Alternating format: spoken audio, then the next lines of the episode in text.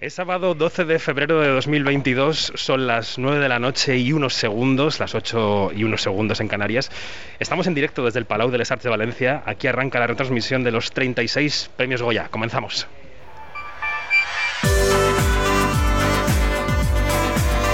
Quinótico, cine, series y cultura audiovisual con David Martos. Onda Cero. Muy buenas noches a todas y a todos, bienvenidos, bienvenidas a los premios Goya 2022 en Onda Cero. Aquí comienza, como decíamos, una retransmisión especial de Quinótico, nuestro programa de cine y series, para contaros todo lo que pasa en Valencia, la ciudad en la que han recalado los Goya como colofón del año Berlanga. Si escucháis esto, es que nos escucháis a través de la página web o de la aplicación de Onda Cero o de la Onda Media, o quizá lo escucháis en diferido en nuestro canal de podcast. Sea como sea, aquí comienzan cuatro horas de cine en las que compartiremos la ceremonia de premios más importante del año en España y en la que esperemos podamos hablar con todos los protagonistas, con los premiados y las premiadas, porque vaya año terminamos. El año que nunca vimos venir. Si el año pasado, el de la ceremonia de Málaga sin público, con sobriedad, pensamos que íbamos dejando atrás la pandemia, esta nueva jornada de cine nos ha demostrado que no nos hemos librado aún del bicho y que aún así el buen cine ha seguido llegando a las pantallas y a los televisores de casa. Os lo vamos a contar todo, lo mejor de la alfombra roja, lo que sabemos de la ceremonia. Soy David Martos y esto es Quinótico. Quinótico, Onda Cero. Antes de presentar a las voces que nos van a acompañar esta noche, eminentemente femeninas, Girl Power a tope en este Quinótico, os voy a recordar que estamos como siempre en redes sociales, en arroba Quinótico, la primera con K y la segunda con C. Si nos citáis, la etiqueta de la noche, la que usamos todos, Goya 2022, leeremos vuestros mensajes, así que vamos con la mesa.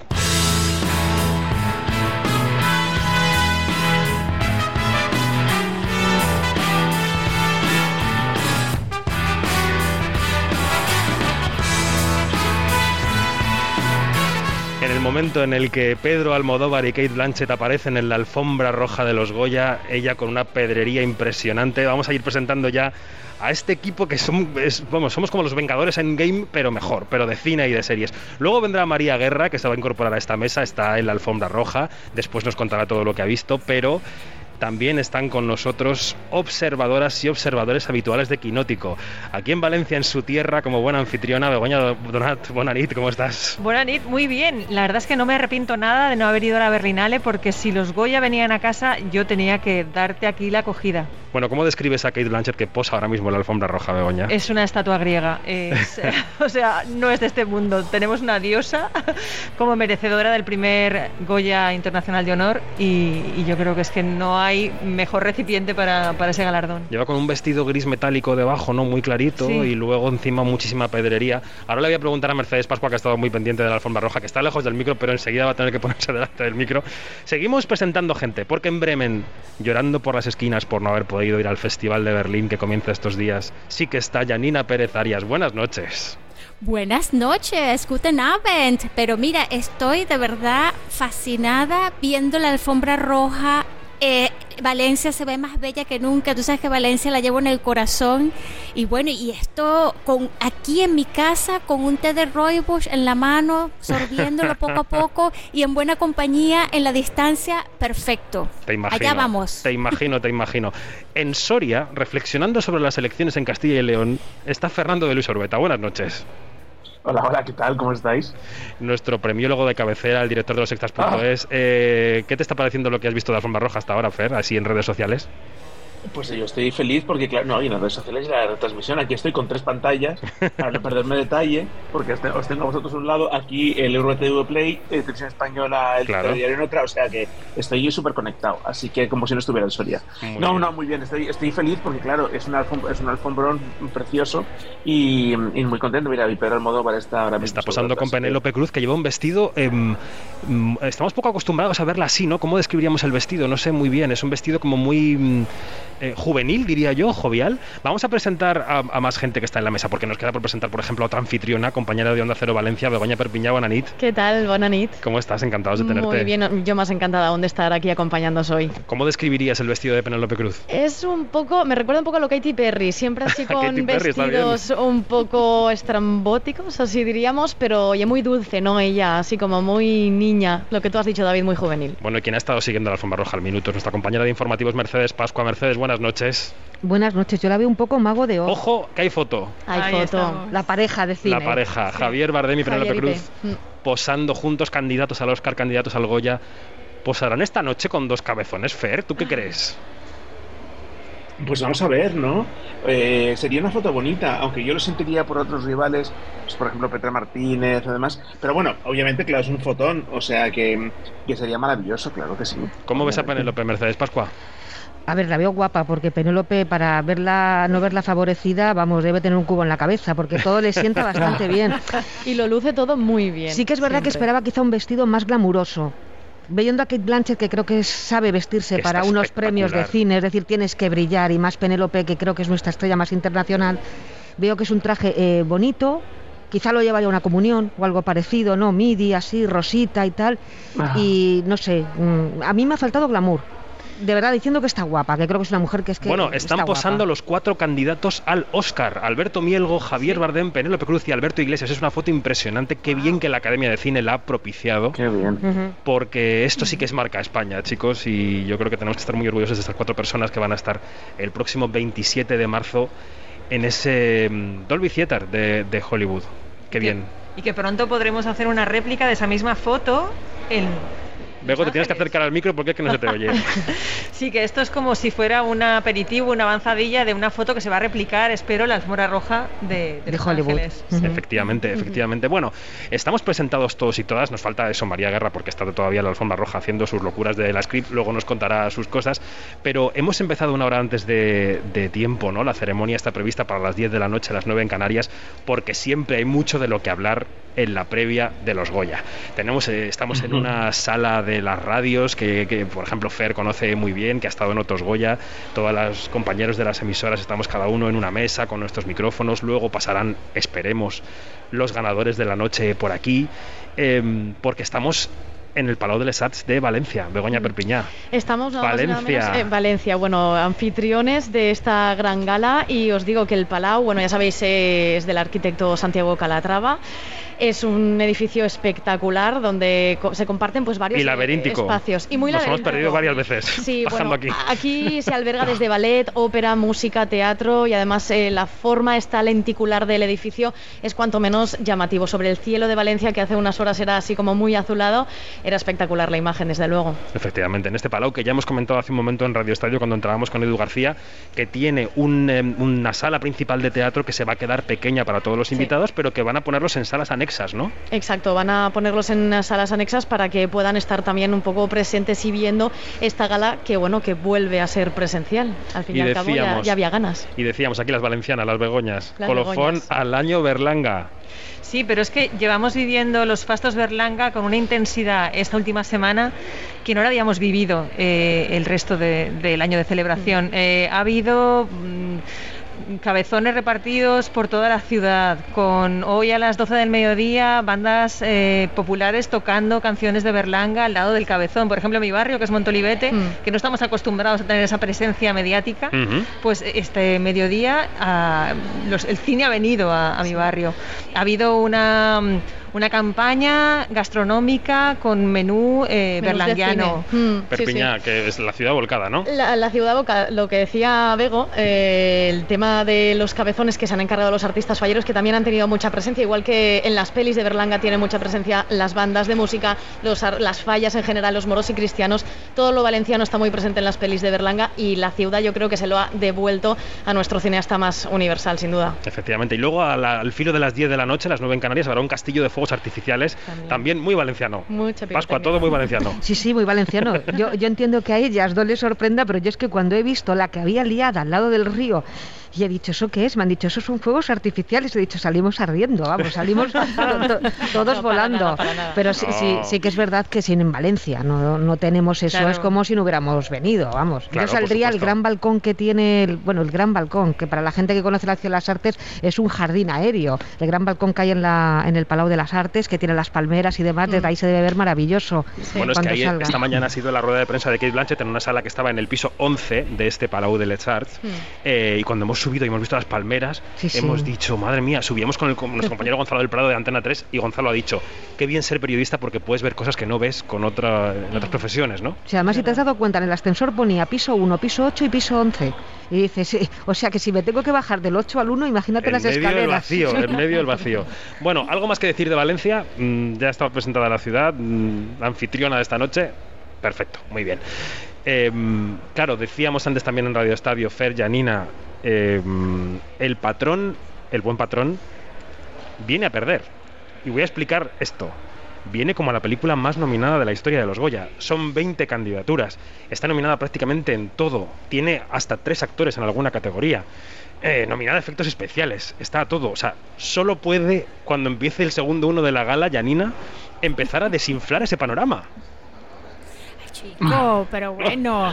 eh, ¿Me entendéis lo que quiero decir, es no? Quiero decir que- es muy difícil Que es complicado dar- mantener eso. Exacto, exacto. Es muy complicado. Bueno, de 20, que es un récord, como lo has dicho, pues algo se llevará. Si se lleva la mitad, pues va a ser otro récord más, porque eh, en la historia de los Goyas, ¿cuántas películas hemos tenido con tantas nominaciones que se haya llevado todo a lo que esté nominado? No, ¿no? claro, y además algunas son imposibles porque no va a haber tres actores triple en plata en una categoría, ¿no? Eso O sea que sí, bueno. exacto. ¿A qué viene el buen patrón esta noche? Yo, no, bueno, viene, viene a ganar, hombre. Yo creo que el buen patrón eh, eh, claramente está súper.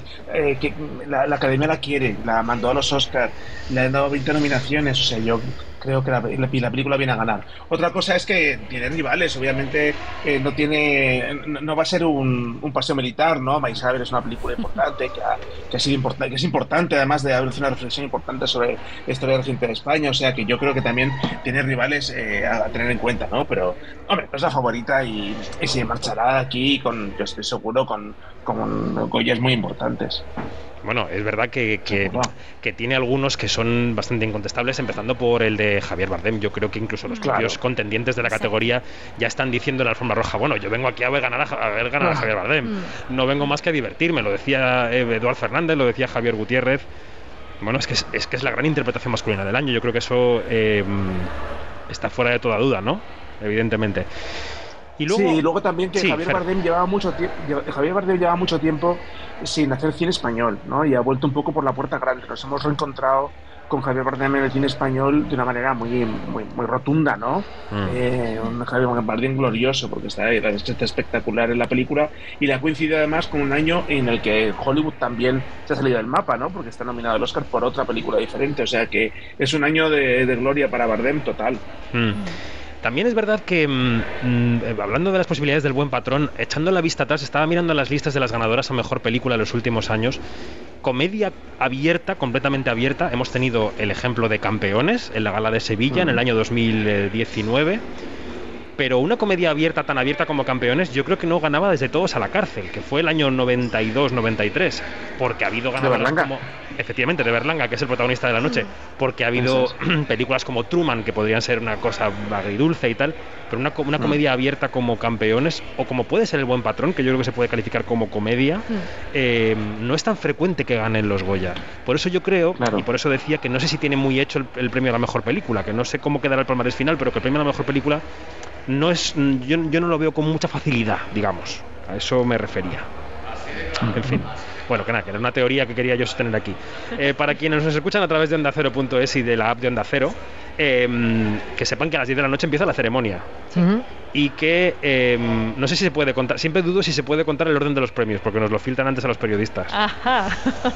Bueno, ¿y por, y por qué no? Pues no sé, mira, eh, me han llegado tantos WhatsApps con el orden de los premios a de esta tarde que yo creo que si no llega a media España me extrañaría. Claro, los citamos y si luego no son, pues bueno, echaremos la culpa a, No, a la no- fuente. no tanto por el orden, sino porque el orden que ha elegido la academia es un orden un poco digamos, contra la dramaturgia, ¿no? Contra el generar expectación, porque empieza con mejor sonido. Poco festivalero, sí. poco festivalero. Respetable los compañeros de mejor sonido, pero quiero decir que, que no es lo que más va a enganchar a la gente quizá a las 10 de la noche en casa.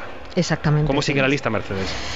Mira, mejor sonido, mejor diseño de vestuario, mejor dirección artística, mejor dirección de producción, mejor maquillaje y peluquería, Aquí ya entraríamos un poco en la chicha ya. Mejor actriz revelación, mejor actor revelación y luego el Goya Internacional, que ahí estaremos todos esperando a ver a la diosa griega, como decía Begoña. O sea que hay cinco premios un poco de los técnicos, de los menores, antes de entrar un poco en gente, en caras conocidas para la gente. Exactamente. Además aquí es cuando ya empezamos a hacer quinielas, ya con los primeros técnicos, a ver quién va llevándose, tal.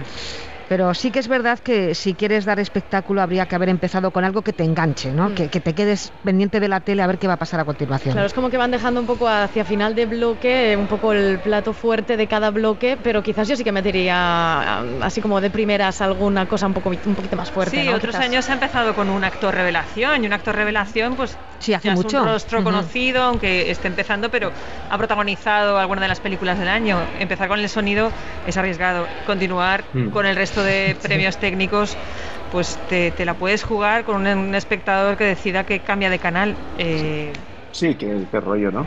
Sí, además los, los discursos de los actores y actrices revelación suelen ser muy emocionantes porque no están acostumbrados quizá que les den un premio de, este nivel. Muchas veces se enfrentan a su primer papel cuando están nominados a, un premio revelación. Y sí que es verdad que da mucho gusto escucharles porque se emocionan y, realmente les sale de las tripas ¿no? lo, que están, lo que están agradeciendo. Claro, por otro lado, también la academia lo que está haciendo es reivindicar estos premios técnicos que siempre estamos hablando como, como cuando íbamos a clase y hablábamos de ciertas asignaturas como la María de, de las clases, ¿no? Pues es una forma también de, de reivindicarles, ponerles el foco al arranque de, la gala. Es que sin ellos no habría nada, ¿no? Porque si te das cuenta, el sonido, el vestuario, la dirección artística, la dirección de producción, que es lo primero que se hace en un trabajo de película, no habría nada de lo demás. Sí, pero estamos hablando de que esto es un programa de televisión, que tiene que ser una gala que la gente quiera ver, que la gente quiera eh, compartir en su casa, y a esto se une el concepto de gala que nos han montado para este año, que es un concepto sin un presentador oficial o una presentadora oficial. Que también es un gancho que atrae mucho a la gente, ¿no, Yanni? Quiero decir que sin un presentador y con premios un poco aburridines al principio, hay que ver qué nos preparan para que nos enganche la atención. Así es, es notable que si vemos los premios internacionales, me refiero al Oscar, que es como que el, gran norte, ¿no? Eh, en, cuanto a galas se refiere, eh, que ha apostado durante varios años, creo que son tres años, a no presentadores y precisamente este año que los Goya apuestan a, un, a una gala con no presentadores o con un, un no presentador, el Oscar o la Academia de, de, las Artes allá, pues dice, ahora queremos otra vez un presentador. Entonces, este, este efecto del salmón que va contra la corriente pues vamos a ver cómo sale, ¿no? Porque si recordamos la, la gala pasada con, con, un Antonio Banderas, que es una figura súper potente frente a la cámara, eh, eh, llevando la batuta durante toda la, la gala, pues eh, fue bastante emocionante. Vamos, era Antonio Banderas. No, y llevamos una cadena de presentadores muy potente. Antonio Banderas y María Casado, nos recordemos que hacían dupla. Anteriormente fueron Andreu Buenafuente y Silvia Abril, que son conocidísimos, y Dani Rovira hizo tres años, que es el humorista, digamos, de los más conocidos de España. Entonces, el, el agujero en esta gala va a ser importante más allá de las actuaciones musicales que se anuncian, que yo creo que quieren compensar también por ahí, ¿no? Acabamos de ver a Leiva posando en la alfombra roja, que cantará con Sabina, que hoy reaparece, mm. eh, Luz, Casal, Zetangana, o ese número inicial que a mí me tiene muy inquieto. antes, de que vayas al número inicial, yo quería completar lo que estabas diciendo respecto al sí, dale, Fer. que a mí me, sorprende eh, la decisión del no presentador, precisamente porque en España había funcionado el presentador. O sea, que los Oscar eh, se, había, se había decidido prescindir del presentador después de varios años en que el presentador había pinchado. Pero, pero claro, es que aquí veníamos de presentadores que habían sido, creo que exitosos todos. Y eso me, me, parece un poco, no sé, un poco raro. Es verdad que, claro, el reto es enorme, ¿no? O sea, que mantener el ritmo sin el presentador es complicado. O sea, que vamos a ver Es muy difícil, es muy Ahora, tal vez sea una cosa de un año por esta cosa de, de la pandemia con el Omicron, ¿dónde vas a meter a un presentador? ¿Lo vas a meter en una burbuja para que no se, para, para evitar el posible contagio dura- dos semanas antes de la gala? Eso también es un riesgo, ¿no? Sí, pero bueno, las galas de premios lo están haciendo. Lo hicieron los Feroz la semana pasada, hace dos semanas. Lo hicieron los Forqué. Quiero decir, las galas están arriesgando a mantener sus esquemas. Yo creo que es un sacrificio muy grande de que prescindir de un presentador por esa razón. Que, que Mercedes Pascua además la sostiene, ¿no? Quiero Sí, decir que es yo una estoy cosa con que la tú teoría piensas. de Gianni, sí. Yo creo que aquí no sabemos quién se puede o no se puede contagiar. Entonces tengo un grupo y espero a ver eh, luego con qué tiro. Entonces eh, eh, juego con el efecto sorpresa. Este año va a ser coral con grupos de presentadores y, a ver qué ocurre, porque es que nadie está libre. Lo de Omicron mm, ha sido, vamos, ha arrasado. Entonces no me parecería mala idea pensar así para a ver qué presentador al final es capaz de hacerse con la gala. ¿Podemos contar un cotilleo? Sí, sí. Acaba de entrar por la puerta el actor Marc Clotet Sí, sí. a robarnos el wifi. Tal cual. Le ha hecho una foto al cartel del wifi y se ha ido. Ni buenas noches. No, va a tuitear a nuestra costa Marc Clotet. ha sido silencioso. Con lo guapo que es Marc Clotet, podría haberse sentado un rato a comentar un- el pronóstico pues de sí. la gala. Pues no, se ha ido por la puerta igual que ha venido. En fin. Actuaciones musicales. Eh, ¿Os parece que tienen enjundia las que están previstas para esta noche? Eh, tenemos a Zetangana, Luz Casal, como decimos, 20 años después de llevarse el Goya a la mejor canción original por El Bosque Animado, ¿no? Estarán Leiva y Sabina, que llega dos años después Claro. de aquella caída, Begoña. Madre claro, eh, por un lado que Joaquín Sabina hace dos años que está apartado de los escenarios y por otro que este año cumple 70, eh, este día de hoy, Sí, hoy, ¿no? cumple Today. 73, con lo Sí. cual es como un momento de reencuentro con un artista muy querido y luego por otro lado es eh, una celebración mm, comunitaria de su, de su aniversario. Pero, perdón, además a mí me sorprende porque eh, él comentó, ¿no? Sabina comentó que hasta que la gente en sus conciertos no estuviese sin mascarillas, incluso pudiendo mm, beber, decía él, no iba a dar conciertos. Y es verdad que en un ciclo de conferencias dijo que pronto sí que habría un hola y adiós, que imagino que es hoy ese Claro. hola y adiós. O Un hola y adiós, hasta pronto, claro. Y luego está ese número inicial que me tiene muy inquieto, porque las integrantes son Bebe, Yedet y Cristina Castaño. Cristina Castaño. ¿Qué esperamos de esto? Uy, expl- eh, Ah. es explosivo, es que eh, no sé, es difícil, pero explosivo yo creo que sí va a ser.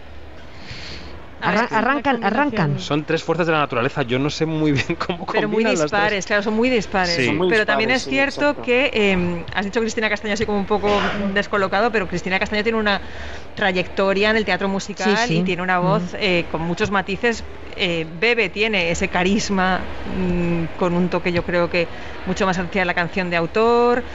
Y de, Yedet no, no- no sé qué va a, a- a amalgamar eh, en, este, en este trío imposible. Que estaba muy emocionada, por cierto, la alfombra roja por el reciente fallecimiento de Oh, Isabel sí. Torres, su compañera de reparto en Veneno. Claro, Mm. cómo no. que ha fallecido hace, hace 48 horas. Eh, por cierto, también ha habido un homenaje mm, a través de la moda a Verónica Forqué, la alfombra roja, ¿no?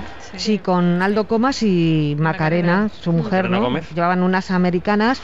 Eh, Aldo Gómez ha contado que la había pintado, por lo menos en la suya, la había pintado en homenaje a Verónica Forqué, de colores, ¿no? Recordando a la Forqué y recordando la personalidad que tenía la actriz. Eh, es, es la forma en la que han tenido de recordarla los, los dos. ¿Tú sí, crees? la idea que tienen es de subastar las dos piezas Ah, qué bien. por una causa benéfica. Lo que no han dicho es a qué eh, ONG ¿A qué van se a brindarla, pero no? Yo creo que los tiros irán por la salud mental. Sí. David antes estaba preguntando si habrá homenaje a Forqué en la gala, ¿no? Claro, Estabas no, yo- lanzando un poco... Lo preguntaba porque, y quizá Fer sabe más de esto que yo, porque lo que me preguntaba era si la academia puede salirse del carril habitual de meter a todos los fallecidos en un solo in memoriam sin hacer distinciones, Mm. o si puede hacer un homenaje especial a alguien, ¿no? Que decir, a alguien más allá de Berlanga que le van a hacer un homenaje especial, pero quiero decir que, no sé, Fer, si tú crees que van a distinguir a Verónica Forqué entre los de otros fallecidos del año. Siempre es delicado, ¿no? Es verdad Claro. que este es un tema que con el, el- el famoso aplausómetro del In Memoriam, que siempre has levantado ampollas, ¿no? Pero yo creo que no, o sea, la Forqué es una de las grandísimas nombres de este país y ha sido una conmoción para todo su fallecimiento. Entonces, por otro lado, yo no lo haría, obviamente, dentro del In Memoriam. Sí que me plantearía hacer algo con e- sobre, sobre ella, ¿no? Y- pero no, pero no junto con el- los demás, obviamente. Quiero, quiero decir que no hay que, na- nada que pueda personar a comparación, ¿no? O sea, yo Mm. creo que está bien que si encuentran un tramo para ella, pues será algo emocionante y bonito.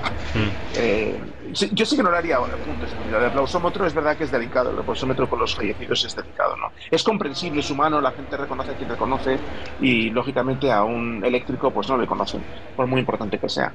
Claro. Pero, bueno, hombre, evidentemente sería muy bonito, ¿no? Verónica porque es un, nombre muy popular, muy querido, querido por toda la profesión em, y claro, que ha inspirado a, a muchos creadores de, de, español muchas décadas. Entonces, bueno.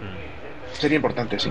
Vamos a decir que si habrá dos homenajes eh, singulares en la gala de dos personas que sí van a estar presentes. Como siempre, hay un Goya de Honor, que este año va a ser para José Sacristán, eh, un actor total, eh, fundador de la Academia de Cine, que lo estaba pidiendo a gritos este premio, porque ¿quién lo va a merecer más que él? Premio Nacional de Cinematografía hace nada, se lo entregaron en septiembre feroz de honor, como recordábamos hace una década, ya por los periodistas, en fin, incontestable. Y luego me ha sorprendido que en la alfombra roja, en la alfombra roja ah, se ha adelantado que Nora Navas va a ser quien entregue ese premio. Es verdad. Sí. Eh, y no sé, me ha sabido poco, la verdad, porque, o sea, no por, no por Nora Navas, que es maravillosa actriz, sino porque creo que Sacristán es una figura tan, tan, tan central de, nuestra, de la historia de nuestro cine que no tuviera alguien como más, ¿no? más obviamente ligado a su carrera. No sé muy bien quién. Concha Velasco probablemente no esté en condiciones. Pero eh, no sé, yo, yo hubiera buscado ¿no? algo como mucho más emocionante, creo que, que, lo que puede transmitir no, no, más que, que no lo quiera hacer de menos, ¿eh? sino que no me parece que la figura que cualquiera eh, asimile ¿no? o identifique con, con Sacristán. Eso hemos comentado aquí en la mesa cuando hemos sabido también esto, porque lo hemos comentado cuando la hemos escuchado decirlo, ¿no? En la alfombra roja, que quizá, bueno, pues habían aspirado a otro candidato o candidata y no ha podido, no han podido eh, producirlo y, bueno, Nora Navas, lo que recordábamos era que había compartido cartel con él en, en Formentera Lady, ¿no? Era lo que nos venía a la cabeza recientemente. Sí, yo tenía una idea peregrina que David no me ha comprado, que era... ¿Por qué? Porque en los últimos años Sacristán se le ha reivindicado desde un cine joven y se le han ah. eh, propuesto papeles muy muy fuera de, lo que ha sido su carrera. Entonces, a mí me hubiera gustado pues un Carlos Bermud, un Isaki La Cuesta, aunque Isaki está en Berlín mm. en estos momentos, pero Quique, Maillo, por ejemplo, que hubieran sido los que le, dieran ese, ese Goya, un poco hablando de, qué ha significado la figura de José Sacristán en la historia del cine, no solo para los más veteranos, sino para la gente que ahora decide eh, empezar su carrera eh, y, tomarle la mano a, José Sacristán y darle papeles en los que lo reivindican y ellos mismos aprenden de, y yo te decía, maestro. Si yo fuera organizador de esta gala de premios, querría que quien le da el Goya de honor a la persona aparte de tener una significación para él, tuviera también una cara propia y fuera un figurón, ¿no? Entonces, a lo mejor un Carlos Bermud no es tanto ese figurón. A veces se suple, ¿no? Eh, chicos, pues mm, con la amalgama, ¿no? Poniendo a cuatro directores con los que ha trabajado Sacristán, pues por acumulación, pero no sé, no sé quién podría haber sido, ¿no? no, no cuatro, o cuatro actores y actrices que le admiren mucho, ¿no? Que pudieran hacer eh, arroparle. Es que fíjate, mm, hmm. se me está ocurriendo ahora, incluso si se le hubiera entregado su mujer, la actriz Amparo Pascual, me habría parecido mejor que Nora Navas. y, no tengo nada en contra de Nora, quiero decir que me parece una actriz maravillosa. No, no, queda corto, no, nos la identificamos con él, ese es el problema. Y aparte, Nora Navas, como una de las protagonistas de, Libertad, es coherente que también esté presente en la, en la, ceremonia. O sea, no es una actriz que haya bueno, trabajado y con él. Y es vicepresidenta de la academia. Pues entonces. Efectivamente, sí, sí, sí, sí. O sea, tiene razones de peso, pero bueno, es verdad que yo también me ha parecido sorprendente cuando, cuando lo hemos escuchado, ¿no? Bueno, Sacristán recibirá su Goya de honor y luego o, luego no, antes que él, porque primero será Kate y luego será José. Kate Blanchett recibirá el Goya Internacional. Aquí vuelan los rumores, hay quien dice que se lo va a entregar Pedro Almodóvar, hay quien dice que se lo va a entregar Penélope Cruz, hay quien dice incluso que se lo van a entregar los dos. La agencia F dice que los dos. ¿Ah, la agencia F dice que los dos. Pues sí, va a ser un momentazo. la agencia F en que lo anunciaron. Ah, un momentazo brutal. Sí, yo también esperaba que los dos, ¿eh? Es que ya que la tienes aquí. Sí. Bueno, es que es que no es casualidad. Claro, claro. es que ha venido por lo que ha venido, claro. Claro, quiero decir que ella es la protagonista de la próxima película de Pedro Almodóvar, o sea, esto no, es que no creo que nada sea casual. Esta mañana en la rueda de prensa, Fernando ha dicho, ayer cuando llegué ya empecé aquí a trabajar con Pedro en la película, estuvimos charlando de la película, hemos empezado ya a currar. Quiero decir que también es casi un viaje de trabajo para ella. Esa película para... Hay que aprovechar el viaje. esa película para, para nuestros oyentes es eh, la adaptación de Manuel para, Manual para Mujeres de la Limpieza de Lucía Berlín, que es una novela que está estructurada en, diferentes capítulos y hablan de, las experiencias personales de su protagonista como, mujer de la limpieza y como una persona en contacto con, con la gente de, de, de una, de una clase social baja en, en, en las diferentes ciudades donde estuvo viviendo. Yo no sé si los oyentes y las oyentes Sí, estarán oyendo cosas de fondo. bebé, porque esta, esta, esta sala del, del búnker, del Palau de les Arts, tiene la puerta completamente abierta por razones obvias, porque aquí entra y sale gente todo el tiempo, luego entran actores. Y ha habido una pareja que ha tenido la feliz idea, parecen invitados de los Goya, de venir con su bebé a la ceremonia. Y el bebé No se ha pasado todo el pasillo en el que están todas las radios, los periodistas, tal, berreando como si no hubiera un mañana. Ay, No sé si se ha oído de fondo, pero aquí estamos, aquí están pasando cosas. Sí, y el manual para mujeres de la limpieza de repente ha saltado por los aires. Bueno, mira, Pero qué justamente- maravilloso es ser actor o actriz eh, que permite a Kate Blanchett con su maravilloso glamour convertirse en una señora de la limpieza, ¿no? Sí. Sí. Sí. Bueno, yo tengo mucha curiosidad para, para ver cómo es ese guion, porque es un libro bastante difícil, bastante, digamos, diverso, porque no es solamente una mujer de la limpieza, o sea, no, no es solamente eso. Entonces son diferentes, diferentes personajes que, que pululan en ese libro. Entonces yo tengo una curiosidad inmensa por ver qué fue lo que escribió Almodóvar como guion, porque recordemos que Almodóvar tiene años escribiendo este guion que lo dejó en la nevera, se durmió en los laureles, el deseo decidió no comprar el- o, o no renovar la compra de los derechos y Kate Blanchett se lo se lo arre- arrebató en el vuelo. Efectivamente, efectivamente. No, y, y hoy decíamos, eh, pues, claro, la rueda de prensa ha sido extensa, ha sido interesante, y decíamos, bueno, es que estas actrices que lo tienen todo, que están en la cúspide del glamour, también les gusta poder decir, yo me puedo transformar en una mujer de la limpieza, yo puedo salir sin maquillaje y con unos guantes de, de látex, ¿eh? fregando los suelos. ¿No? Yo creo que esto a las actrices les, le- les, llena también. Mm. Bueno, pues eh, son las nueve y media de la noche pasadas, las ocho y media en Canarias. Como quien no quiere la cosa, llevamos ya media hora de programa comentando todo lo que va a ocurrir en estos Goya 2022. Que. Para quien esté escuchando este especial de Quinótico, pues vamos a intentar acompañar, complementar.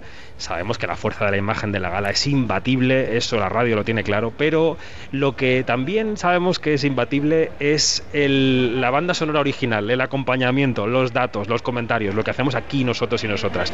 Estoy viendo que las autoridades de la Academia de Cine están en fila mm, Sí, porque. porque está llegando tu presidente, Begoña. Eso iba a decir. Chimo Puig está entrando ahora justo en este Detrás de él está Sandra Gómez, que es concejal en el Ayuntamiento de Valencia, y el presidente de la Diputación, Toni Gaspar. O sea que imagino que van a posar los tres juntos.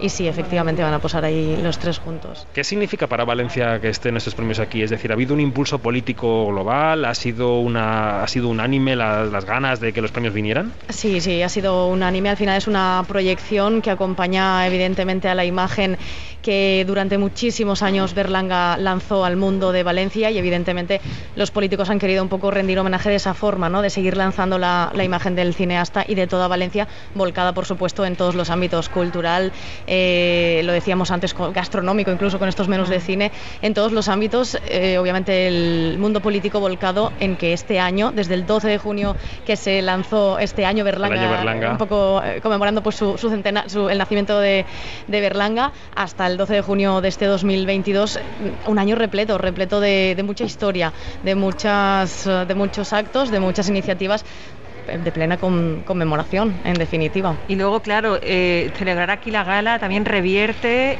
en una industria como es la del cine y en la proyección como plató de rodaje de, de la comunidad valenciana. Mm, Parte de las películas que están este año nominadas, el cover está rodado en Benidorm, el cortometraje Mindanao Ama. está rode- rodado en Benidorm, Ama también, eh, Lucas está rodado en, en El Saler.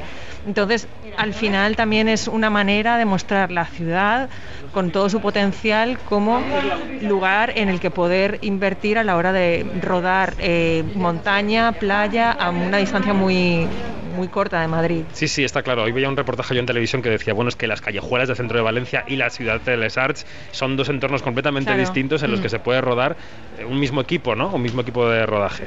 Bueno, han cortado ya la retransmisión de la alfombra roja en la sala de las radios porque parece ser que con los políticos chimpún ya se van a sentar en la butaca. Que no hemos comentado que si no está el alcalde de Valencia en la gala es porque el pobrecito pues eh, ha contraído COVID. Pasan las mejores familias, Begoña Donat. Ya. Y está guardando cuarentena en su casa, pues como todo el mundo, esos siete días que ser, manda claro. Este pobre hombre. Efectivamente, el pobre alcalde se pierde los fastos. Sí. Es muy berlanguiano también eso, Sí, lo del se hizo alcalde. foto, se hizo foto con el cabezón, tenía una foto con el Goya que, Mm. que está, la han distribuido en Twitter y demás, pero el pobre pues eh, fue de un, un poco un- una situación que no ha podido vivir en la realidad ahora. Vaya. Bueno, también, ah, como aquí hablamos de rumores de pasilleo que no están en absoluto confirmados, lo que también se dice por aquí en el pasillo, que sepáis, Fer, Janina, que estáis lejos, se dice que Valencia quiere repetir el año que viene también. Oh. Se dice. Se dice. Me mira Begoña Berpeña como diciendo, no cuentes nada, que no sabe nada. Pero se dice. O sea que a lo mejor el alcalde el año que viene, ya sin Omicron, Oye, pues sí, sí, sí. puede abrazarse a una estrella internacional que no sea Kate, otra. Que Listos, venga. yo creo que listos estamos, ¿eh? Hemos desplegado esa gran alfombra roja para esta edición, oye, y las que puedan venir, claro que sí, que además es eh, la primera vez que se celebran en Valencia. Y a mí esto me parece curioso, porque tantos y tantos años celebrándose en Madrid, bueno, se han escapado a Málaga en dos ocasiones, en Sevilla, en una Sevilla, ocasión, eh, pero ahora Barcelona. Barcelona y ahora Valencia, ¿no? Eh, para nosotros es muy, muy importante. Y el otro día lo comentaba con los compañeros de la radio, ¿cuándo será esa próxima vez? Bueno, David, tú dices, el año que viene quizás, pues oye, ¿Sabes no qué pasa? Que estaría yo- mal, pero mira, ¿y, si no? Fer también sabe mucho de esto porque está metido en este ajo, pero eh, sin las ciudades no, es- no se pueden hacer estas galas de premios ya con mucha facilidad, ¿no? O sea, sin, las, sin, sin el dinero público, sin alguien que apueste de verdad desde el presupuesto público porque la cultura tenga est- este escaparate que al final sirve para que la gente acabe viendo películas, ¿no?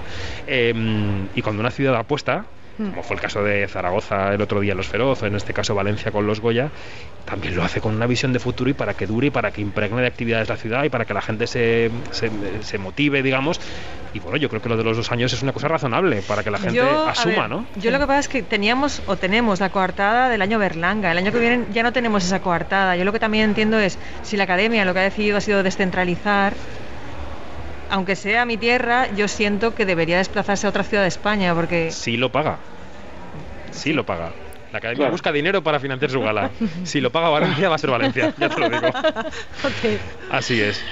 Sí, no, también pasa que, la- que, que se aprende, ¿no? Con cada, con, la- con cada gala. Entonces, también Valencia aprende de cómo sacar más partido de los Goya, ¿no? Claro. Eh, entonces dice, bueno, si yo el año que viene lo haría mejor, ¿no? Me aprovecharía más, sacaría más rédito. Porque ya he visto, ¿no? Dónde de- de- que se me ha escapado esta vez y dónde podía haber apretado. Entonces yo creo que, que, bueno, un segundo año tiene, tiene esas ventajas, claro. Efectivamente. Bueno, vamos a decir también que la gala que vamos a ver en apenas nada 23 minutos está dirigida por un cineasta, por Dani de la Torre, un cineasta gallego que ha venido a dirigir aquí a Valencia. Eh, y además un director acostumbrado a películas de acción, a películas movidas. Yo no sé si esta noche veremos en el escenario un reflejo de ese, la unidad, vamos a ver la unidad. de ese currículum, ¿no? Eh, y habrá que ver también, eh, chicos, si con esa ristra de presentadoras y presentadores que mandó la academia el otro día, incluida por ejemplo Carmen Machi, que es una expresentadora ¿no? de, los, de los Goya, si vamos a acabar viendo otra vez con ustedes fulano y mengana y los nominados son ese esquema una y otra vez. Esperemos que no, ¿no? O sea, yo tengo No, esperanzas en que no. Para que sea fluido no pueden repetir esa fórmula en cada uno de los premios. ¿Qué gala quieres que haya, Yanina? Haz una carta a los reyes. ¿Qué te gustaría ver? Ay, Dios mío, mira, es que es, es que es tan difícil porque eh, cuáles han sido las, las, las propuestas que ha, que, ha, que ha hecho Dani de la Torre, eso no lo vamos a saber jamás. Eh, Lo yo que le han confío, comprado, no, lo que le han lo comprado. que le han comprado, el, el número que le han comprado, pues eso no lo vamos a saber jamás, al menos de que Dani de la Torre dentro de varias semanas, qué sé, qué sé yo, dentro de varios meses, suelte la lengua y nos cuente bajo, bajo cuerda qué fue lo que pasó. ¿no? Bueno, el lunes nos ha prometido Claro, que estará en. Julia en la onda en Onda Cero, o sea Mira, que el lunes le tiraremos de la Mira, lengua por poco, favor, sáquenle toda la información que quiero enterarme de todos esos chismes. Y claro, es que no se sabe. No, yo, no, yo no tengo ningún deseo. Yo lo uni- el único deseo que tengo es uno que los números musicales no se alarguen y que no me hagan ningún popurrí. Y que dos, rap, esto, esto no nos vaya a durar cinco horas. O sea, eso es lo único que yo deseo. A ver, la gala de los Goya siempre dice dos horas y media y no, es- no, No, es no. imposible, son veintitantos premios. No, puede- no, Y este año uno O sea, más, Fer. En dos horas y media, no, es- no es correcto. No, es, es imposible. No, o sea, y los Goya, yo, yo ya he perdido la memoria de cuándo fue la última gala en la que los entregadores no decían nada más que eh, los nominados son. Es que no, hace- no sé, es que es imposible, de verdad que no lo recuerdo. Llevo muchos, muchos años haciendo los Goya. Entonces, claro, eh, me, da, me da pena. Y yo recuerdo la del año pasado, a mí se me abrieron las carnes cuando empezó la gala, salieron los primeros entregadores que eran eh, eh, Pedro Almodóvar, Penélope Cruz, eh, todos juntos, un 6, y, no tenían, en medio de una pandemia, en el peor momento probablemente emocional, no, no en otros sentidos, pero emocional seguro, de toda la pandemia, y Pedro Almodóvar dice, los nominados a Mejor Maquillaje son pues a mí me parece terrible, porque creo que Pedro Almodóvar en ese momento tenía algo más que decir que los nominados a mejor maquillaje son. Entonces, eh, a, mí se me, a mí me da mucha pena. Yo me encantaría ver que, se supera esa fórmula, me encantaría, ojalá ojalá, efectivamente. Bueno, vamos a empezar a hacer un poco de quiniela, si os parece. Vamos a empezar a hacer ya recuento de las, de las eh, nominaciones, de las candidaturas. Tenemos El Buen Patrón, como decíamos, con 20 nominaciones, seguido de Maishabel, la película de Iciar Guayain, con 14. Madres Paralelas acumula 8 nominaciones. Después tenemos Mediterráneo, de Marcel Barrana, con 7. Las Leyes de la Frontera, de Daniel Monzón, con 6. Libertad, de Clara Roquet, con 6. Y a partir de ahí ya vienen las películas con nominaciones menores.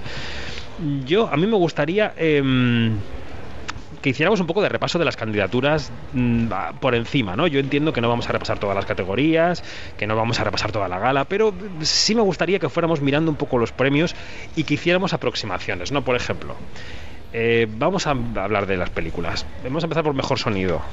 El mejor sonido que está nominada, pues, Buen Patrón, Madres Paralelas, Maisabel y Tres. A mí se me hace muy difícil que no se premie, por ejemplo, el sonido de Tres de la película 3, ¿no, Yanina? Porque cualquier otra cosa sería desmerecer el mejor trabajo del año. Sí. Yani, dale. No, exacto. Es que es, una, es precisamente una película que juega con el sonido. Y, y, lo, y lo hace de una manera magistral y que, y que sabemos que nosotros de sonidista tenemos pero cero idea o digamos 0,01 de idea. Solamente podemos reconocer un sonido cuando está bien hecho o no, pero no sabemos cómo se hace. Pero nos podemos imaginar que ese es, es un trabajo inmenso, pero aquí en esta película es el sonido uno de los protagonistas. ¿Cómo no vas a premiar eso? Efectivamente, efectivamente. Mm. Y en un reportaje que ha hecho nuestro compañero Jesús Pamplona para Días de Cine, hablaba de eh, cómo Juanjo Jiménez y Pere Altimira, que son los guionistas, y, Juanjo es el director de la, de la, película, hablaba de que algo así, o sea, la desincronización no la puedes contar a través de una novela gráfica, no la puedes contar en un podcast, solo la puedes contar en una película. Y tiene que haber un trabajo de sonido, que es lo que ha dicho Yanina, es la pata, yo diría que la pata principal de, de, este proyecto, de esta propuesta que es tan original y que a mí me parece que está a falta de, de más nominaciones. Sí, efectivamente creo que se ha quedado corta. Marta Nieto como actriz podría haber estado nominada perfectamente en esta gala, aunque ¿cuál quitaría? Pues, pues no lo sé. Mm, por, por, seguir repasando cosas del año, ¿no? Segundo premio, mejor diseño de vestuario. Aquí tenemos nominados El Buen Patrón, Las Leyes de la Frontera, que tiene un vestuario de época, bueno, apañado, uh que puede reflejar una época y tal, pero tenemos El Amor en su lugar, la película de Rodrigo Cortés, de la que ahora quiero hablar, que reproduce ese gueto de Varsovia del año 42 que me resulta también muy difícil que no se premie. Por ejemplo, esa también es mi quiniela. Sí. Fer, yo diría que falta una nominación aquí, eh, que eh, siempre pasa lo mismo con diseño de vestuario, que parece que el vestuario contemporáneo cuesta, ¿no? Por ejemplo, el buen patrón aquí me parece que está un poco de bulto. Yo aquí creo que en Madres Paralelas tendría que estar aquí nominada mejor diseño de vestuario, porque es absolutamente expresionista, como siempre pasa con las películas del Almodóvar, ¿no? O sea, el diseño de vestuario de, de las películas de Almodóvar siempre es extraordinario, porque habla de los personajes antes de que abran la boca, ¿no? Entonces, a mí me parece que eso es un diseño de vestuario como tiene que ser, ¿no? Eh, y respecto a lo que me decías de, de El amor en su lugar, yo estoy totalmente de acuerdo, porque además soy fan, fan acérrimo de la película, así que cualquier premio que se le dé, aunque sea vestuario, pues me parece bien, ya que no pueden darle otros, que además después de pasar por los Feroz con éxito, el Lambón en su lugar pasó, acaba de pasar por las medallas TEC, que también ha tenido mm. premios ahí. Es decir, que la prensa la ha visto mucho más que los académicos, ¿no? La, ha tenido mucho más en el ojo esta película que los académicos. Em, mm, dirección artística me parece más discutible, que es el siguiente. Dirección de producción es un premio que, como dice Fer, no entendemos por qué existe. Eh, pues no pasa nada, pobres directores de producción, jefes de producción, pero no entendemos por qué existe. Mejor maquillaje y peluquería. Esto es interesante. El buen patrón, las leyes de la frontera, libertad de Enrique Urbizu, no la libertad de Clark Rocket, y My Shovel. ¿A, quién le daríais el mejor maquillaje y peluquería? Mira, yo voy a hacerlo al revés. Yo no se lo daría a Maisabel. ¿Por qué? porque no me parece así. Eh, lo que hacen es acercar a Blanca Portillo al personaje, al personaje no, a la persona real de Maisabel Lassa. Pero me parece que el resto de los proyectos que has nombrado hay un trabajo mucho, mucho más reconocible, mucho, mucho más eh, esforzado y hay una cosa que estabas comentando antes y que yo coincido y es el hecho de que hay muchas ausencias en esta en esta ceremonia. Es como que se ha ido muy a, las cuatro películas más. Tiro hecho. Sí. Entonces eh, escuchaba a Mariano Barroso decir que deberíamos hacer este año dos o tres ceremonias de los Goya y, coincido. O sea, ha habido un gran nivel y me da la sensación de que los académicos han ido a sota caballo rey. Y bueno, ahora conforme vayas pasando por categorías, pues yo voy a echar de menos bueno, si, es Díaz Corrents, por ejemplo, o Espíritu Sagrado, o Destello Bravío. pero que digan mis bueno, compañeros. aquí creo que la academia, perdón, aquí creo que la academia tiene, tiene poco de culpa, en el sentido de que este año han votado muy pronto. Han anunciado sus nominaciones eh, a últimos de noviembre. Y, este, y la, la, gala es hoy, 12 de febrero. ¿Qué necesidad había de, anunciar las nominaciones a últimos de noviembre? Porque no se han tomado dos semanas más para ver más películas y hacer unas nominaciones mejores, ¿no? Yo creo que en este caso la fecha de las nominaciones ha sido muy, muy terrible para el resultado de la, de la votación. Y ahí lo dejas. Así es, así es. Este, y en, en, Twitter, si te metes en Twitter y ves todas las conversaciones, yo no sé, la gente, los académicos que hablan en Twitter, eh, eh, tienen no sé por qué hablan así tan abiertamente, pareciera como si estuvieran en el jardín de su casa tomándose una, una cerveza y comiendo pinchos, pues este, eh, muchos de ellos lo han dicho, no tuvimos tiempo para ver todo lo que tendríamos que haber visto. Sí, sí, sí, efectivamente. Ah, Y, y, y, y, lo dicen abiertamente y lo dicen como un autorreproche, pero también como un reproche a nos pusieron un cohete en el trasero de vamos a darle prisa y vamos a darle caña. Es que no tiene mucho sentido que corrieran tanto. No había ninguna necesidad. Pero curiosamente, sin embargo, en los reproches nunca oigo este tema de la fecha. ¿no? Porque probablemente ha sido porque habrán tenido presiones de los distribuidores, porque les ha parecido que pues que una forma de apoyar a las, a las salas, ¿no? Tener más tiempo a eh, películas nominadas para anunciar los carteles y estas cosas. Que seguro que sí, pero fíjate, eh, han salido nominadas cuatro películas en lugar de salir nominadas ocho, ¿no? Digo, cuatro con un bulto, ¿no? Con esos seis días corrientes, se la pone en su lugar eh, Espíritu Sagrado, que hay un montón de películas que no están en la lista de nominaciones o casi no están y deberían, ¿no? Y hubiera sido mm, y hubiera apoyado mejor a esas películas dando un poquito más de margen a que, a que, la gente la viera y las votara. Mercedes. Eh, eh, sí, fíjate, voy a volver un poco para atrás cuando hablabais de que no estaba Madres Paralelas, no estaban maquillaje y peluquería y hablando de dirección de producción. A mí con las películas de Almodóvar siempre me ha pasado una cosa desde que hace muchísimos años vi la primera, me pueden gustar o no, pero nunca me aburren. Porque yo siempre digo que si no te gusta la película, te van a gustar los muebles, te va a gustar el, el vestuario, siempre tiene algo original, ese sello no de esto es almodovariano. Y además en esta película el director de fotografía José Luis Alcaine eh, se ha empeñado en poner todo en foco, incluso lo que se ve a través de la ventana. Sí, sí. Entonces puedes mirar donde te dé la gana. Eh, eh, siempre me da esa sensación de reportaje Almodóvar. A lo mejor dices, pues no sé, yo la hubiera acabado de otra forma, me... pero no me aburre nunca, nunca. Y ahí creo que, que el, el Goya de la dirección de producción, que muchas veces se la ha llevado Esther García, se han llevado por las películas de Almodóvar yo creo que ahí hay un trabajo muy potente, porque a veces pero pienso está mal deslindado, ¿no? Porque está la dirección artística, está la fotografía, está el diseño de vestuario. Dirección de producción es un premio como a cuánto has sufrido para que todo esto esté en pie, ¿no? Sí, sí. está bien. ¿Y dónde, has, buscado? ¿A quién has llamado? ¿A quién has pedido?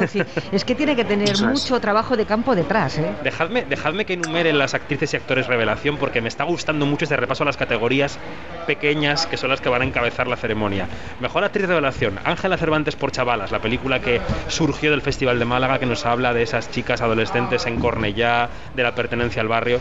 Almudena Amor, la actriz joven del año, diría yo, con el buen patrón y con la abuela, está como candidata por el buen patrón. Nicole García, la coprotagonista de Libertad, esa fuerza de la naturaleza que arrastra a la prota de la peli, ¿no? Y María Cerezuela, esa hija sufridora de Maishabel. Em, yo veo difícil que no se lo lleve Almudena, pero ¿qué pensáis? Pues que falta la actriz del año. Es decir, que Tamara Casellas, Oh. eh, Sí, la protagonista sí, de Ama, sí. no esté nominada a Mejor Actriz Revelación, es una cosa que me parece... Es escandaloso. en fin, pa- pa- Sí. Para quemar la, esta edición de los Goya solamente por esa razón. No quemes el palau con no, nosotros que- dentro, Fernando. No, no, pobre, no, la lista, la lista de nominados. Ah, la lista sí. que claramente es otro- otra demostración, ¿no? De que no les ha dado tiempo, ¿no? A, a terminar de ver las películas, por Dios. Es que cualquiera que vea las pelis del año dice, ojo, pues es una fuerza de la naturaleza, por favor. ¿Cómo Además, una actriz una- así puede no estar en, en actriz revelación? Que es, es que es su sitio, ¿no? Además, está, eh, está- en el caso de Tamara es evidente que es, es ella la película. Ella es la que, la que lleva sobre los, ese lomo perfecto la película desde el minuto cero. Entonces, ¿cómo no le vas a, eh, eh, cómo no le vas a meter aquí en esta, en, en esta categoría de mejor actriz revelación? Eso, es- eso de verdad que es un escándalo. Sí, sí, no, no, estamos de acuerdo en que es una de las actuaciones del año. También yo creo que es una película, es de esas películas que, como decía Fer antes, se les han escapado a los académicos. Sinceramente, yo creo que Ama eh, tiene alguna nominación esta noche, pero no la han visto mucho, no le han hecho mucho caso y es, bueno, pues es, efectivamente, sí, es uno de los olvidos de la noche si es que un cuerpo de votantes se puede olvidar de algo, que también es algo difícil de decir. Actor revelación, Oscar de la Fuente por El Buen Patrón, Tarik Ramili por El Buen Patrón, Checho Salgado por Las leyes de la frontera y Jorge Motos por Lucas. Eh, buf, buf, buf, buf. ¿Quién diríais que se lo va a llevar? ¿Por quién apostáis? Yo diría quién quiero que se lo lleve, que es Jorge Motos. Justifique su respuesta. Porque juega en casa. Soy muy fan de Jorge de-. No, pero no ¿no? solamente, no solamente es porque juega en casa, es que me parece que no le hace falta gran cosa, hace una interpretación muy contenida, con muchísimos silencios, y es capaz de transmitir toda la amargura de, de cómo ha llegado hasta el, el- el momento de soledad y el momento de, de autoodio en el que se halla. Y, y luego todo el alivio que siente al conocer a alguien que, le, que le- hace sentirse querido. Y, luego, bueno, pues no, eh, todo el arco emocional de este personaje hasta que se vuelve a empoderar, me parece que lo hace con muy pequeños gestos. Y con 22 años, pues si no gana el premio de actor revelación, ya ganará algo más adelante. Tampoco vamos a preocuparnos si no lo gana esta vez. A ver, por los Bremenes y por las Sorias, ¿qué pensáis del mejor actor revelación? Mira, nada más pienso que Oscar de la Fuente es un factor determinante eh, en la historia del buen patrón. Sí. Eh, sin ese eslabón, eh, la historia no funciona, ¿sí? Pero también eh, la frescura que tiene Tarik es impresionante. O sea, es, es la, tiene, tiene que cinco apariciones y las cinco es una presencia, una fuerza, un control increíble. Chechu está bien, pero me parece muy caricatura y no no sé. em, a, Che- Che- a Chechu yo le yo le quisiera ver en otra en otra película para Ya. para ver qué, qué tanto más puede darnos. Begoña ¿no? Donat le querría ver en otro sitio. Eh, y, y la mayor parte de los Se ha puesto oyentes- roja, se ha puesto roja. de los oyentes o las oyentes de este, pro- de este programa. Sí, sí. Sí, Chechu es papachongo. Fer, ¿cuál es tu candidato? Eh, yo estoy un poco, yo estoy un poco con, con Bego, la verdad. Eh, est- estoy muy de acuerdo con todos los argumentos que ha dicho, además. Eh, además, eh, de todas formas, siempre me parece que es difícil en la categoría de revelación cuando se enfrentan protagonistas con actores que tienen menos presencia, ¿no? Ujú. Porque obviamente no es lo mismo eh, recorrer todo el arco dramático de, de- de Lucas, por ejemplo, que los, que los papeles de reparto del buen patrón, que son fantásticos y interesantes Sí, y componen unos personajes ricos, pero obviamente no tiene un arco de, con, esa, ¿no? con esa evolución y demás. O sea que me parece que es una, siempre es una, can- una carrera un poco o, difícil y un poco injusta, ¿no? Bueno, quedan siete minutos para la ceremonia. Mercedes Pascua me mira porque no sé si quiere decir algo. No, pero si quieres lo digo. Dilo, vamos. claro que sí. que nos hemos dejado la actriz revelación eh, eh, sin decir cuál nos gustaría de las cuatro. o Es cuál verdad. se lo llevaría Pues de las cuatro. pues a ver, yo os digo lo que, lo que yo creo. Creo que se lo va a llevar, eh, espérate que las he perdido, ¿dónde las tengo? Aquí. Creo que se lo va a llevar Almudena Amor, pero a mí me gustaría que se lo llevara Nicole García. Ah, ¿Te ha gustado la película Sí. Libertad y el papel de Nicole en ella, la película? sí. Mucho. Mm. Además creo que estaba antes en la alfombra roja, iba Sí, con sí, un sí. traje azul, Azul, muy bonito. y Sí. creo que creo que eh, la forma de vestir a veces desvela cómo eres tú y creo que esa chica hoy desvelaba mucho de, de, su personalidad, tanto imagino en la vida real, que no la conozco, como en el papel que hace, que hace en la película. A mí me gustaría que se lo, lleva, se lo llevara, pero estoy convencida mí, que va a ser Almudena. Sí, yo, pero yo estoy con Nicole también, ¿eh? ¿eh? me gusta mucho el papel Nicole. que hace. Sí, Tim Nicole. Mm. A mí me gusta mucho Nicole también, pero Almudena me parece que solo por el hecho de, de plantarle cara a un actor tan imponente, tanto en lo físico sí, sí, como en lo sí, interpretativo, sí, totalmente. como Javier Bardem, y que no le coma la, la tostada, ya me parece que se, se merece es más, ese le, premio. le ridiculiza, es más, es que le ridiculiza. Estuve escuchando que por lo visto, eh, para enfrentarse a las escenas con Bardem, escuchaba reggaetón, porque le empoderaba. Tú a mí me vas a decir. ¿no? Oye, papi. Dejadme, dejadme. Pues yo soy- yo soy- Fer, venga, rápido. Yo soy muy de María de Cerezuelas, porque me parece que Maisabel está estupenda. Me parece además que es el personaje más interesante de toda la película, porque eh, ese- ese per- esa, esa hija de Maisabel Lassa que se enfrenta a, a- a no entender del todo a su madre, ¿no? Esa necesidad de reconciliación de su madre, que la hija no lo vive igual, ¿no? Y es, es muy interesante ver, eh, ver ese- esos, esos matices. Me parece que es, que es muy... Que, que- y, en su- y en su cara está todo eso. Me Dejadme parece que, muy, muy faltan, bonito su faltan cinco minutos para la ceremonia. Quiero pasar por la mejor dirección novel, porque los cortos hablaremos después, hablaremos de la música, pero a mejor dirección novel están nominados, nominadas Carol Rodríguez Colás por Chavalas, Javier Marco Rico por Josefina, David Martín de los Santos por La vida era eso y Clara Roquet por Libertad. Es verdad que el debut de Clara Roquet parece el debut obvio del año, como la película debut, pero a mí, Mm. si yo tuviera que darlo, creo que se lo daría a David Martín de los Santos por La vida era eso, porque es una película que me arrebata.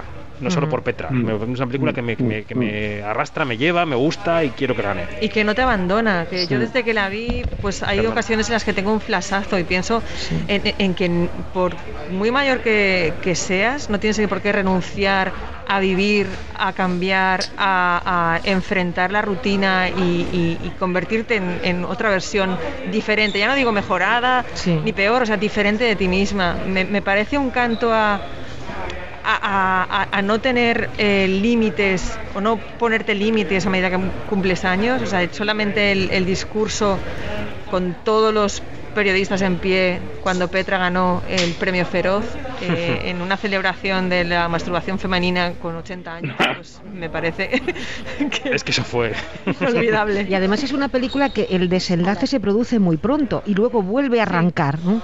Cuando de repente eh, ves que una de las protagonistas no está, arranca otra vez la película. ¿no? Entonces dices, bueno, eh, la capacidad de esa actriz para ponerse ya en primer plano y ser la que dirija, porque claro, eh, estar con Ana, Ana Castillo no es una fuerza brutal la de esa chica. Y que de repente la superes, mm, a mí me parece también, creo que es un papelón. Y, y- y las diferentes formas de afrontar la inmigración, cómo eran los españoles que Sí, sí. emigraron durante la dictadura, cómo son los, di- los emigrantes que se van ahora, ¿no? Aunque en, el- aunque en los dos casos es por una cuestión económica, cómo la mujer emigraba entonces y cómo emigra ahora, que ya no lo hace en, en pack de marido-mujer y, y- y lo hace desde la posibilidad de poder volver a casa, cuando la antigua generación no se plantea volver a España. Me parece que tiene muchas capas de lectura esa película. Sí que yo adoro Libertad, pero mm, tengo el corazón partido. Quiero es muy didáctica. Yo en este caso sí que me quedo Perpiñá. con Clara Roquet, me quedo. Creo es que, Libertad te ha gustado mucho, tú eres a mí muy fan me, de me ha Libertad. gustado mucho, porque además es que creo que Clara ha tratado el tema de las clases, el tema de las relaciones mm, de forma muy muy profunda, lo hablábamos antes, Bego y yo, Eh, el tema de esa relación abuela-nieta, el tema de relación cuidadora-abuela, el tema de relación hija-madre, a mí me ha parecido un trato muy muy brutal y el tema de las clases evidentemente lo mismo. Bueno, quedan apenas tres minutos, dos minutos para las 10 de la noche, las 9 en Canarias. En este momento vamos a despedir a Fernando de Luis Orbeta, que se tiene que marchar. Queríamos contar con él una horita aquí de análisis de previo de la ceremonia. Fer, muchas gracias. Un abrazo fuerte. Un placerazo, como siempre. Luego nos cuentas si has acertado la quiniela y esas cosas. Disfrutad mucho de la noche. Gracias. Un abrazo. Hasta luego, un abrazo. Fer. Los Chao. oyentes y las oyentes de Quinótico escucharán que ya se anima esta sala de prensa de las radios. Ha entrado la gente que estaba en la alfombra roja, la gente cacarea, la gente habla. ¿Sabéis qué pasa, oyentes de Quinótico? Que somos el único programa que está todo el tiempo en directo. Entonces, los demás graban una crónica, hacen no sé qué, una entrevista, tal, que muy bien, que los compañeros son maravillosos, pero aquí los que estamos dando callo somos los de Onda Cero. Mercedes Pascua es así, ¿no? Sí, sí, además si, si sales fuera, eh, estamos en, mucho frío. en- en un pasillo que hay como muchas salas eh, paralelas unas enfren- enfrente de otras. Debe haber alguien viendo alguna parte, como decíais antes, de- del público, viendo el, el show o les están preparando Sí. para verlo en otro sitio y parece la T4 de lentejuelas. ¿Ves? Pasar gente para arriba y para abajo con los brillos, con, y sales y te asustas, ¿no? Y dices, bueno, ¿dónde me he metido? Es como parece un atrezo, ¿no? Pero van Eso a que otras salas a verlo. muy monos, ¿eh? Sí, venimos para la ocasión. Americana, Begoña, sus dorados, la Perpiñá Traje también, de rojo, Bueno, espero, espero foto, espero que se tomen una foto antes de que empiece todo este sarao en serio y la cuelguen ya. Se ha hecho, ha en hecho un selfie Twitter. antes Begoña Venga, Perpiñá que lo nos lo va a ya para que nuestros oyentes lo vean, Ponlo que en nos sigan en Quinótico selfie, exacto. Arroba Quinótico, que primera nos con digan K. lo guapos que y guapas que estamos, Eso claro que es. sí. Y si no nos ven guapos, que no nos lo digan. Exacto. O nos den consejos, oye, también lo podemos admitir, ¿no? Si Joan Imri sigue Quinótico, nos puede decir cómo podemos ir como ella en la ¿Qué, qué le ha pasado? Yo quiero que nos cuente qué le ha pasado. ¿Por ¿Puedes qué lleva la escribir cómo iba iba como con un traje de sirena. eh, degradado de lentejuelas eh, grandes y iba en tonos yo creo que eran como dorados a grisáceos y abajo llevaba flecos pero es que de repente ha salido con la chaqueta y todos queríamos que se quitara la chaqueta para ver ese vestido y no se la ha quitado nunca evidentemente Bueno, eso que suena son las señales horarias de las 10 de la noche a las 9 en Canarias. Eh, estamos en directo en la web y la app de Onda Cero retransmitiendo los Goya 2022. Las pantallas de la sala de las radios todavía no nos dan señal de la ceremonia. Es verdad que aquí mm, nuestro querido jefe técnico Guillermo nos ha preparado todo para que yo le dé aquí a una ruedecita y cuando haya gala suene la gala. Eh, confío plenamente en que suene. Si no suena, cantaremos algo. cruzaremos los dedos sí Cantaremos algo, haremos algún baile regional, alguna cosa valenciana típica que nos digan los begoñas, La alguna Jota, cosa. entonces. No, una, una ¿Hay jota Jota no. valenciana? Claro que hay Jota Valenciana con No castañuela. sabía. Claro. Luego tenéis que acercar al micro porque es que si no, Una no se te oye. alguna cosa así. También. Muy bien. Bueno, estará todo el mundo ya en Twitter diciendo, ¿no sabe que hay Jota Valenciana? Pues ya lo sabemos, que hay Jota Valenciana. Como digo, han pasado a las 10 de la noche, las 9 en Canarias. Eh, la ceremonia de los Goya, yo, en la última retransmisión que hicimos de este tipo, que fue en Málaga, con nuestra compañera Isabel Sánchez, a la que le mandamos un beso desde aquí, eh, porque el año pasado en la edición pandémica pues no pudimos hacer esta mesa, este programa, decíamos, va a empezar a las 10 y 5, no os preocupéis, 5 minutos de cortesía. Y a las 10 y 2 empezamos a ver imágenes y tuvimos que subir corriendo la regleta porque empezó la ceremonia. Esto pasa. Pero bueno, aquí estamos. Oye, em, nos hemos quedado con Dirección Nobel, hemos apostado bastante fuerte en esta mesa por La vida era eso, Ujú. sí aunque Begoña. Perpiña ha dicho que Mira que como libertad. gané yo en esta categoría, ya me lo llevo todo. ¿Os parece que mientras empieza la ceremonia vayamos con la mejor actriz de reparto? sí Venga, La Venga. He visto a Sonia Almarcha guapísima, que viene por el buen patrón en la alfombra roja. Hemos visto a Nora Navas, que va a entregarle el premio a José Sacristán, que está nominada por Libertad. Aitana Sánchez Fijón viene de ganar el Feroz por Madres Paralelas. Y Milena Smith, que es la otra actriz de reparto de la película, la otra actriz de Madres Paralelas, que también viene espectacular a esta alfombra roja. ¿Por quién apostáis? Milena Aitana. Aitana. Ciegamente. Milena, dos Aitanas. Milena, Dos Milenas, dos Aitanas. sí. A mí la interpretación que más me ha gustado de las cuatro, por lo sutil, es la de Sonia. Fijaos lo que Es digo. que sabía que yo no sé por qué ibas a decir la de Sonia. Porque me he hecho valenciano estos dos días. Alicantino. Soy de la este terreta. Yo creo que tú has dicho, Almudena Amor le da la réplica a Bardem con una fuerza. y-. Sonia le da unas líneas de diálogo de dos palabras en la cama que lo deja tieso a Javier Bardem. ¿No, Yani? O sea, yo creo que es una Es sutileza. cierto, es cierto, sí. Ya, sí. pero es que esa actriz de teatro apolítica, es, eh, eso ya va a pasar a los anales de la historia del cine español. Soy ya política, ¿no? Y, y defender esas frases. Soy ya política, soy ya política. Eh, yo de verdad cuando estaba viendo Madres Paralelas esperaba siempre que saliera Aitana Sí. una y otra vez porque era eh, eh, cada vez que ella salía era como que como que te- como que, que veías el- la- como que empezabas a ver la película desde otro punto de vista Ojo que veo, Eh, era movi- veo ese movimientos en la pantalla de los Goya. En cualquier momento voy a subir un poco la regletilla a ver si oímos algo. A ver. De momento no se oye nada. Me da mucho miedo porque esas regletas que no las tienes bajadas y cuando las subes puede haber un pitido. Me da miedo por los oídos de los oyentes. Y luego sucede una cosa, Aitana no ha estado nominada nunca al, al Goya. O sea, Es sorprendente. Es su primera vez. increíble. es sorprendente Increíble. sí películas eh, mm, que son fundacionales del cine español. Yo tenía. Aquí está la gala. Y suena en Onda Cero en directo a las 10 y 3 minutos. Homenaje a Berlanga.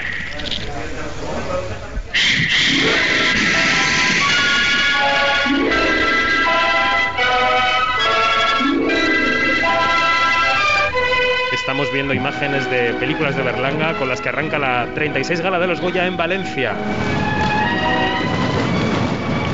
Y el castillo de fuegos artificiales que ahora mismo se está lanzando en Valencia.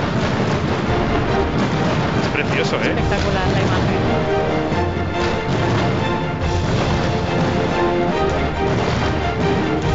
Informar que, la, que el Castillo de Fuegos Artificiales es de una gran firma pirotécnica aquí en Valencia, que es Ricard Caballer.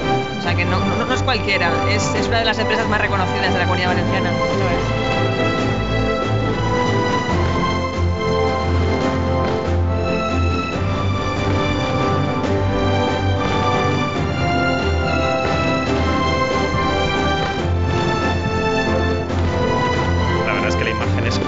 Preciosa. Valencia está de dulce, el Palau de les Arts iluminadísimo. Me parece brutal.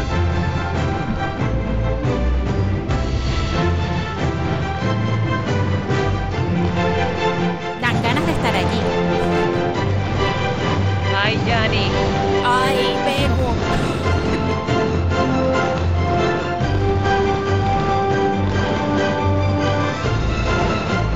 Ahora sí se me oye, ¿no? Yo creo que si lo está viendo Kate Blanchett le tiene que estar recordando un montón a la ópera de Sydney. Oh, Cuando sí. empiezan Claro. cuando empieza el fin de año o estrenamos un año nuevo, me está recordando muchísimo a la ópera de Sydney. Bastante. Que se lo tome como un homenaje, mira, también. Se va a ir más contenta todavía. Vamos a ver qué nos enseñan del interior de la ceremonia porque ha acabado la música en la intro de los Goya. Qué panorámica de Bienvenidos y Valencia. bienvenidas a la gala de los premios Goya.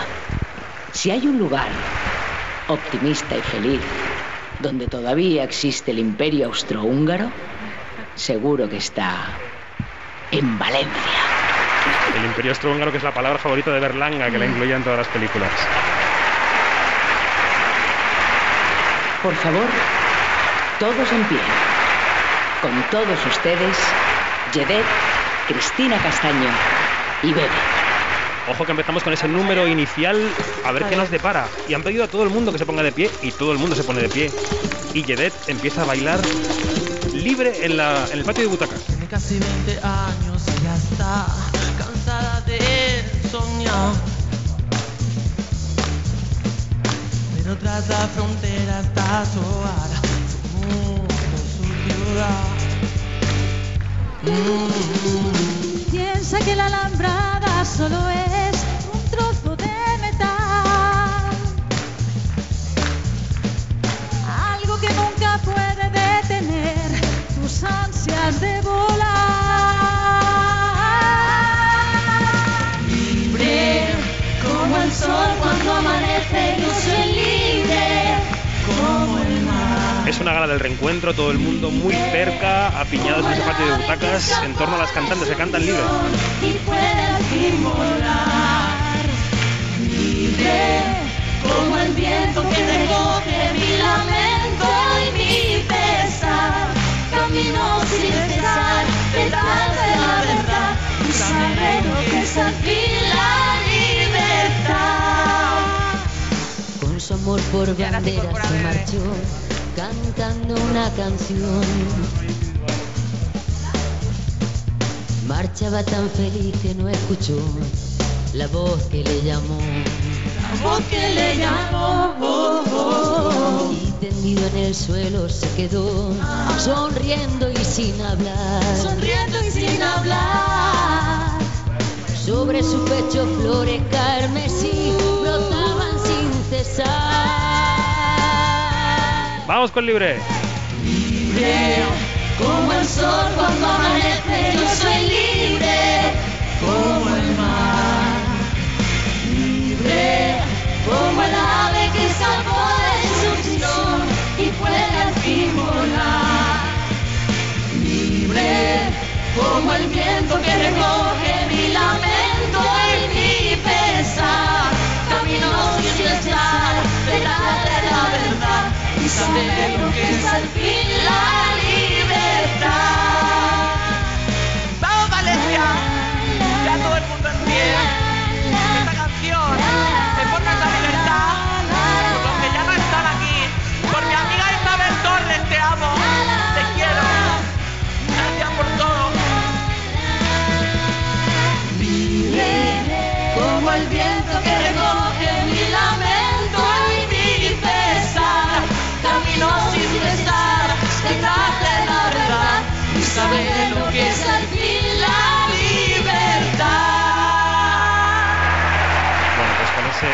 Homenaje a Isabel Torres. eh, con ese homenaje a Isabel Torres ha- se ha desarrollado el, el primer número de la gala 2022. ¿Qué os ha parecido? Pues muy bien hilado y, y me parece que, que- que las tres han, han conseguido darle una fuerza que no esperábamos ninguno. Le ha dado Bebe, sí. podemos recordar que Bebe ganó el Goya Mejor Canción Original por tiempo pequeño Claro. de la película de la educación de las hadas, o sea que era coherente también que formara parte de ese Ojo que sale Carmen Machi, vamos con ella. estupendísima en sus andares. Bona nit. Benvingudes i benvinguts a la 36a Gala dels Goya, que avui...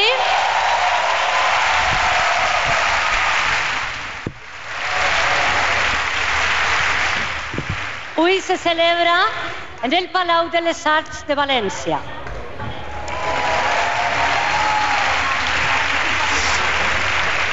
Hemos venido aquí a culminar el año del centenario del maestro Berlanga, uno de los mayores genios del cine español. En estos tiempos, esta etapa tan difícil que estamos viviendo, en la que se suceden tantas escenas berlanguianas en las casas, en las calles, en las instituciones, seguro que Berlanga nos hubiera animado a disfrutar y a reírnos del presente, incluso ahora, en plena pandemia. Vamos a recordar que estamos en directo en la gala de los Goya 2022. Habla Carmen Machi en el monólogo inicial, si es que se puede llamar así, de la Por ceremonia. ejemplo, en lugar de esperar a los americanos con alegría, esperamos los fondos de recuperación de la Unión Europea. En lugar de sentar a un pobre a nuestra mesa, sentamos a un positivo en Navidad. Pero a ver, todo no ha sido malo, ¿eh? No. Ha habido muchas cosas buenas.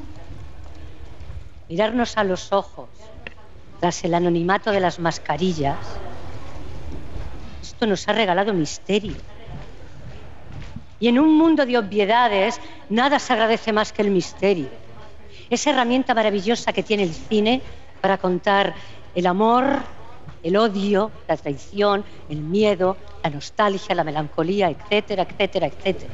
El cine es nuestro lugar de encuentro. Es un lugar donde reímos, donde lloramos, donde nos enfadamos, donde nos enamoramos y queremos que siga siendo así. Por eso están abiertos, esperándonos a todos, con tantas ganas como a Mr. Marshall. Hoy es la gala del reencuentro de nosotros, los que hacemos el cine, y de vosotros, los espectadores. Muchísimas gracias por darnos la oportunidad de seguir en vuestras vidas a través de lo que nos une, el cine. Primer aplauso de la noche para Carmen Machi. Bueno, adelante, adelante, por favor. Señoras. María Guerra, buenas noches. Hola. Con todos Muy bien, aquí estamos. cinco Viendo, viendo cómo Carmen Machi presenta, a ver a quién. en el cine español. Charo López. Belén Rueda. Carmen Machi, que es protagonista de uno de los cortos nominados, Mindanao, haciendo un remedo de la alcaldesa de Valencia fallecida, Rita Barberá. Efectivamente, efectivamente. Pues salen Charo López, Belén Rueda, Nayo Animri, Juana Costa y Vicky Peña al escenario. Nayoa sin la americana. Efectivamente. Los nominados y las nominadas al mejor sonido son Bueno, pues hemos vuelto a ese esquema que tanto temíamos, que salen cinco actrices gigantescas a decir y los nominados son... Y vamos a decir quiénes son los nominados. Los nominados son, como está diciendo la ceremonia, em, El Buen Patrón, Madres Paralelas, Maishabel y Tres. Y aquí apostábamos por tres, ¿no, chicas? Así es. Pleno con- de quiniela a tres. Contadme un poquito más, ¿por qué? ¿Por qué tres? ¿Por qué el oyente que nos esté escuchando tiene que ver tres por el sonido? Por el trabajo de representar la, la falta de sincronización entre, entre la imagen y, y el sonido. O sea, la protagonista de esta película eh, sufre un fenómeno paranormal que consiste en que la- el sonido le llega unos minutos Está después. desfasada. Está desfasada. Entonces, eh, eh, la película no tiene sentido si- sin el trabajo de sonido Vamos con el premio. soberbio que, que va a ganar. y el Goya es para Daniel Fontradona, Oriol Tarragó, por tres. Por tres, efectivamente hemos ganado en esta quiniela. Tres era el mejor trabajo de sonido de, de esta noche. Era un trabajo, la verdad, eh, completamente eh, revolucionario, porque te lleva a la cabeza de Marta Nieto, ¿no, Janina? Sí, exactamente. Te- te- te- te- el trabajo de sonido es tan impecable que, que no se puede imaginar ese traba- esa película sin ese trabajo de sonido, porque como decía Begoña, es el sonido también un protagonista. Escuchamos agradecimiento, Yani. Qué bonito estar todos juntos otra vez, el cine español. Gracias Valencia por juntarnos todos después de este- estos dos años tan complicados. Gracias Juanjo Jiménez por tener una visión tan personal del cine, porque al final lo más bonito de hacer películas es cómo las hacemos y cómo el público las percibe. Gracias por hacer una película tan única que te has apoyado tanto en el sonido de una manera narrativa, creativa y emotiva. Eh, nada más, muchísimas gracias a la Academia por tener la sensibilidad y el cariño por apreciar nuestro trabajo. Muchísimas gracias. Bueno, a ver, chicas, yo lo que decía cuando decía que el buen patrón venía a perder, era, no, era que quisiera que, perdiera, sino que ya no va a llevarse 20 nominaciones porque acaba de perder la, primera, ¿no? Porque tiene muchísimas esta noche en categorías que seguramente no va a ganar y evidentemente en este caso 3 era la gran favorita y la revolucionaria, ¿no? Me gustaría que los oyentes vieran a Mercedes Pascua y a María Guerra moviendo todos los cables, enchufando todos los ordenadores. Eh, María, cuando pongas el huevo, nos cuentas hasta la alfombra. Voy, voy. Yo solo quiero agradecer a mi familia y a mi escuela, al SCAC, y sobre todo a mis dos maestros, a Marc y Uriol. Muchas gracias. En estos tiempos de tan necesario empoderamiento femenino, quiero dar las eh, gracias y compartir este premio con mi microfonista Marta Durruti. Vamos a decir que era la quinta nominación para Daniel Fonrudona, que Oriol Tarragó tiene cuatro premios Goya, el último lo tuvo por Un monstruo viene a verme en el 17, y Marx Orts, Mark Orts tenía cinco premios Goya, el último también por Un monstruo viene a verme, o sea que tiene el sexto, aunque era la primera nominación para Mark Birch. Son los ganadores de este premio de sonido. María, ¿qué tal? Buenas noches. Hola, ¿qué tal? Buenas noches. Veo que me he quedado afónica en, en la... Claro, es que... Lo estabas dando todo. ¿Qué habrás hecho? Pues gritar, ah, vamos con vestuario, ¿no? Sí, porque las actrices que han subido al escenario se han dedicado a decir y los nominados son, y ahora han dicho que los nominados son los que de mejor diseño de vestuario. El amor en su lugar, el buen patrón, las leyes de la frontera y Maisabel. Y aquí decíamos en la previa que a mí, por ejemplo, me gusta mucho el vestuario del amor en su lugar, de Rodrigo Cortés. Sí, porque realmente huele a pobreza. Es el- Al gueto de Varsovia. Claro, esa pobreza de, de uñas sucias y pelo sucio, y no tiene ese- esa textura. A ver, Belén Rueda. Y el Goya es para Vincent Escobar por las leyes de la frontera. Pues se lo ha llevado el vestuario de época de las leyes de la frontera. Pues mira, yo estaba hablando con esta chica que decía que, que había cogido eh, fotos de su familia. O De sea, los 70. Claro, o sea, fotos de sus padres, de sus abuelos, de cómo iban vestidos y que había cosas que han podido utilizar y otras que no, que las han copiado. Y la verdad es que decía que estaba atacada, que llevaba no sé cuántos días sin dormir y, y que, no, y que no sabía muy bien qué, qué iba a hacer con su cuerpo. Pues ah, mira, por lo menos ha conseguido subir. eh, a- Pues ha ganado en Goya. Ha ganado en Goya. Vamos a escuchar el comienzo del agradecimiento. Gracias. O sea, hace como un mes que pienso que igual debería como prepararme un discurso. Me ponía tan nerviosa solo de pensarlo que no lo he hecho. O sea que si estaba nerviosa antes, imaginaros ahora. Y o sea que nada, eh, gracias a la academia me gustaría mucho compartir el premio con el resto de nominados y me gustaría todo más, todavía más compartirlo con mi equipo. Es la primera nominación a los Goya de Viñete Escobar, que contaba ya con varias a los Gaudí. Begoña Perpiñá va a ser la persona que vaya recontando los premios de la noche. De momento llevamos dos premios, ¿no? En lo que llevamos de gala. Dos premios, mejor sonido para tres, mejor vestuario para las leyes de la frontera. O sea que muy repartida la cosa y ninguno de los dos para las favoritas de la noche, que están Exactamente. intactas. Y María Guerra hablaba de cómo eh, el amor en su lugar reflejaba la suciedad del gueto de, de Varsovia, pero eh, las leyes de la frontera también reflejan lo que fue esa pobreza en, en la Girona de los años 70. Cine, Daniel, son como imposibles que no se contagien, o sea, es una maravilla. Está elogiando a Daniel Monzón. Nada, al resto del equipo, obviamente, que nos, bueno, aparte de currar un montón, también nos echamos unas risas y ha sido como un equipo maravilloso. I nada, gràcies a, bueno, als, als meus amics, a la meva A los meus amics. Eh, han subido cinco actrizones al escenario, Janina, para dar cinco premios seguidos como cinco soles al arranque de la ceremonia. Chico, es que lo que Chico. nos temíamos, ¿no? Sí. Lo que nos temíamos. Esto, eh, va- vamos a, a- a ver, eh, está Voto de empezando. confianza, sí.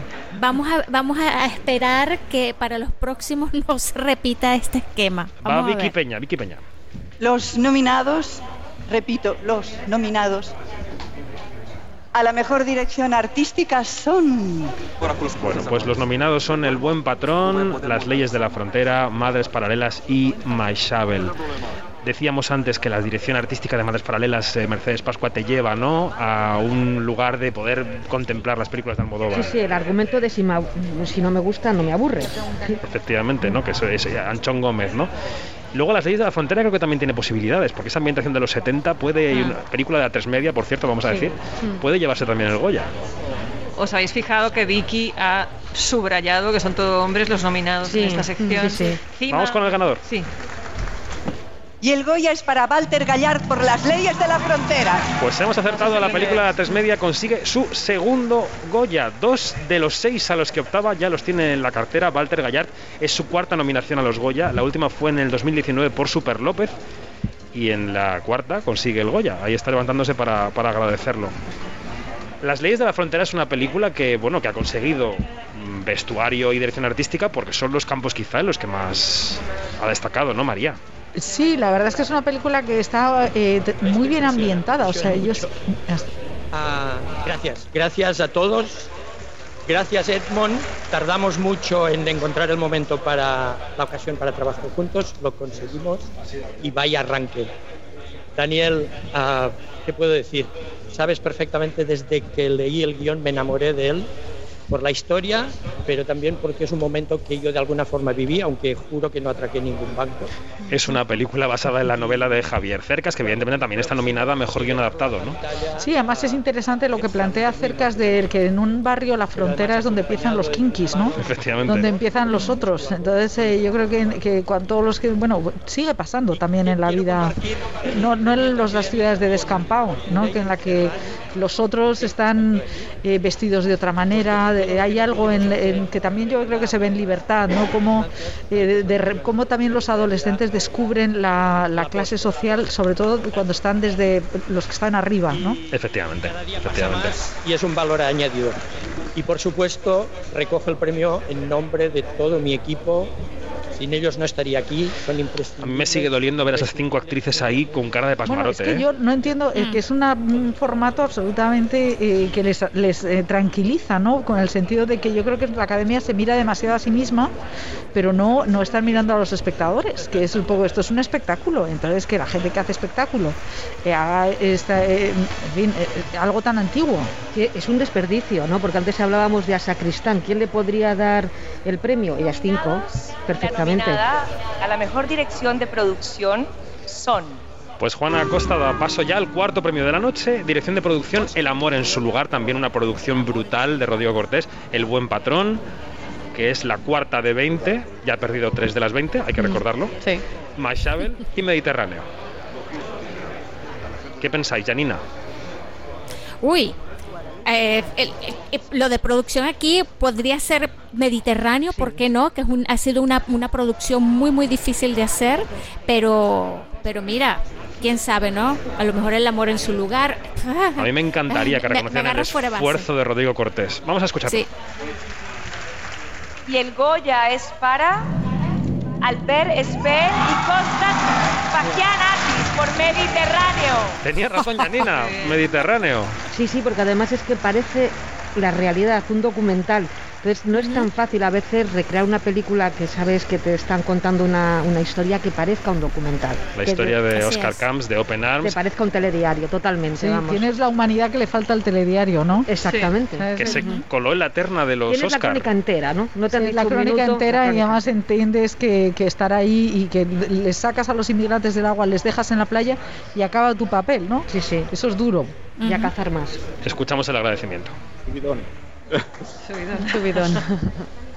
Ante todo, agradecer a los académicos este premio y compartirlo con el resto, no, con mis compañeros de nominación que también se lo merecen. Está muy emocionado Albert Spell, tanto él como Costas Sfakianakis. Es su primera nominación al Goya para ambos, no habían estado en esta ceremonia. Quiero agradecer a, los productores del Astor, de Fasten, de Arcadia y a Marcel por haber explicado una historia sobre una problemática tan real que esperemos que esta película ayude a que se pongan medios y el Mediterráneo deje de ser una gran fosa común.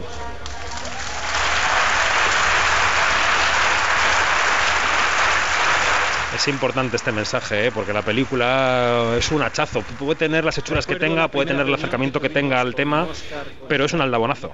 Es un hachazo y es la punta del iceberg. En realidad lo que estamos viendo es eh, un- una pequeña gota en el mar de la solidaridad que hace falta para, para poder ya no acabar con esto porque es una cuestión política, sino que haya una, más, una mirada más humanitaria hacia este problema.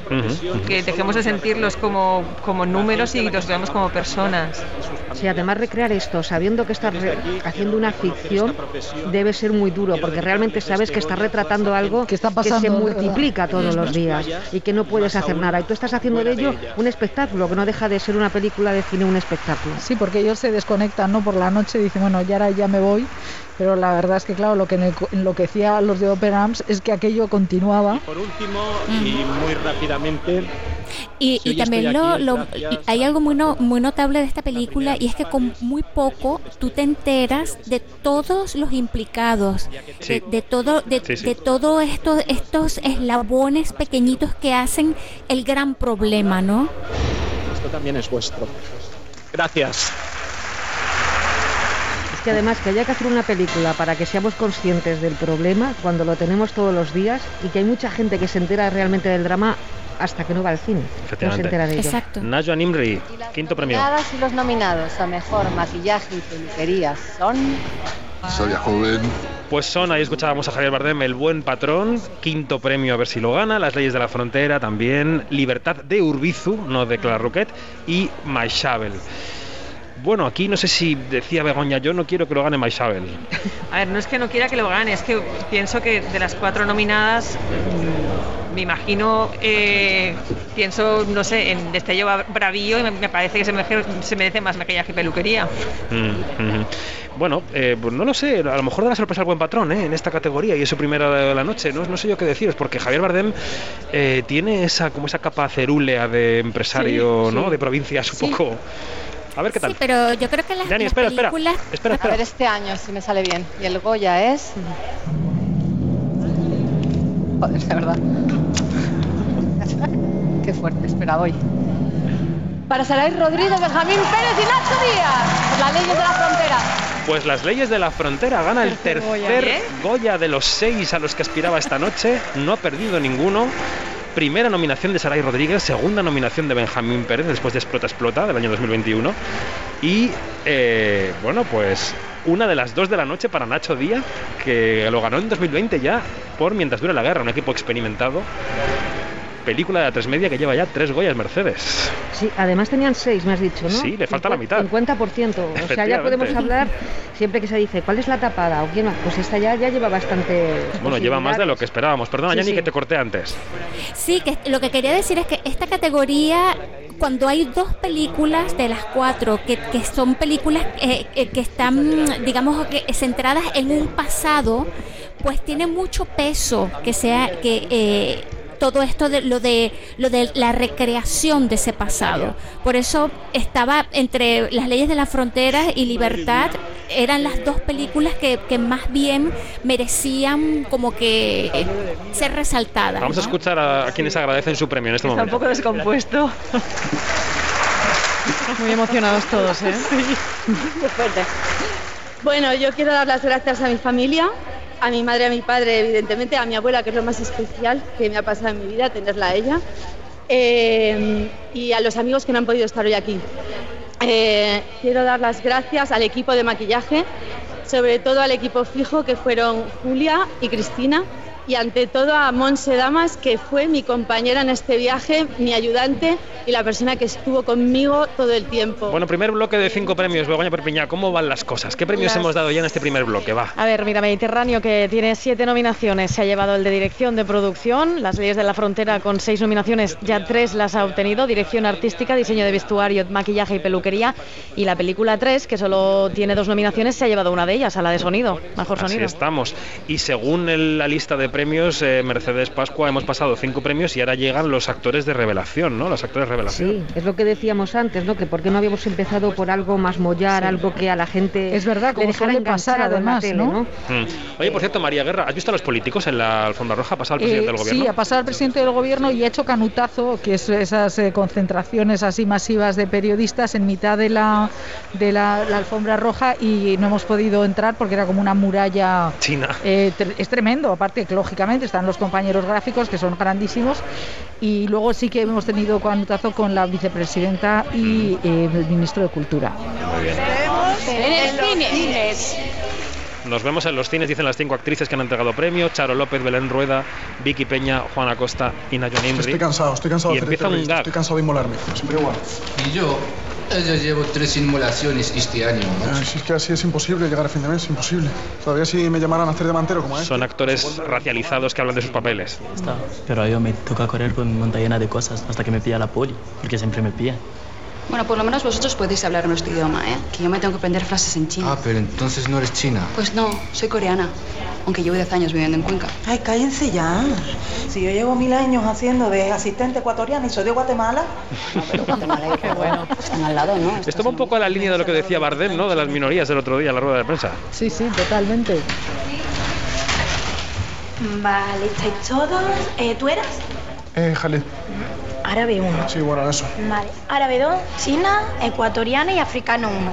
Pues solo nos faltaría el chico que iba a hacer el papel de médico, ¿vale? Que parece que está en un atasco. Perdona, yo si quieres puedo hacer de médico, ¿eh? Y yo. Eh, cariño, ven un momentito. Oye, ¿a ti te importaría? Bueno, em, igual tenemos la impresión de que han ido rápido los primeros premios de la noche. Han sido cinco premios entregados muy uno detrás de otro. Llevamos media hora de gala. Con esta cadencia de premios, si fuéramos así de rápido, Me pe- quiero pegar un tiro. ya. acabaríamos a la una de la mañana. Vamos a ver. eh, Son 28 premios. Madre mía, y honoríficos. está desde Berlín viéndolo. Bremen. no he Bremen. ido a Berlín. Hola, Yanina, perdonad que- Hola, que, ya haga estos Guerra. ataques, pero es que me, me vengo de la alfombra roja hecha fosfatina y quiero Te vi, saludaros. te vi. Ojo que Te he aparecen visto por allí dando tres actores guerra. en el escenario. Vamos a ver. Bueno, Paula, noches. sí. Las nominadas a Mejor Actriz Revelación son Vamos con mejor actriz de revelación. Antes hemos hecho nuestra quiniela.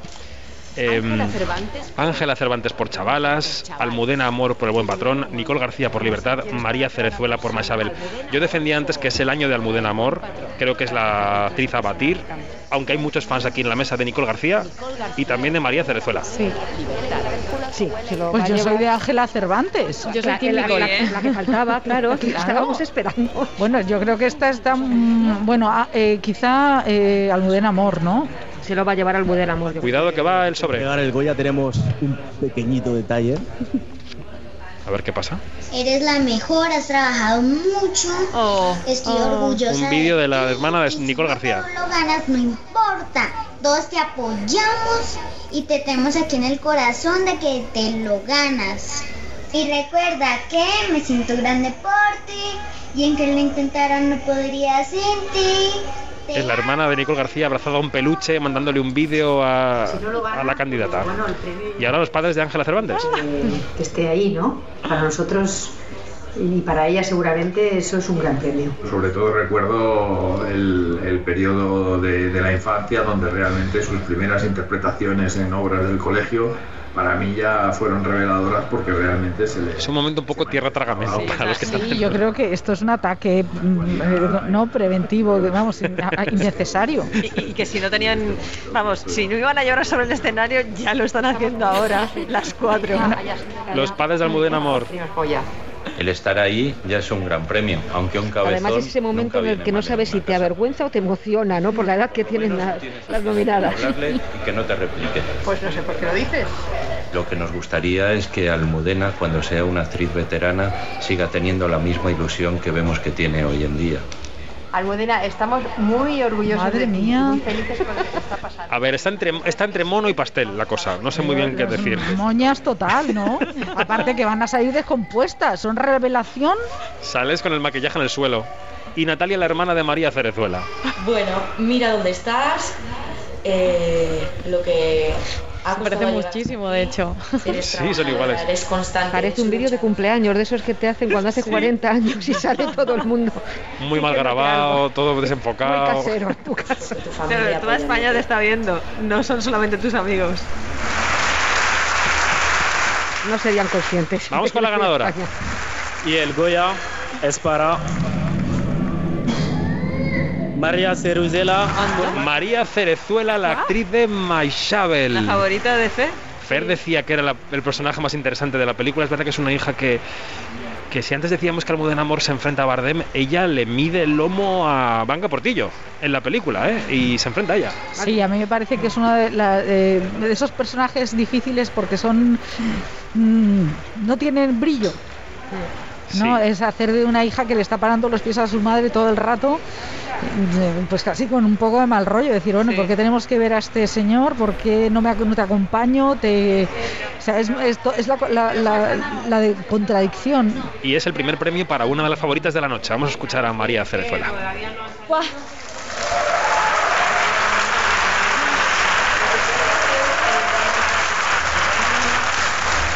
Muchísimas gracias a la Academia por darme este premio, eh, a mis compañeras nominadas, Almudena, Nicole y Ángela. Sois mujeres increíbles que habéis hecho trabajos muy valientes y os admiro muchísimo, muchísimo a las tres. Almudena Amor tiene cara un poco de lo he perdido, hay que decirlo. Una película tan necesaria por contar la- esta historia de Maisabel, que eres un ángel. Maisabel, eres un ángel. Y te debemos mucho todo el mundo. Maisabel Lassa que está presente en la ceremonia que ha pasado por la alfombra roja. Sí, sí, ha pasado por la alfombra roja y es impresionante porque es una mujer eh, diciendo que mucha gente le ha dado las gracias. A Iciar por darme esta oportunidad y por cambiarme la vida. A mis compañeros Blanca, Luis y Urco. Sois los mejores compañeros que una podría tener, de verdad. Gracias. A mi familia, a mi amor, Aitor, que te quiero, te amo.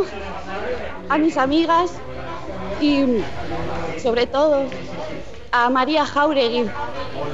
Esto es por y para ella. De verdad. Al personaje real al que interpreta. Gracias.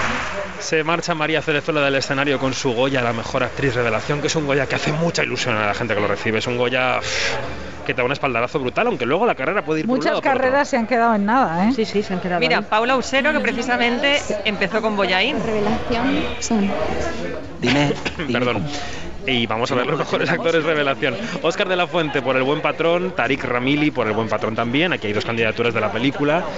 Chechu Salgado, El amor platónico de Begoña Donat por Las leyes de la frontera. Y Jorge Motos por Lucas. Ojo que si se lo llevara a las leyes de la frontera serían cuatro, ¿eh? Y Con Daniel de Música, el buen patrón bastante bien enfilado. y el buen patrón no lleva ninguno y aquí se juega a dos. Lo mismo se estrena, ¿eh? ¿Tú crees? Tarik. Tú ves a Tarik. Sí. María, tú para ti cuál es el revelación? Oscar de la Fuente, Tarik. espera, espera. Espera, espera, que vamos a escuchar el nombre del ganador. Tenemos otro detalle, por supuesto. Ah, no, que hay más vídeos, que hay más vídeos. Está Jaime Lorente como Isabel ganes Gemio. no ganes el premio, ya lo has conseguido y el hecho de que estés nominado es un premio que nos llevamos todos. Estamos viendo a Marcos Ruiz, que es el protagonista de las leyes de la frontera, mandándole un vídeo a Chechu Salgado. Un abrazo gordo y mítico de toda la banda del Zarco. Un besazo. Y con tan solo ocho añitos, a lo Concha Velasco, como mamá, quiero ser actor. Ahora Andrea, la hermana de Jorge Motos, el protagonista de Nos Lucas. demostró que su pasión era estar en un escenario.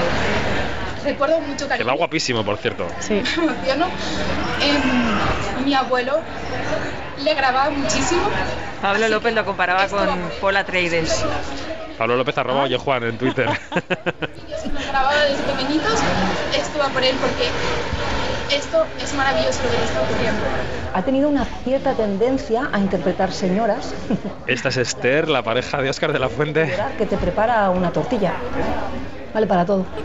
Sé de su compromiso y de su entrega con, con su profesión y con su trabajo y, y le veo desde hace ya muchos años. Y es maravilloso, la verdad es que estoy feliz por él. Te amo. Óscar de la Fuente es ese trabajador que protesta frente a la fábrica de básculas Blanco en el Buen Patrón. Y ahora está Pilar, la pareja de Tarik Ramili, que es el jefe de producción de esa planta. Ya llegar hasta aquí y estar nominado es un regalazo. Haber tenido la oportunidad. Uy, han cortado el vídeo. Se ha cortado ese vídeo, Pobre Paula Usero, la cara que se le ha quedado.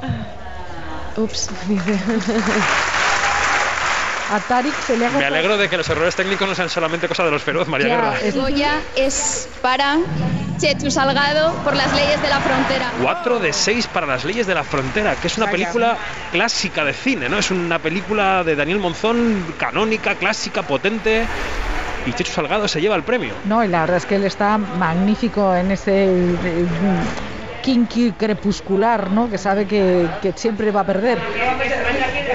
Te escuchamos. A ver si, a ver si me acuerdo de todo. bueno, primero gracias a la academia. eh, quería compartirlo también con el resto de nominados, con Oscar, con Tarik y con Jorge, que han hecho un trabajo excelente y brutal.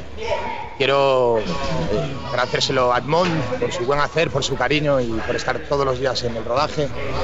Quiero también agradecérselo, por supuesto, a Jorge y a, Daniel por escribir este guion, a Daniel por darme la oportunidad de representar a este personaje al que admiro y al que quiero tanto y que siempre me va a acompañar. Quiero agradecérselo y compartirlo también con Mike Ortega y con todo el equipo, con María, con Magui y con Pedro, por estar siempre ahí desde el minuto uno. Y sigo con Eva y con Yolanda por, por el casting y porque cada vez que suena el teléfono. Bueno, vamos a dejar aquí un momento el agradecimiento. Begoña Perpiñá, llevamos siete premios. ¿Cómo va la noche? Porque la noche está tomando unos rumbos que no esperábamos. No, no los esperábamos para nada. Yo simplemente quería comentar la película más galardonada de la historia de los Goya, Mar Adentro, hasta bueno 14 premios. El Buen Patrón ha sido la más nominada, pero no va a conseguir Ya ha perdido el arrebatar. récord, Lo ha perdido sin duda. Bueno, aparte que luego tiene el- en la categoría de, de actores de reparto tiene tres, o sea Ya. que no podían ganar más Aunque que hubiera un uno. execuo, nada, nada. Así que sí, Leyes de la Frontera ha conseguido ya cuatro de los seis premios. Maisabel tiene este premio con el del Goya por María Cerezuela en esta mejor, o sea, la categoría de mejor actriz revelación y tres con ese Goya a mejor sonido. O sea que ese es un poco el recuento, pero lo que tú decías, David, las de Leyes de la Frontera, que de los seis se ha llevado cuatro ya. De los seis ha llevado cuatro y ya ha perdido unos cuantos el buen patrón. Y aparece en el escenario la pareja de Pedro Almodóvar y Penélope Cruz porque llega el Goya Internacional. Acertó Mercedes Pascua ¿eh? con la quiniela. que no podía dejar pasar la oportunidad. A ver qué dicen. Muy buenas noches. Es un gran honor para nosotros entregar el primer Goya Internacional de la historia de nuestra academia. Sí, creo que ahora viene un vídeo. La Academia de Cine ha creado el Premio Goya Internacional para reconocer Están a explicando las razones por las que Kate está hoy aquí con un premio. que une culturas y espectadores de todo el mundo. En esta primera edición, el Goya Internacional es para una figura extraordinaria del cine mundial. Una actriz que ha creado personajes inolvidables, que ya son parte de nuestra memoria y de nuestro presente.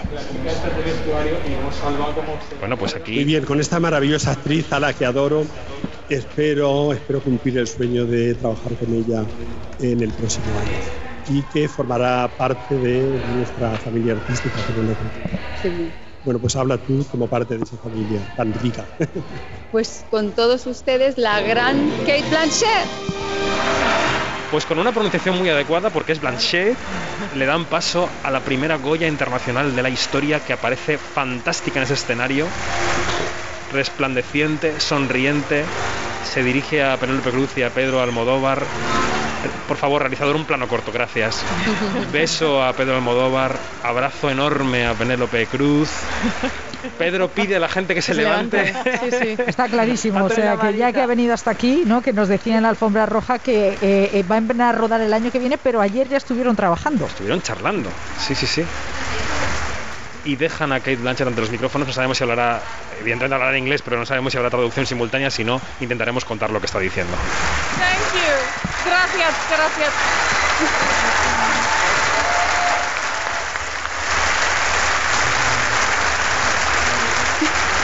Gracias.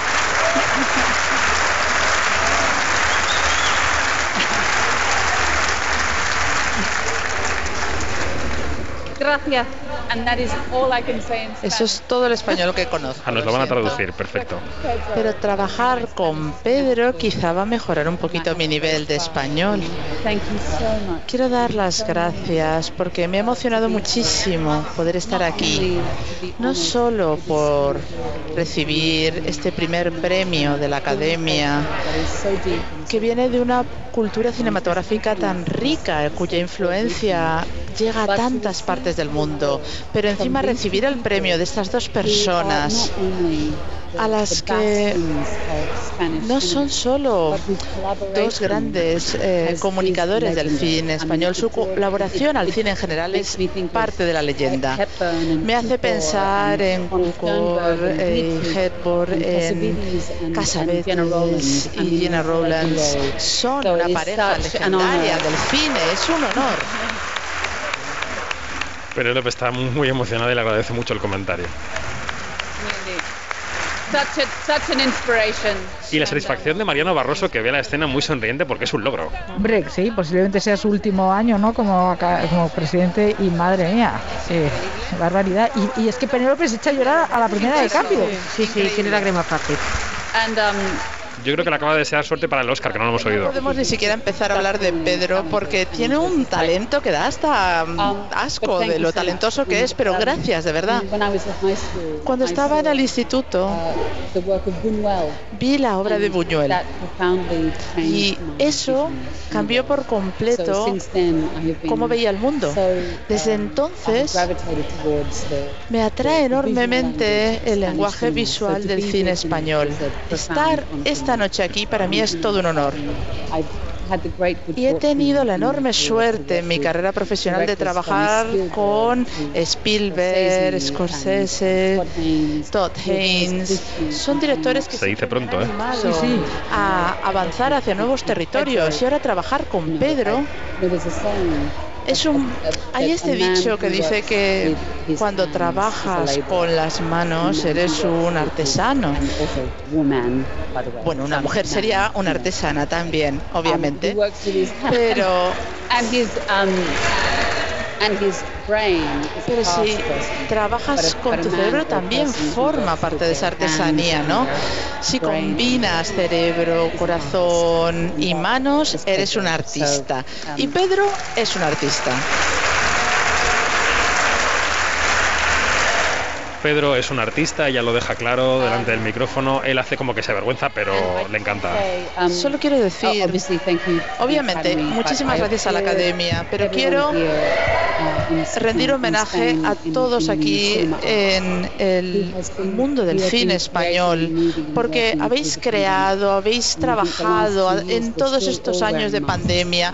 Seguimos con la mascarilla. Yo como estoy recibiendo premio, pues no la llevo, pero ha sido difícil y me siento muy orgullosa por lo que hemos hecho como sector a nivel internacional. El hecho de que hemos encontrado una forma creativa de seguir avanzando a pesar de la experiencia que tenemos y seguir creando, porque ha sido algo con una incertidumbre muy profunda, muy difícil. Y cuando trabajas en este entorno, compartimos la vida con la incertidumbre, pero hemos entendido nuestra responsabilidad y la oportunidad que hemos tenido para animar a nuestro público y a todo el mundo a aceptar la incertidumbre y que vuelvan a nuestras salas de cine y que vayamos más allá y que aceptemos que está el mundo tiene zonas grises, confusas. Eso es ser humano. Gracias a todos. Felicidades a todos. Muchísimas gracias Qué discurso tan inteligente sobre la incertidumbre que estamos viviendo y relacionada con el cine. Completamente, ¿eh? Ha desviado la atención hacia las personas que le han dado el premio en lugar de hacia ella misma. Lo cual me parece Inteligentísimo. Yanina, ¿cómo la has visto? Gente. Ay, yo- es fantástica. Esta mujer, ustedes saben que de yo ser eh, homosexual, Kate Blanchett sería mi mujer. Un segundo, que llegan, las- que llegan los siguientes entregadores. Son te dice, no, no, no, piénsatelo. eh, Farrujas, de Ian de la Rosa. Vamos con los cortometrajes de ficción. Eh, Begoña, rápidamente, ¿por cuál apuestas de los cinco que te los has estudiado a fondo? Totem Loba. Totem Loba. El corto en el que debuta Con el que Verónica debuta Echegui. Verónica Echegui. A ver, creo que va a ganar Mindanao, pero mi favorito es Totem Loba, porque me parece que lo que hace es hacer una lectura sobre eh, el atavismo, el ritual, cómo la tradición nos ha, eh, nos ha en- enraizado esa, esa- ese heteropatriarcado presente en nuestras vidas y, y- y cómo a través de una historia ficticia de, de unas fiestas del pueblo en la que los chicos se visten de lobo tradicionalmente para atacar a las, a las chicas, pues te está hablando de toda una sociedad. Quería decir también que Votamos es un corto que pone de relieve la salud mental, que es un tema del año también, Sí. ¿no? Y que puede también haber concitado atención de la academia. Y Yala, que ha tenido algún premio, el conflicto de Gaza, la juventud, hay algunos temas por aquí rondando que pueden llevarse premio. Vamos a ver quién gana.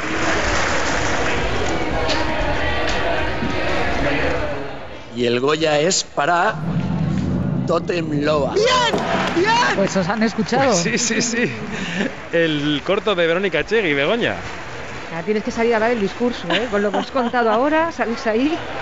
Efectivamente.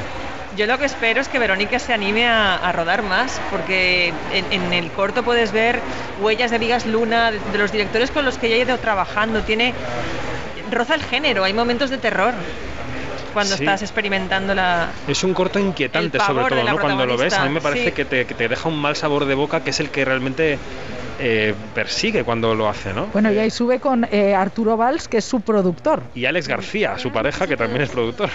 Gracias, academia. Gracias, académicos, por darle foco a esta historia, por darle la relevancia que tiene. Me encantaría, Pedro Sánchez, que la vieras con tus hijas y con tu mujer y después habláramos. Alusión al presidente del gobierno. ¿Verdad? Tómatelo en serio. Toma. Eh, qué alegría venir a recoger un premio con un equipo, no yo sola, porque el corto no es mío, el corto es nuestro. El corto sin Alex, el loco produce que ha estado conmigo desde el principio, siempre está, mi amor. Cuánto me alegro de estar creciendo a tu lado, te amo. Sin Estela Films, que estuvieron desde el principio, sin Pólvora Films, que también estuvo desde el principio, sin Movistar, Comunidad de Madrid. Por favor, si me olvido a alguien, tened en cuenta eh, la situación. Pero, sobre todo, para mí es una alegría por el equipo, porque 60 personas se dejaron la piel, literalmente, por amor al arte y por amor a este proyecto, y a ellos se lo debo todo.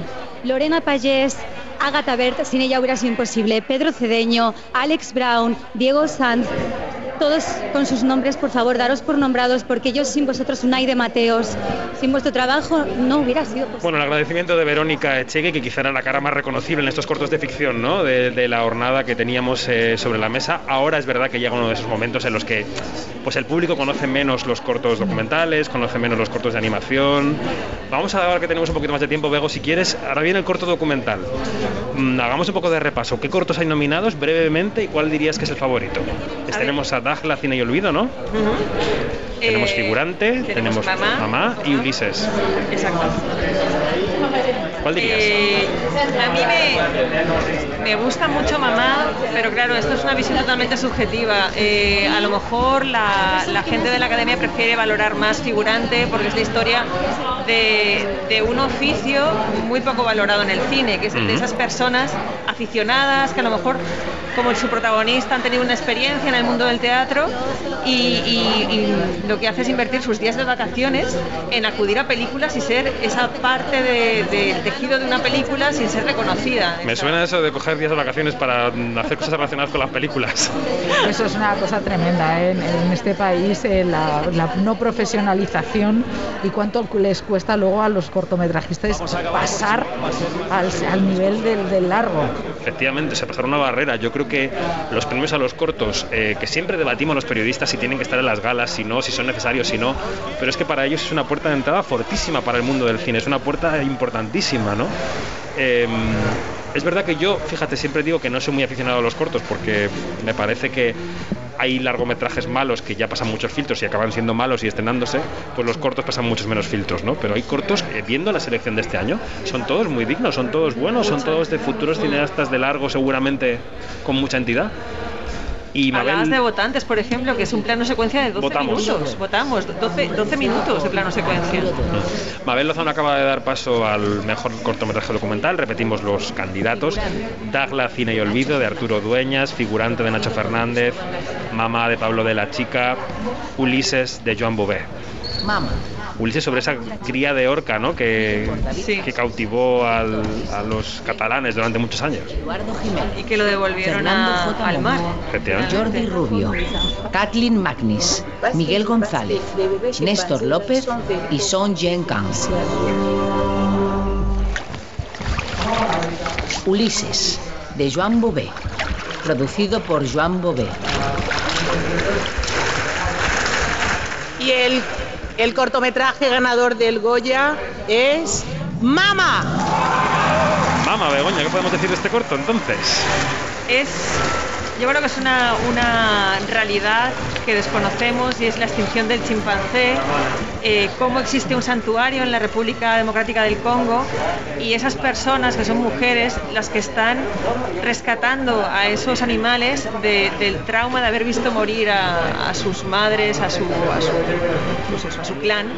Y está contado de una manera muy cercana y no solamente reivindica esa, esa lucha contra la extinción de una, de una especie, sino también a esas mujeres que, que se les está... Vamos a dar paso a... Al discurso, sí, pero termina, termina. No, que las mujeres tienen un papel muy importante en, esta, en, esta, en este trabajo del santuario. Gracias, gracias, gracias, gracias. Eh, gracias al equipo, gracias a nuestros productores, gracias a la- nuestras familias, parejas, exparejas y mascotas que nos soportan tanto tiempo. Rodar corto documental es un caos. Gracias a los compañeros nominados, gracias a los compañeros candidatos, gracias a todos los que creéis seguís. Gracias por creer en el formato. Eh, quiero dar las gracias. Esta historia hubiera sido imposible porque nace de una promesa. Esta señorita hace seis años en Kampala. Eh, y le prometí rodar la historia de Mamá Saguadi, una historia que es increíble de amor. Eh, gracias Mamá Saguadi por abrirnos tu corazón, por contarnos tu historia. Gracias a los seis increíbles chimpancés de por dejarnos rodar. Eh, muchísimas gracias. Lo voy a decir porque lo está viendo toda España y estáis aquí. Estas dos señoritas son superheroínas de Marvel. Están aguantando constantemente amenazas, están amenazadas de todos los días en Congo se dejan la vida para... Se dejan la vida por proteger a los chimpancés. Ha sido una gala política en cierto sentido. Ha habido algunos mensajes, el de Carmen Machi al principio, Verónica Chegui. Estas sí se merecen una película. Bueno, es que los documentales tienen esa potencia eh, periodística. Hace mucho calor, espero que no me deja nadie. Quiero agradecerle a mis productores por soportarme porque soy un coñazo. Eh, muchísimas gracias a Madrid, Eh, Mariano, Manuel, eh, Gonzalo, Marta. Sin vosotros esto tampoco hubiera salido, como sabéis. Eh, seguro que me voy a dejar a alguien, aparte de mi Siriquitín, a todo el equipo que nos hemos compartido tanto tiempo en la cara. Hablando de, Pero de las galas yo quería- políticas. Sí, Yanni. Eh, que, que bueno, que ya no estamos en, el- en la época del no a la guerra. ¿Se recuerdan aquella, aquella gala polémica de los Goya? Sí. Eh, ya estamos en, en otra, en otra onda, ya estamos en otra era, ya hemos crecido, hemos evolucionado como sociedad, como, personas y ya sabemos y hemos aprendido que no podemos quedarnos callados y que tenemos la oportunidad cada vez que se nos pone un micrófono enfrente de denunciar algo, de, de, de, de, de- de decir que tiene que haber justicia, de, poner los puntos sobre las IES. ¿Y por qué no usar esta oportunidad sin miedo a que te cancelen? como se vivió en aquel en aquel no a la guerra, ¿sí? Sí. Sin miedo a que te cancelen y, y con una gran esperanza a ser escuchado. Espera un segundo que está Eduardo Casanova diciendo algo. Y ahora sí. Se está haciendo un selfie. ¿no? Los nominados al mejor cortometraje de animación son. Vamos con el mejor cortometraje de animación. Nacer, de Roberto Valle. Producido por Nacer, proceso de selección de Monkey y Umbrellas. ¿Cuál es tu apuesta, Begoña? Ajá. Eh, The Monkey. ¿Por qué? Porque cuenta. Uy, Ay, no, no, no, no, es que hemos acoplado un micrófono con un auricular y se ha, y se ha acoplado un poco. Sigue. Eh, The Monkey lo que cuenta es una, una situación de, de odio hacia el diferente que lleva durante la época de la Gran Armada a los ingleses a, en principio, sacrificar a un mono pensando que es español. Porque había un odio al español que les llevaba a, a, bueno a querer acabar con todo con todo atisbo de, de- de- del enemigo. Lo que sucede es que no está claro que fuera un mono. Está basado en una leyenda por la que se, se piensa que se confundió un mono con un niño. Ah, amiga. Porque los niños en- estaban de- en, Cuidado, en que los va el premio. vamos. The Monkey. Bueno, qué visionaria, Begoña, por favor. ¿Cómo se nota que Begoña Donat ha estudiado los cortos, eh, Mercedes? Sí, sí, sí. Y sabe de cine, ¿eh? ¿Cómo se nota? Sabe Porque muchísimo. además lo argumenta muy bien. Defienda usted, por favor. Además cuenta con el doblaje de Alex Brendemul con un inglés mm, perfecto y como podéis ver ahora vosotros y, y los espectadores que estén en casa, recrea perfectamente lo que es el, hundimiento de, una, fragata española. Ahora escucharemos las palabras de los ganadores. De los ganadores. Eh, enseguida escuchamos a los ganadores eh, Begoña Perpiñá, pero yo creo que es buen momento para hacer un poco de recuento, porque la gente estará diciendo, van por los cortos, el corto documental, el corto de animación, tal. Vamos a hacer un poco de recuento con calma, despacio, sin prisa, para ver cómo va la noche. Academia. Bueno, venga, vamos a escuchar un poco de agradecimiento y ahora curta, que ademais de española é tamén portugués. Moi obrigado. Este premio para, es para Ana, es para Breiso y es para Celia, por supuesto, y para mi compañero Lorenzo de Glinocenti, mi compañero de dirección. Quiero agradecer también y, recordar aquí a mis 14 vecinos en Viñós, a mi pueblo de Arzúa. Bueno, vamos a dejar a los familia 14 Qatar. vecinos, vamos a hacer el recuento. Ya a Begoña. los 14, ¿eh? Eh, sí, lo va a decir a Sin todos. piedad. va a decir sí. los 14 nombres. Begoña, vamos. Bueno, pues las leyes de la frontera, como decíamos, tiene cuatro Goyas de seis, dirección artística, diseño de vestuario, maquillaje y peluquería. Y bueno, ese Goya al actor eh, revelación Chechu Salgado. Maishabel con 14 nominaciones, de momento tiene una, actriz revelación María Cerezuela. Y pasamos a la peli de tres, que con dos nominaciones se ha llevado de momento al el Goya Mejor Sonido. Por supuesto, estamos viendo este corto de animación de Monkey, corto documental el de Mama y corto ficción el de Totem Loba. Muy bien, o sea que llevamos premios Goya entregados, 10, ¿puede ser? Llevamos 10, exacto, y vamos a por el 11. Llevamos una hora, ¿no? Una hora de Y ceremonia 30 en la que premios. no ha pasado, digamos que eh, en el, la- el plano ceremonia, nada espectacular. No ha pasado nada espectacular. El número inicial ha tenido su gracia en el patio de butacas, ¿no, Y, Mercedes? que- y Blanchett, ¿no? Ah, bueno, si contamos el de sí, Kate, Blanchett, sí, pero vamos, digo que es lo único emocionante, refiero- por eso me digo. a lo que es el, el guion de la... Sí, del- no ha habido chicha. No, o sea, que, que en realidad eh, Kate Blanchett sí que les ha hecho un magnífico regalo Eh, bueno, me parece muy buena idea aquí. estar aquí, eh, que evidentemente es un gesto hacia Almodóvar y que es un gesto también muy interesante Almodóvar en una semana en la que la Academia Española pues posiblemente no le vaya a dar mucho No. esta noche, ¿no? No le vaya a dar Entonces nada. yo creo que es un- Yo no sé Penélope, ¿eh? yo no sé Penélope, pero bueno, en fin, vamos a ver. Yanina, ¿qué te ha parecido esta hora de gala primera que hemos visto? ¿Cómo la ves? Uh, pues mira, eh, muy, digamos, clásica. Sí, lo ha sido. pues eres sí, finísima. me ha gustado mucho el, el, el- el discurso de Kate Blanchett. Es una un- es, es como que la clase la clase magistral de cómo dar un discurso. Puedo decir que Eso no de verdad que ha actores estado que tienen cosas que impecable. decir, ¿no? Lo puedo decir tranquilamente y ella es una actriz que tiene cosas que decir. Sí, además sin un papel. Efectivamente. Porque hay veces que sales y bueno, puede ser un papel muy bien escrito por ti. Pero yo creo que ella sola ha ido hilando las ideas según, según estaba desarrollándolo. Y decía hace, hace un momento que, que había dicho Eduardo Casanova. Sí, perdón. Y cuando ha salido, que iba con el pelo rosa y esos lazos rosas que se ha puesto, ha dicho que estaba muy emocionado, que veía el patio de butacas lleno y que con ese reencuentro se quería hacer una foto, que era el selfie que tú has visto Ah, efectivamente. que se hacía. Muy bien. Que prepara nueva película para este año Eduardo Casanova, además. Creo que siguen agradeciendo los, los premiados por, por The Monkey. tradicional, llamo así, que admiro desde siempre. Ah, gracias ¿Qué va en el orden ahora de la ceremonia, Mercedes Pascua, que iría después del cortometraje de animación que tenemos? Después del cortometraje de animación viene Mejor Música Original. Pues, bueno, pues es una categoría interesante. la de mejor Puede que aquí empecemos ya original. con las actuaciones. Hombre, sería bonito que ya hubiera un poquito de desengrase.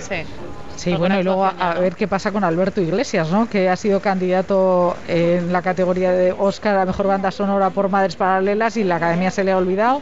Ha entrado en My Que él decía en la sí. alfombra roja que era magnífico porque él, él ha trabajado muchas veces con Iciar Boyaín, pero bueno... Porque es un caballero, Un pues, caballero total. Mía Rozal en ese trío que sale ahora al escenario. Sí, no, viene la actuación musical, yo creo, creo ¿no? sí. Las nominadas y los nominados a Mejor Música Original son Y Minos Mavi. Bueno, pues nominados y nominadas a, a Mejor Música Original, que es lo que viene en este momento en la ceremonia. Celtia Montes, el buen patrón. Fátima Alcadir y la abuela, dos mujeres. Alberto Iglesias, como decíamos, por Maisabel. No la película que le ha dado el feroz, no la película que le puede dar el Oscar, sino Maisabel. Y Arnau Bataller, Mediterráneo, que es la primera nominación al Goya que recibe. Apuestas rápidas, ¿a quién se lo daríais? Yo directamente Mediterráneo, porque aparte de conocer a Arnau, que me parece brutal el trabajo que hace, ha utilizado er- eh, elementos como una valla para hacer sonidos, para incluirlos en esta banda sonora y me parece espectacular. Ya ni rápido, ¿a quién? A mí me encanta el trabajo de Celtia Montes. Venga, Mercedes. Eh, Celtia Montes, pero no acierto nunca, así que no Venga, sé. María. Ay, Chabel, tiene que aquí un poco, Alberto, claro, sí. ¿Y De coherencia? ¿no? Sí. Yo, como sabéis, venía cantando la, la banda sonora del El buen patrón, me pasa, me pasa como a Begoña, que Mediterráneo me parece que utiliza el sonido del mar, utiliza Se estrenará el buen patrón en su premio número 9, vamos a verlo. orgánica. y el Goya es para Celtia Montes por el buen patrón. Pues sí, se estrena el buen patrón con la mejor música. El noveno premio de la noche es el que le da la apertura en el palmarés. Hombre, es una mujer que en las bandas sonoras eh, realmente es una rareza, ¿no? El año pasado ganaron ya las, las compositoras de Aquelarre, con lo Sí, cual se abre una tendencia Se abre interesante, ¿no? una tendencia. Eh, yo, vamos, creo que Alberto Iglesias, como es un caballero, le parece bien hacer sitio. Porque regala sus Goyas. Maite Arroita Jauregui y Aranza Calleja, si no me recuerdo mal, las ganadoras del año pasado. Bueno, ha tenido dificultades con los tacones para subir y ahora con Sí, los está muy pendientes. nerviosa, ¿eh? mira, mira, Muy, muy nerviosa. Está, temblando, está temblando. Me da la impresión de que se va a arrancar a cantar del tiemble que tiene, ¿no? Lleva 15 Mamá, años componiendo bandas sonoras. para ti. Este premio yo Pobre. tuve que hacer la parte más fácil y la más bonita, que era componer música, pero ella tuvo que trabajar mañana, tarde y noche durante muchísimos años para pa- pagar una educación carísima y para que su hija pudiera hacer lo que le gustaba. Está su madre en la platea mirándola con ojos llorosos.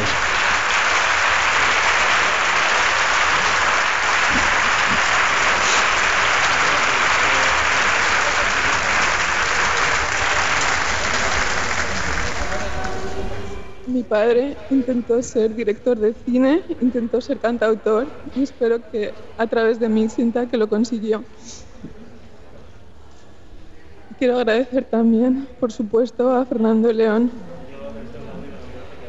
Lo difícil para una compositora es que te den la oportunidad y que además confíen en ti y confíen en tu criterio.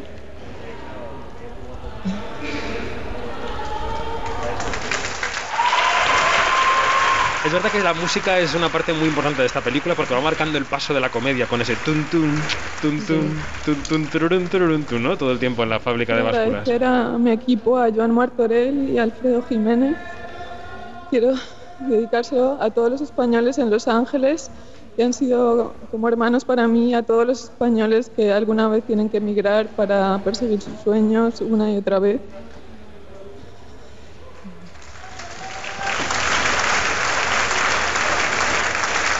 Ahora, el disgusto que tiene da un poco de mal cuerpo, ¿no? Sí, es como si le hubiera sentado mal La historia de la música no ha sido muy agradecida con las compositoras, tampoco lo ha sido la historia del cine. Lo que las compositoras no han tenido ha sido oportunidad.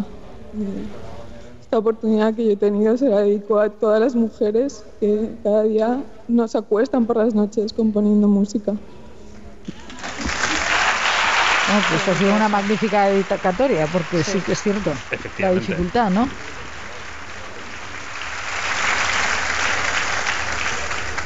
Y una cosa más, eh, lo difícil para una compositora no es estudiar 18 años de conservatorio, 4 o 5 años en la Escuela de Música Creativa, 3 o 4 años en Berkeley.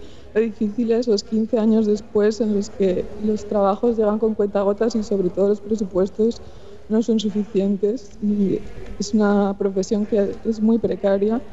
Entonces, eh, me gustaría eh, que los productores reflexionaran sobre cuánto hace la música por sus películas y qué valor le dan, porque realmente eh, nos están pidiendo algo que, no es asumible y nos piden que produzcamos bandas sonoras como las de Hollywood que tienen 20 o 30, por cien- 30 veces más de presupuesto y encima tenemos que generar una cadena de explotación en la que los músicos siempre salen perdiendo al final. Es muy valiente lo que hace Wow. ¿eh, Yani? Es muy valiente. ¡Wow! Estoy flipando, de verdad. Le ha costado arrancar, pero está diciendo todo lo que quería decir. Se va del escenario, le ponen la música. Sí, le ponen, le dan un tachún en toda la. Claro, pero realmente ha estado magnífica. No, no, claro, porque lo que ha dicho tiene mucho sentido. La, la exigencia hay que adaptarla al sueldo. A mejor canción original son Vamos con la mejor canción original. Están nominadas álbum de posguerra o la canción Burst Out, el cover que me busquen por dentro, es la primera nominación de Antonio Orozco, Las leyes de la frontera, que tiene una canción muy de cine kinky que yo no sé si le va a dar el quinto Goya de la noche. Y Mediterráneo con Te espera el mar de María José Hierro, que decías que era tu Es mi favorita. favorita, de todas, todas. Pero es verdad que Derby Motoretas Burrito Cachimba la, la bailé en Valencia con el primer festival que se celebró sin mascarilla. Entonces tengo una conexión Un recuerdo emocional muy especial. fuerte. Pero sí, María José Yergo es Mira, una fuerza de la naturaleza. Yo aprovecho para decir que me lo pasé muy bien viendo el cover. Es una película que es exactamente lo que es, pero a mí me calentó por dentro ya ni la película, ¿no? Sí, a mí también, a mí también. Me- me- me- es una película muy cálida, muy cálida, está, está hecha con como, como con un amor que, que, que traspasa la, tam- la, la Y pantalla. es la única De nominación de la noche para la película de Da secundaria. muy buen cuerpo esa película. Vamos con el premio. Y el Goya es para. Te espera el mar, por Mediterráneo. De ha ganado María la canción de Begoña otra vez, pero qué ojo. María José Yergo. Esta- es- pero que está el llorando- la que micrófono. está llorando es amiga mía. Ah, bueno, claro, es que digo, pero es que Begoña le está dando, estamos en una retransmisión en la que la comentarista se emociona y se Claro. pone a llorar. Y lo esperemos que luego pase por la mesa y que puedas felicitarla en directo y darle un Claro abrazo. sí, claro que sí. Si no, voy a buscarla. O si sea, hace la que, falta. está llorando no me, la que está llorando no me refiero a María José Yergo, sino a su representante, que es muy amiga. Ah, muy bien, muy bien. Bueno, Mediterráneo, eh, Begoña, que eh, también va acumulando, ¿no? ¿O qué? Va acumulando Mediterráneo ya con, se alza, pues esto con, con otro Goya, en este caso tenía ya el de dirección de producción, ahora también el de canción original, de las siete nominaciones pues ya tiene dos en este repaso. A ver, a ver qué pasa, porque al final... Ay, vamos a escuchar a María José Yergo. ¡Bonanit Valencia!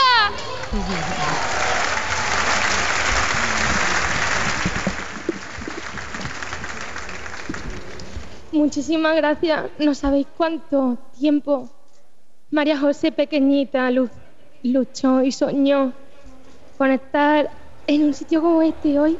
Hola, Penélope. Ay, qué buena, tierna, qué tierna. Claro, es que tiene que ser muy emocionante. Mírala. Le saluda Penélope Cruz desde el patio de butacas. Valencia siempre me trae cosas buenas y la cosa más preciosa que yo tengo en mi vida es una compañera de viaje. Es Laura Llama, es mi manager. Begoña Donat se está retorciendo de la emoción. Laura, tú me viste cuando nadie me veía, creíste en mi luz cuando ni yo misma lo hacía y viste esta cosa que me hace cantar antes de que yo fuera consciente de que me podía traer a sitios tan bonitos como este. Yo quiero que me lleve a donde el arte, la música quiera, pero que siempre vaya de tu lado. Bueno, la verdad es que los discursos emocionantes y los discursos con corazón siempre se agradecen en los Goya. ¿eh? Sí, además a los representantes muchas veces lo hacen casi de pasada y entonces en este caso se nota que ha sido una El apuesta. arreglo de cuerda Efectivamente. ha sido hecho por una mujer maravillosa, Paloma Peñarrubia, compositora española de la leche. Pa- Paloma, te amo, te adoro. Gracias a Marcel por confiar en mí para escribir y para cantar sobre esta herida que todos tenemos abierta y que como sociedad podemos curar, podemos evitar que el Mediterráneo siga siendo día a día una fosa común. Este Goya yo quiero dedicárselo a Oscar Camps, el fundador y presidente de Open Arms. No, Hay mensajes, discurso, además ¿eh? políticos, fuera del carril del politiqueo, ¿no? Ha dicho Verónica Chequi, tome nota, presidente de mi corto, Open Arms, la Y fosa también común. quiero dedicárselo a mis padres que creyeron en una niña muy pequeña con sueños muy grandes.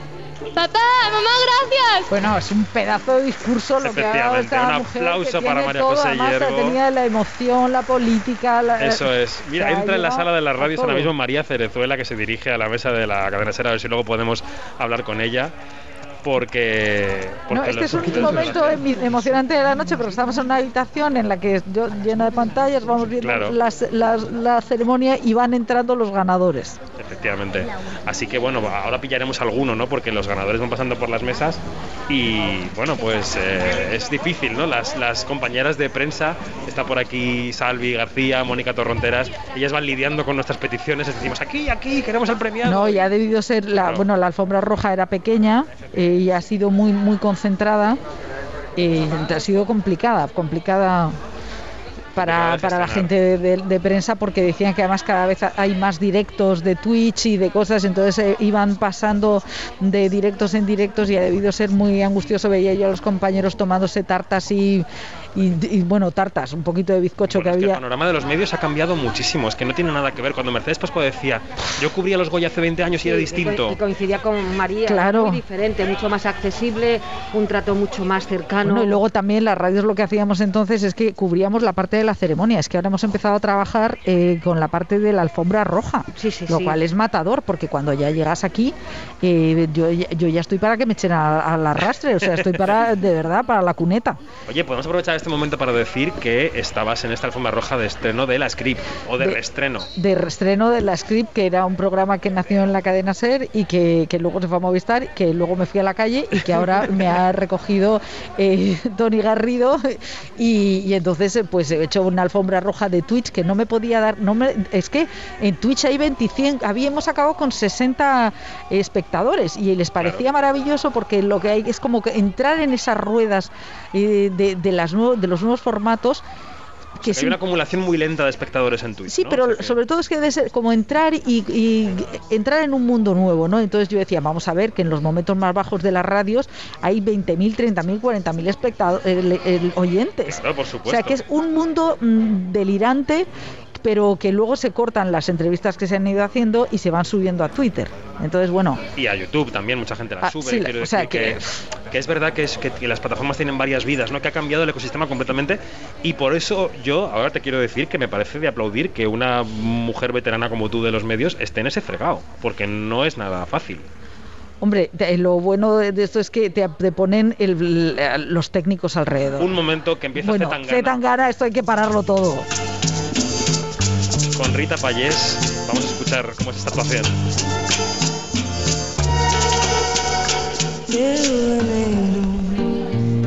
Y por más que contigo regañe te veneno.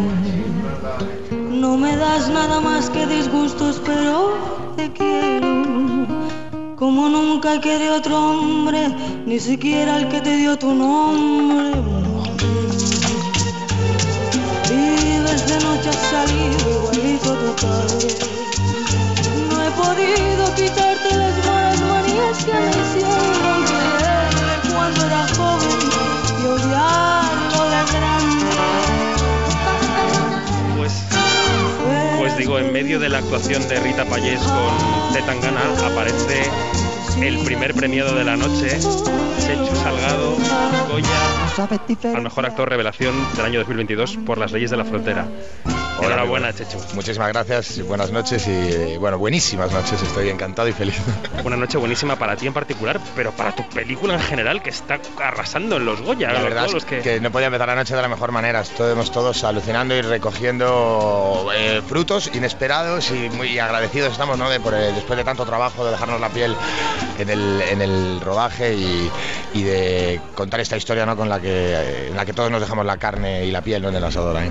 ¿Qué significa para ti este señor, este pintor que está aquí en un busto a tu lado? Bueno, lo que, estoy agradecidísimo y, significa un reconocimiento, ¿no? Eh, totalmente que no, esperaba cuando empecé con el Zarco y, a, el trabajo de creación de personajes del Zarco y espero que, que signifique poder seguir ligado al cine y a la interpretación, que al final es lo que más quiero en el mundo y lo que me ha cambiado la vida, mucho antes de llevar el Goya, pero a día de hoy me la sigue cambiando porque, porque es mi pasión, vaya.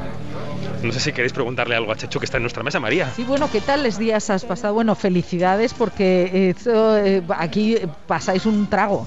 Total, Tremendo, ¿eh? total. ¿no? Aquí los días antes yo llevaba sin dormir. ¿Cómo, ¿Cómo has estado esta semana? ¿no? Porque no solamente hacer el trabajo de la película, que es magnífica tu interpretación, es eh, esta, esto es eh, montaña rusa en la que estáis los actores. Totalmente, es una, es una montaña rusa que yo, yo, por ejemplo, aproveché para... Porque dices, no, no estoy nervioso, pero sí lo estás, porque cuando te vas a dormir de repente piensas en todo claro. esto y no te has cerrado los ojos y yo aproveché todo esto para intentar hacer un trabajo de, de, de relajación y de meditación y para intentar llegar aquí un poco tranquilo, pero no sirvió de nada. Ah, no sirvió de, nada, nada, de reconoces, nada. me parece maravilloso. Va, no sirvió de nada. Entonces, mis respiraciones, mis historias, que vas. Oye, ¿y en la alfombra roja has tenido, eh, te has acercado a otra gente, has conocido, has saludado o estabas so, superado porque ha sido brutal? Eh, no, en la alfombra roja he, he, intentado acercar, conocer, estar un poquito, bueno, aprovechar para, para relajarme un poco en ese momento, claro porque decía Javier Bardem en la alfombra roja que, que estaba totalmente eh, perturbado. O sea, que le ha parecido una. Dice, bueno, es que no me acabo de acostumbrar eh, al mogollón que es. Ah, bueno, o sea, la... sí, realmente impresiona, impone, y, y, pero bueno, yo estaba nervioso también, no sé. Eh... ¿Y mañana qué? Mañana, no sé, no sé, mañana... ¿Quién sabe? ¿no? ¿Quién sabe? Mañana me tocará hablar con mi familia y con mis amigos y atender todo lo del teléfono que no estoy atendiendo y ni que pienso atender, o sea que... Pues Chechu Salgado, mejor actor revelación de estos Goya 2022, gracias por pasar por la mesa de Onda Cero de Quinótico en directo. Un placer. Fuerte con lo que venga. Un placer y muchísimas gracias a vosotros por la labor que hacéis, que es importantísima. Gracias a ti. Gracias, felicidades. Sí, señor. Gracias. El primer premiado que pasa por la mesa de Onda Cero esta noche se lo llevan, vale. se lo llevan porque va a pasar por toda la ronda Gracias, de mesa. Felicidades, Gracias, Chechu, felicidades. que lo disfrutes mucho. Bueno, nos hemos perdido a Zetangana por una muy buena razón, Hombre, porque claro. estaba aquí Salgado y creo que dentro de poco podremos tener algún premiado más. Vamos mirando hacia atrás a ver si se acerca alguien más. Ahora estamos en la ceremonia en uno de esos vídeos recopilatorios de imágenes del año, ¿no? Yo creo.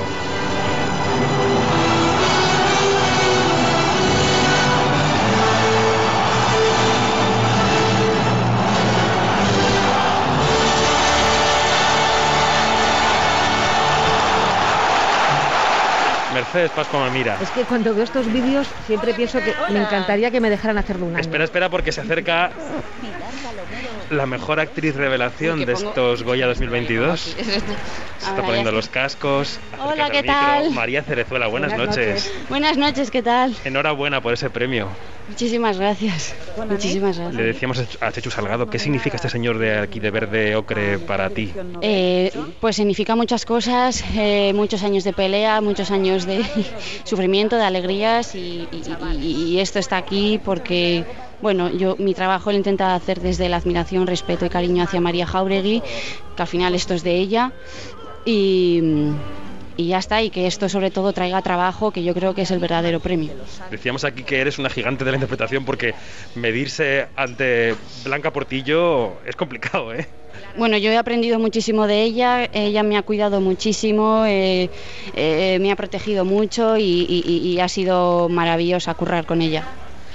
Bueno, Dame un segundo, vamos, Sí, vamos a a escuchar en escuchar. directo quién gana la mejor dirección Nobel. Clara Roquet por libertad. Clara Roquet por Libertad se lleva el premio a la mejor dirección Nobel en estos premios Goya. María, eh, claro, es que se suceden los premios. Ya, aparecen ya, ya, se van otros, estamos Sí. siguiendo la ceremonia. Eh, no sé si Lasa, María estaba eh, Lasa por, por abajo, ¿cómo la has visto? ¿Que ¿Cómo la he visto? como Sí, por abajo? eh, sí, estaba en la alfombra roja eh, una mujer como Maixabel Lasa en este decía que le habían que lo que más le había impresionado ha sido la cantidad de, de gente que se le ha acercado a darle las gracias. Maisabel Lassa es la persona más molona del mundo mundial. O sea, eh, es, es encantadora y, y- y- y está feliz, está feliz de estar aquí. Eh, creo que ella está feliz porque es una su, su- su película al final se ha visto muchísimo y creo que ha removido muchísimas conciencias, que al final creo que hacemos cine para eso, que partiendo de la necesidad de, querer contar algo, ¿no? Así que yo creo que está encantadísima, pero eso preguntádselo a ella que nos dirá mejor. Mercedes Pascua. ¿Qué te ha sorprendido más? Eh, ¿La felicitación que te han preparado o el premio en sí? Porque te he visto que no te lo esperabas para nada, pero no sé, no sé la felicitación ver a tus padres. La- la- ah, no, a mi hermana. A mi tu hermana. Eh, pues yo creo que, fíjate, yo creo que la felicitación, porque mi hermana es la persona más importante para mí, me ha apoyado siempre, siempre ha estado ahí y, no me lo esperaba. Digo, cuando estaba el vídeo de Nicole, luego el de Ángela, luego Almudena, y digo, Dios mío, ¿quién va a ser? Mi Aita, mi ama, yo qué sé. Y digo, ¿quién es? Mi hermana. Es como, es que no podía ser otra persona que no fuese mi hermana. O sea, te ha gustado. Claro, ¿cómo no me va a gustar? Yo pe- pensábamos que os ibais a hundir, a llorar. Es que yo Decíamos, digo- es que vamos, yo hombre, digo, una Oye, pero Ah. esto está muy bien, pero que nos desmayamos del Por susto. favor, que nos subimos o sea, bastante nerviosos estamos como ahora de repente. Bueno, bueno, bueno. Pues maravilla, María, maravilla. María Cerezuela, enhorabuena por este premio, este Goya, la mejor actriz gracias. revelación. Es que ricasco. Y que venga todo muy bueno a partir de ahora. Muchas gracias. Gracias, María. Es que ricasco. Felicidades, felicidades. No la aplaudamos, Mientras- ¿no? Sí, claro, un aplauso.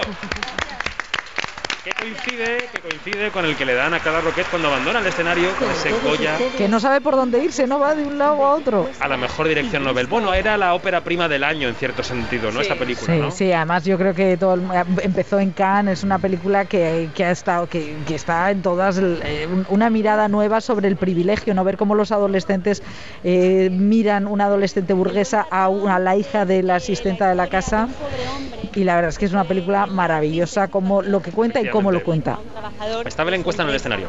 muy a su pesar, la verdad, porque esto le duele a él más que a nadie. Hombre. Sí, hombre.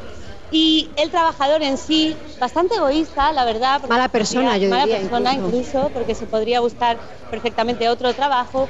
Esto es lo que más está pareciendo a una especie de, de- de trílogo cómico, ¿no? Está Luis Taera, está Belén Cuesta. Eh, Qué Madres morena está, ¿no? Paralelas es la conmovedora historia de unas Cuesta. madres que Sí, viven sí. su peor pesadilla. Y no me estoy refiriendo a que te metan en el grupo de WhatsApp del colegio, que ese es otro nivel de drama, pero bueno, yo creo que aquí hay otra historia. ¿eh? O sea, Maixabel, grandiosa interpretación de Blanca Portillo y el grandioso Luis Tosar. Grandioso Luis Tosar. Como amigo gallego que es de Luis Taera, pues ahí se está declarando, ¿no? A Luis Tosar. La 211 o al portero de mientras duerme. Él continúa en su línea de personajes agradables, amables, entrañables. Luis, ¿cuál será tu próximo personaje? Mira tú, Vladimir Putin. Bien, muy bien. Sí, señor. El tema de la noche que no hemos comentado. Bueno, que, es- que claro, que tenemos aquí al presidente del gobierno que debe estar pendiente del móvil, porque igual saltan las cosas por los aires en el plano internacional. Como Pedro Salen Sánchez salga de bien, la sala. llegan tardísimo, en fin, lo que sería la típica película de terror de cualquier padre de un adolescente. Y luego está Mediterráneo, que es una película que habla sobre el drama de los refugiados que todo el mundo debería ver. Gracias, Marcel, por tu trabajo. Estas son las cinco películas nominadas, pero no las únicas estre- estrenadas este 2021, que nos ha dejado trabajos excelentes como Espíritu Sagrado, El vientre del mar, Seis días corrientes. Bueno, está Luis Taera recordando todas las películas que se han quedado fuera porque ha habido muchas que han arrasado en nominaciones. La prim- prima no, tu prima no. Bueno, mi prima no. La prima no. Chavalas. Chavalas. Chavalas. Sí, Chavalas sí, tu prima.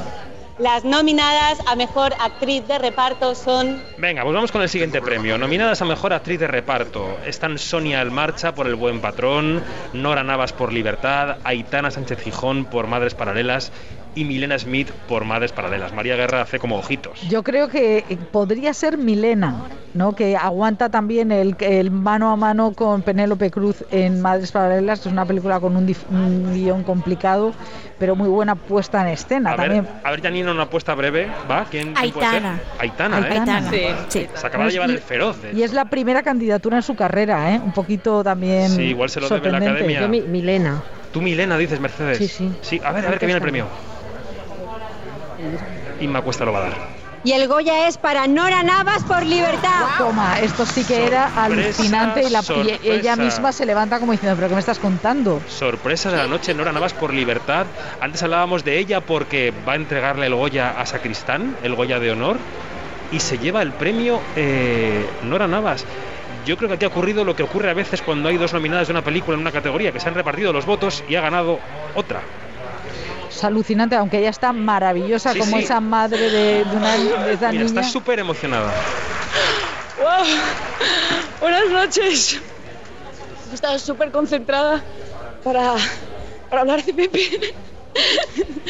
Con todo mi amor y de verdad que no, no lo esperaba. Muchísimas gracias a todos los académicos. Muchísimas gracias también, ahora que estoy en la, en la academia, a todos los que organizáis esta maravillosa gala que sé que lleváis muchísimo tiempo trabajando y cuesta mucho organizarla. Quería compartir Bueno, Nora Navas en la película Libertad es la madre de la protagonista que ve con temor que su hija se ve arrastrada por la hija de la sirvienta o la, y la- Y además ganó el premio a mejor eh, actriz protagonista en Pa Negra en el 2011. O sea que es, es verdad que es una veterana súper respetada, pero que es, es sorprendente, como dices, esta, eh, eh, este premio. Y, y Aitana se ha quedado con una cara. Yo creo que Aitana sí que venía a ganar esta noche. Yo también lo creo, pero me parece que ha habido que los fans de la película de Pedro Almodóvar, que este año no eran mayoría por lo que se ha visto en las nominaciones, han dividido su voto entre Milena y, y Aitana y eso ha provocado que gane una tercera opción. Sí, la- entre un poco los, los veteranos, ¿no? Eh, que era Aitana. Y la verdad es que es un poco curioso eso, como, como la academia, eh, hay ciertos actores que les deja un poco de lado, como pasó Sí. con Ana Belén, ¿no? que han- eh, o bueno, la propia Ángela Molina, que ha tardado, bueno, que se lo han dado de honor y no lo consiguió por sus en mi propios cabeza medios. la trayectoria de Aitana Sánchez Gijón se parece, eh, tiene paralelismos con la de Emma Suárez, en cambio a Emma la han arropado muchísimo, le dieron el Goya hace Bueno, dos y ha hecho luego más un doblete, teatro ¿no? Aitana, ¿no? Porque también de- de, Ha estado más alejada de la pantalla en algún Sí. momento, ¿no? la gente que se- está muy feliz hoy por, por que me lo han dado. Muchas gracias a todos. Visca el cinema. Bueno, es que claro, si ella iba a darle el premio a, a Sacristán y estaba repasando su papel, pues claro, imagínate. Y supongo que ahora da- darán paso a los mejores actores de reparto, ¿no? Los- eh, lo que viene ahora. A mejor actor de reparto son Y en esta categoría, hablando de reparto de voto, Celso Bugallo, Fernando Albizu y Manolo Solo por el buen patrón le pueden dejar el sitio a Urco Lazabal de Machabel. Hombre, yo creo que se lo van a dejar, ¿no? sí. ¿Tú crees, Begoña? Sí, luego algo que he empezado a comentar antes cuando, cuando el premio a la actriz revelación es que Boyain tiene, tiene un instinto, tiene un olfato para, para los actores revelación. Eh, y en el caso de Urco, es su segunda película. Claro. Eh, ya lo se acaba de hizo- llevar el feroz, ¿eh? Y, y lo- y se llevó una ovación gigante porque es un actor buenísimo. Claro, y con Iciar pues hemos descubierto a Paula Usero. Cuidado que viene el premio. Ya vamos. y el Goya es para Urco Olazábal por Maixabel.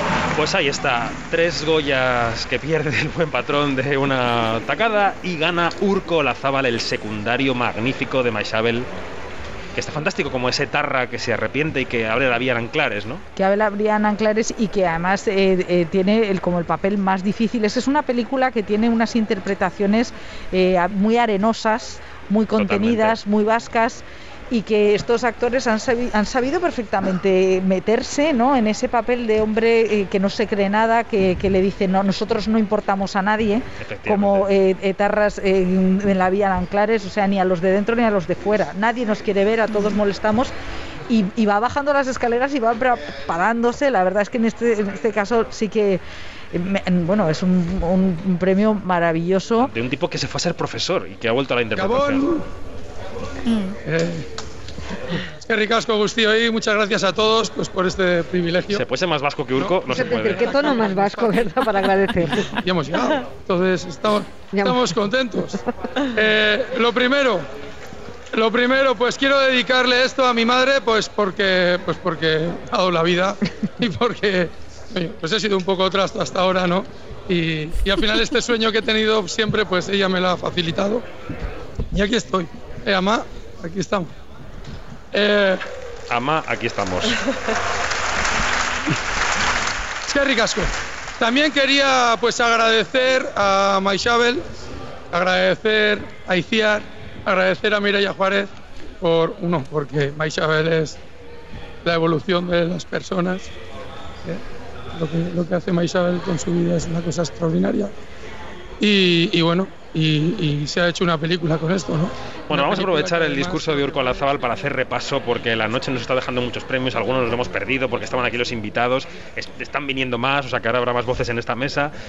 Eh, Begoña Perpiña, ¿cómo va la cosa? Pues bueno, encabeza la lista con más Goyas las leyes de la frontera, eh, con ese Goya dirección artística, diseño de vestuario, maquillaje y peluquería y ese actor revelación, Chechu Salgado. Es verdad que encabeza la lista por conteo, pero que son premios, varios de ellos de los llamados técnicos, o sea que está todo por repartir. ¿no? Exacto, sí, sí, Pero está bueno, todo, todo, todo por Cuatro repartir. Goyas para las leyes de la frontera. Exacto, dos Goyas para Maishabel con Urco Lazábal y con María Cerezuela. Los de actuación, efectivamente. Dos Goyas también para Libertad, con Clara Roquete en esta dirección Nobel y Nora Navas con esta actriz eh, de reparto. Y luego el buen patrón sigue con ese Goya música original. De momento esta es un poco la parrilla que tenemos. Y el sonido que se llevó tres. Sigue Urco Lazábal en el escenario. Súper contentas, súper contentes de que estemos ahí eh, recogiendo este pedazo de premio y también se lo quiero dedicar a ellos. Se lo quiero dedicar también a José Lobato porque gracias José Lobato me has dado la fuerza para hacer este personaje y, y se lo quiero dedicar a la escuela que, que me vio nacer como actor, a la escuela BAI, que cumple 25 años y quiero agradecérselo a la Castolo Rechindorra y a eh, Musquis, Bilbao, La Bastida, y esto. Es que ricasco, Agustío y Carmen, te quiero. Es que ricasco. Creo que he dicho es que ricasco 34 veces. Sí, bueno, yo creo que en realidad este eh, Maisabel yo creo que se es posiblemente la película más relevante del año en el sentido de que es la más profunda, político, sí. que habla además de la reconciliación.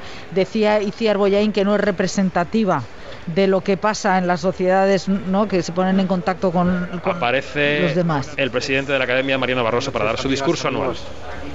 Buenas noches, presidente, presidente, ministros, autoridades. Buenas noches a la familia de Luis García Berlanga, que es quien nos ha traído aquí.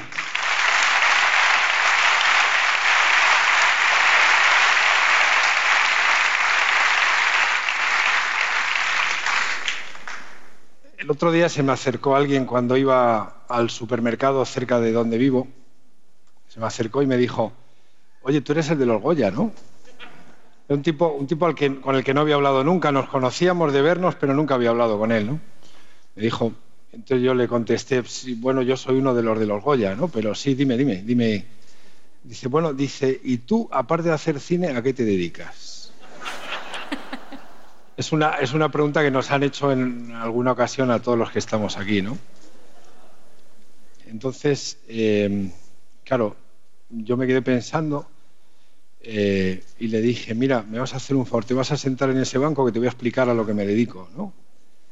Pero el tipo me miró extrañado, como asustado, ¿no? Me debió ver pinta de que le iba a dar una charla y me dijo que había quedado, que se tenía que ir, que había quedado para comer y, se, y que se iba, ¿no? Y entonces se marchó. Se marchó. Pero yo me quedé y si se hubiera quedado, si él se hubiera quedado allí le habría contado a lo que me dedico, ¿no? a lo que nos dedicamos. Y le habría dicho, le habría dicho mira, lo primero que hacemos es tener, inventar una historia, ¿no? o basarla en algo que, que conocemos, ¿no? una Estamos idea. escuchando al presidente de la Academia, Mariano Barroso, pero es que llega eh, la ganadora del Goya a la mejor música original 2022. Su nombre es, sacar el micro un poco, Celtia Montes, y ha dado un discurso que nos ha emocionado en esta mesa. Lo primero, Celtia, enhorabuena. Muchísimas gracias. Enhorabuena por el premio y por tu trabajo en El Buen Patrón. Em, no es nada fácil subirse a un escenario, agradecer un premio y decirle a toda la industria, representada por caras muy conocidas como las que estaban ahí, muy conocidas de todos, algunos de los fallos que tiene esta industria. ¿Qué te ha llevado a hacerlo? Pues me ha llevado 15 años de impotencia y de mucho sacrificio. Es, es demasiado dura, o sea, ha sido demasiado difícil. Y, y creo que en parte tiene que ver con, bueno, con los presupuestos y sí, cómo, cómo funciona la industria. Entonces, bueno, solo puedo hablar desde mi experiencia, pero tengo suficiente experiencia como para saber lo que digo. ¿Cuánto ha costado llegar hasta este trofeo que en el fondo es un símbolo de una etapa, ¿no? A pesar de que ahora venga lo que tenga que venir, pero ¿cuánto te ha costado llegar hasta hoy? Pues lo he dicho en el discurso, 18 años de conservatorio, 6 años en la Escuela de Música Creativa, 4 años en Berkeley, 15 años de experiencia componiendo cine y bueno, y aquí estamos hoy. Aquí estamos. María. Bueno, es que eh, enhorabuena, es impresionante. Eh, veíamos que el año pasado la banda sonora de Aquelarre, decíamos antes que era compuesta por dos mujeres, eh, y lo has dicho, ¿no? Que, que- que desaparecidas están las, las mujeres compositoras. Y, mm, eh, esto, eh, es- el- el- esta puesta en valor de las mujeres, esta visibilización, visibilidad te- os sirve, o sea, está sirviendo de verdad. Tú Pues- notas que hay un camino que se está abriendo de verdad. Mira, te voy a poner un ejemplo muy claro de por qué creo que es tan importante esta visibilidad. Yo estudié con la primera mujer que ganó un Gola- Goya, Eva Gancedo. Si yo no la hubiera, no la hubiera visto a ella, no hubiera visto que era posible, yo no estaría aquí hoy. Entonces, realmente, yo- este Goya nace del Goya de Eva Gancedo hace 30 años. O sea, que es que es importantísimo tener referentes. Bueno, es que, si no, no sabes que es posible, que tú lo puedes hacer. No, no registra de la misma forma. De hecho, cuando la gente dice que, que no hace falta decir compositores y compositoras, yo recuerdo la primera vez que alguien dijo compositores y compositoras que se me puso el vello de punta. De pronto alguien hablaba de mí. Qué importante es eso. Qué barbaridad, ¿no? Para... Y no me había pasado nunca, entonces yo tampoco sabía cómo iba a reaccionar a esa palabra, pero la realidad es que sentirse representado es muy importante.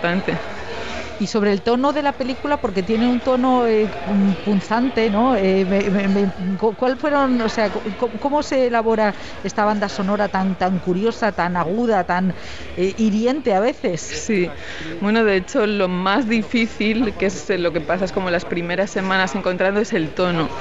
Hasta que no das con el tono, lo difícil con el tono es que cuando no estás cerca es como que piensas que estás lejísimos, pero cuando das sabes perfectamente que lo has conseguido. Como que de pronto se, em- se empasta con la película y es una cosa que, que sabes. Entonces, una vez das con eso, ya es como, bueno, puedo hacer todas las variaciones del mundo, pero ya he averiguado qué, hace, qué puedo hacer por la película. Y, y a partir de ahí, pues bueno, es como una melodía muy definida que se va desdibujando hasta mm, límites insospechados que jamás puedes eh, intuir en una cosa que parece como mm, bobalicona, facilona, ¿no? Claro, ligera, ¿no? Y acaba siendo muy espesa y muy densa.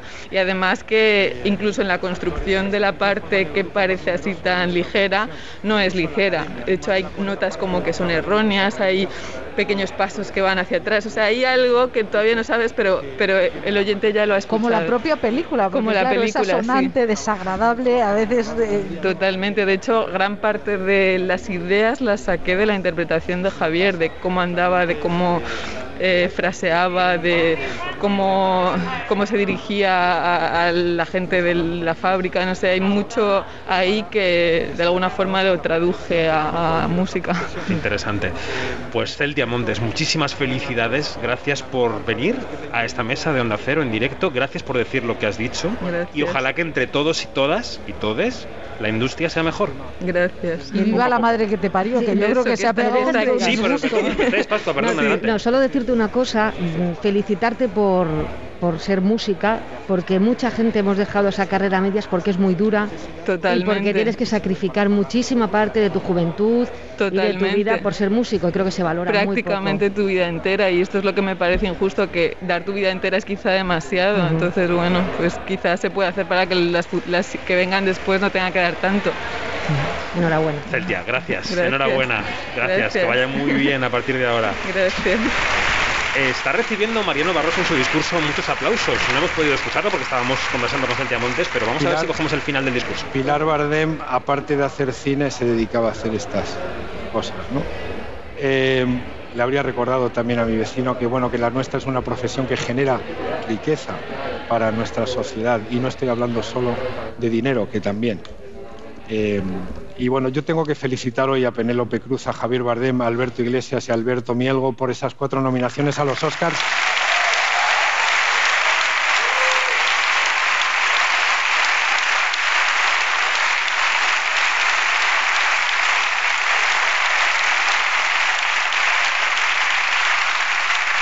Compañeros, sabemos lo difícil que es y, y os felicitamos de corazón. ¿no? Bueno, eh, todo esto era para deciros lo que no le pude decir a aquel, aquel vecino, ¿no? Y me hubiera gustado explicarle también lo que hace la Academia de Cine, explicarle que además de los Goya, también tenemos un programa de residencias para guionistas y que, y que y tenemos unas ayudas a la, a la investigación que se llaman precisamente Luis García Berlanga y que ahora vamos a, eh, dentro de unos meses, vamos a empezar por, por primera vez con, el, con un campus de verano, con el apoyo del Ayuntamiento de Valencia. Gracias, Valencia, otra vez. La importancia de los ayuntamientos, la financiación de los premios, es así, esto está siendo así. Le habría, le habría explicado, pero tendría muchas cosas que contarle. Entonces habría preferido resumirle lo que era, lo que era la academia y decirle que si la, si la academia de cine tuviera, eh, fuera una persona, sería alguien muy parecido a Almudena Grandes o a Mario Camus o a Verónica Forqué o a Pilar Bardem. Y para acabar le diría que, que si, el, si el cine español tuviera hoy una cara una sola cara sería la de alguien muy muy parecido a ese maestro que es, un, que es una referencia, que por cierto es muy difícil encontrar aquí a alguien que no haya trabajado con él. Es una persona a la que dentro de un rato le vamos a dar el, reconocimiento, el premio el Goya de Honor. El cine español si tiene una cara, esa es la de José Sacristán. Muchas gracias a todos. Pues el discurso de Barroso ha versado en torno al eje de cómo le explicaría yo a mi vecino cuál es mi trabajo, ¿no? A mi vecino que a veces no entiende, que oye voces por ahí que dicen que son aprovechados, que tienen subvenciones, que no sé qué, y ha arrancado aplausos en la platea. Hombre, también es que es muy importante que la- las industrias eh, las industrias audiovisuales eh, emplean a 100.000 personas en este país, que eh, no solamente son Javier Bardem y Penélope Cruz, sino los camareros que están aquí fuera, la- o sea, eh, los conductores, la cantidad de gente, músicos, que están en todas partes y, y esto es una pata industrial importantísima. Entonces pensar que, una, que unos premios, que una industria como es la audiovisual eh, es solamente pasarse por una alfo- alfombra roja, que ya quisiera llover a muchos, ¿eh? porque esto es una profesionalidad brutal. Bueno, eh, Eh, atravesarse 50 metros no, no. con 500 personas, que, claro, nos quedamos afónicos los matados. O sea, ellos, imagínate. El viernes dio mucho de sí el tuit de Bárbara Alpuente, que es una de las guionistas de los Goya, cuando decía, no sé yo si había reivindicado tanto que los guionistas estuvieran en los Goya si hubiera sabido que me iba a peinar yo misma para la alfombra roja. Era maravilloso. Porque claro, eh, no le habían cogido cita en la marca oficial de peluquería y maquillaje de los Goya. Y entonces, Yanni, ¿tú oíste, viste el tuit este o, o no lo viste?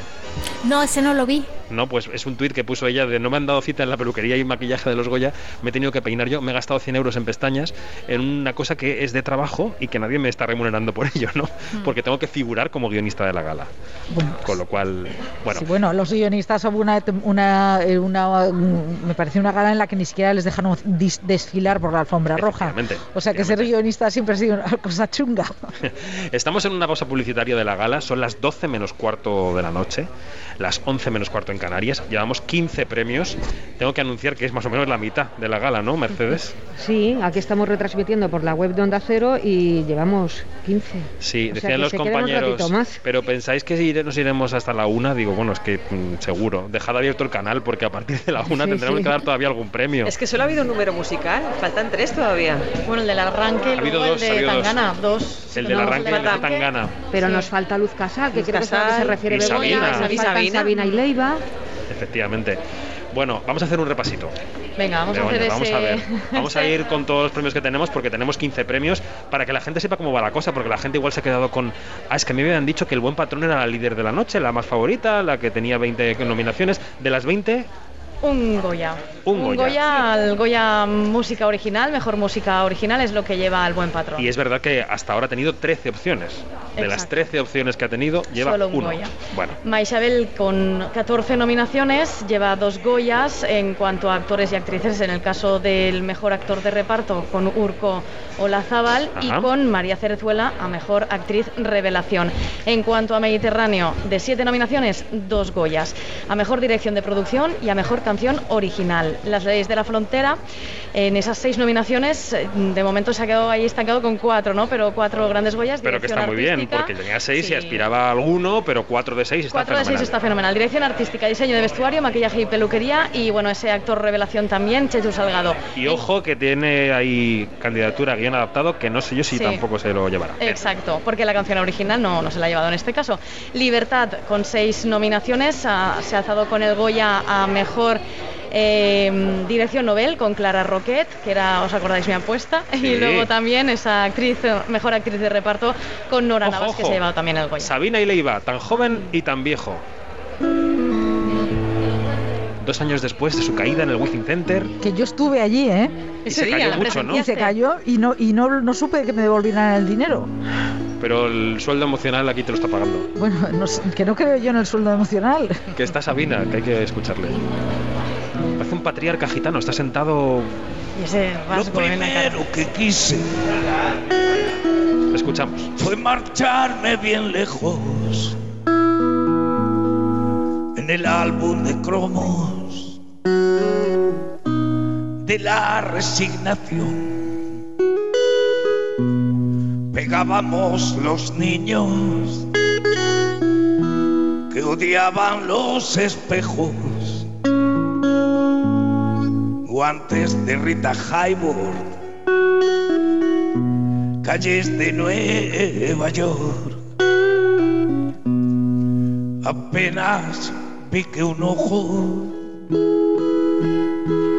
me guiñaba la vida. María José Hiergo se sienta en nuestra mesa. Ponte un poquito los cascos, porque mira, Claro que sí. está cantando Joaquín Sabina con Leiva. Escuchar un poquito, escuchar un poquito. Póntelos, póntelos. Ella me dio las llaves de la ciudad prohibida. Yo todo lo que tengo, que es nada, se lo di. ¿Eres fan de Sabina y de Leiva, María José? Me estáis viendo, me derrito. Enhorabuena. Me. Gracias. Felicidades. Muchas gracias. Goya 2022 a la mejor canción original. Mm, Por Te qué espera el fuerte, mar. Qué bien suena, ¿eh? Estoy muy emocionada. Muy feliz. ¿Te imaginabas esto? No. o sea, es que no me preparé nada porque pensaba que no iba a pasar directamente. ¿Quién pensabas que iba a ganar? Pues es que quiero tanto a mi derby, Motoreta, burrito, cachimba. lo quiero tanto que digo, mira, gane quien, si ganan ellos me voy a sentir igual de bien que si lo gano yo. Y así yo, no sé, me daba mucho miedo subir al escenario y que me viera Penélope, Almodóvar. Bueno, te ha saludado súper cariñosa, Pedro Penélope. Sánchez, pero qué, qué, qué, qué cosa. sí, cuando me ha saludado casi me caigo, vamos. ¿Sabes que tenemos aquí una íntima amiga de una persona que conoces muy bien? De Laura Llamas. ¡Ah, no me digas! bueno, ella ha sido la protagonista del discurso. Sí. Yo Un te quería- tesoro para mí. Yo te quería preguntar por, por eh, claro, esta, esta película tiene un significado, un peso muy importante en el mensaje que quiere transmitir a, a los espectadores. Sí. Pero tú lo que pasa es que le has dado también un peso musical, de la historia musical que nos une a, a- a Oriente, ¿no? Entonces hay melismas, hay sonido flamenco, pero también hay sonidos de Oriente. Quería saber cómo has trabajado, por una parte, lo que es la música, lo que es el- la raíz musical y por otro lado la letra, porque la letra conecta con la película, pero no sé si ha sido a través de la película o a través de tu propio sentir acerca de, eh, de lo que es la tragedia que estamos viviendo en el mar. Pues verá, a mí me pidieron hacer la canción y yo lo primero que pedí fue ver la peli. Cuando la vi en bruto, todo estaba en bruto, los planos, eh, postproducción no estaba, el sonido no estaba en máster final, estaba todo la mezcla bruto. Bueno, cuando la vi, no habían subido todavía la luz de la estancia de cine donde la vi. Me giré y no consulté ni, ni con mi equipo. Di un sí rotundo. Le dije que lo intentaría hacer lo mejor posible porque quería estar a la altura tanto del mensaje como de la película en sí. Y bueno, me fui de retiro unos 15 días a Guamarga, a Almería, Madre mía. a conectar con esa realidad. Porque lo que tenemos como españoles es la, inmensa suerte de verlo como espectadores. Es decir, de esperar al otro lado de la orilla. Entonces yo estaba en un paraíso terrenal que es el Cabo de Gata y a la misma vez sentía el dolor de ver todas las mañanas ropa tirada en la playa, de que hayan llegado por la noche, encontrarnos las embarcaciones pinchadas encima de los remolques, que las estaban recogiendo, estaban limpiando la playa. Entonces esa dualidad es la que me hizo escribir esa letra y decidir una sonoridad que nos conecte a los dos, que nos conecte a nosotros con nuestro flamenco y nuestra raíz y a ellos, porque al final somos lo mismo. Y a mí me gustaría que si el día de mañana hay una guerra en mi país y mis padres tienen que tomar como decisión meterse en un mar embravecido con su hija, haya unos car camps y un open arms que me cojan de la mano cuando lo necesito y me salven. Uf, es que, claro, eh, es, es- es- es tan brutal lo que cuentas y cómo lo cuentas, que cómo no te iba a salir la canción que te salió y cómo no te iban a dar un Goya. Muchas gracias. María José Yergo, un placer tenerte en esta mesa. Gracias. Espera del Mar. Disfruta mucho de tu premio y que todo lo que venga sea bonito. Gracias, igualmente para vosotros. para. Igualmente, hasta luego. Gracias. Gracias. Felicidades por tu premio. Pedazo de discurso, ¿eh? Hombre, es que ha sido increíble. Podía ser la letra de una canción, ¿eh? Con Podía ser otra canción, efectivamente. Oye, que ya esta es la segunda canción del Mediterráneo. Un disco entero del Mediterráneo. No, Gracias, vaya muy bien. Que vaya muy bien la noche. Gracias, aquí estamos, aquí estamos. que hace resúmenes de pelis es la peli en un minuto. Estamos viendo un sketch de Pantón Azul en la, en la gala, que son Tienes que- maravillosos. Y oye, si se cena bien y tienes una peli de fondo, ni tan mal. Janina Bremen, ¿estás ahí? Ay, me quedé loca con lo que acaba de contar María José. De verdad, qué increíble. Es increíble, ¿eh? Es Qué increíble. Si les puse en el chat, denle un beso de, de mi parte a esa muchacha. es verdad, es verdad que lo llevaba acabamos un de leer. traje imposible para subir y bajar eh, al- a cualquier parte. Guillermo Montesinos, Macarena Gómez, vamos a escuchar el próximo premio. Dirección de fotografía. Fotografía. Dirección de fotografía. Pau Esteve Birba por El Buen Patrón, Gris Jordana por Libertad, José Luis Alcaine por Madres Paralelas y Kiko de la Rica por Mediterráneo. Bueno, el año pasado ganó una mujer, Daniela Cajías, por Las Niñas. Este año podía repetir otra mujer, Gris Jordana por Libertad. O llevárselo, por ejemplo, el maestro Alcaine, que eh, lleva tiempo contándonos que lo que ha hecho ha sido muy novedoso, poner en foco toda la película. No sé cómo lo veis. Hombre, decía en la alfombra roja que él ha tenido 20 candidaturas y 5 eh, Goyas en su casa. Que Cuidado no que sé... va el premio. Y el Goya es para. Kiko de la Rica por Mediterráneo. Pues tercer Goya para Mediterráneo. Para esa fotografía cruda de- del, del mar embravecido, ¿no? Que nos lleva hasta allí, ¿no? Es la sexta nominación de Kiko de la Rica a los Goya y lo ganó, ha ganado solamente uno en el año 2013 por Blancanieves. En blanco y negro, aquella película tan. eh, eh, ¿Cómo decir? No, fue novedosa. ¿no? Sí, sí, no, además le pilló con el año de, de, de The Artist, ¿no? Sí. que le, le- le- le atropelló francamente aquella película. gracias. Pues vamos a escucharle. Eh, Lionel. Lionel, sabes que esto en mi casa. Y bueno, Es que se ha quedado María José Yergo por aquí viendo el tercer Goya de su película. Es que se lo merecen. Sí. Cárselo a Oscar Qué alegría. y brazos abiertos. Ay. Nada, nada más. Y se va del escenario. Ha sido un discurso muy breve, muy breve. Bueno, también es saber eh, ver tus límites, ¿no? Que, que debe ser una cosa muy impresionante. Claro, eh, si estuviera ahí María José le hubiera dado otro discurso maravilloso, pero bueno, Kiko de la Rica pues ha dicho yo hasta aquí llego. Bueno, pues Guillermo Montesinos creo que da paso al Bé, siguiente els nominats i la nominada a millor muntatge són... Vamos con el mejor montaje. Antonio Frutos por Bajo Cero. tío está cagado de miedo. Las nominadas son Bajo Cero, que solamente tiene esta nominación del montaje, Vanessa Marimbert por El Buen Patrón, Miguel Doblado por Josefina y Nacho Ruiz Capillas por Maisabel. Es verdad que el montaje de Maisabel, a pesar de tener mucha escena plano contra plano, es muy fino y es muy interesante. Y quien es muy interesante Bueno, la reina. es Verónica Echegui, la ganadora del mejor cortometraje de Oye, ficción. muchas gracias. Vero, ¿Cómo Bueno. estás? Bueno, pues pletórica. Estoy feliz por el equipo porque fue un corto muy complejo y laborioso y lo disfrutamos Mira, mucho. va a ganar el mejor montaje alguien ahora mismo. A ver, a ver, a ver. Los cascos, sí. ¿Quién va a ser? Vanessa Marimbert per el bon patrón. El buen patrón, segundo Ay, Goya de la noche y una montadora también esta noche. ¿Cuál ha, Vanessa sido el primero? ¿Cuál ha sido el primero del buen patrón? Mejor banda ha tenido sonora. Mejor banda sonora con Celtia Montes. Vale, vale. Bueno, vamos con el tuyo. Totem Loba, tu debut como directora. Sí, sí. Eh, ¿Por qué que se ha conectado este corto tan bien con todos tus compañeros de la academia?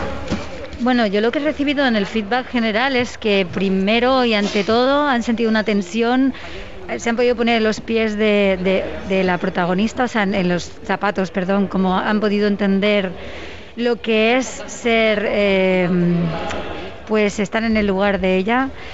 Eh, y también gran parte de ellos han entendido que el mensaje iba más allá, ¿no? O sea, que el retrato de esta hipernormalización de la violencia hacia las mujeres, que en este caso se, se, mm, refleja en esta costumbre, en esta tradición de este pueblo, se puede extrapolar a, mm, a mil otras situaciones, pero sobre todo creo que, que han captado la esencia que yo quería que llegara, que es bueno, ese conflicto interior que creo que puede ser, con el que todos nos podemos identificar, eh, que tiene que ver con significarse y validar lo que uno siente o lo que una siente por encima de todo, de- del grupo, de lo que cualquiera te pueda decir que es normal. O sea, creo que para mí lo más importante y lo que, lo que me mueve, me movía contra esta historia, es la necesidad de, de una educación emocional. O sea, creo que todos llegamos a la edad adulta sin herramientas para afrontar situaciones. Y que en este caso, Esti se encuentra en esa situación y, y no quiere estar ahí, pero no se atreve a significarse.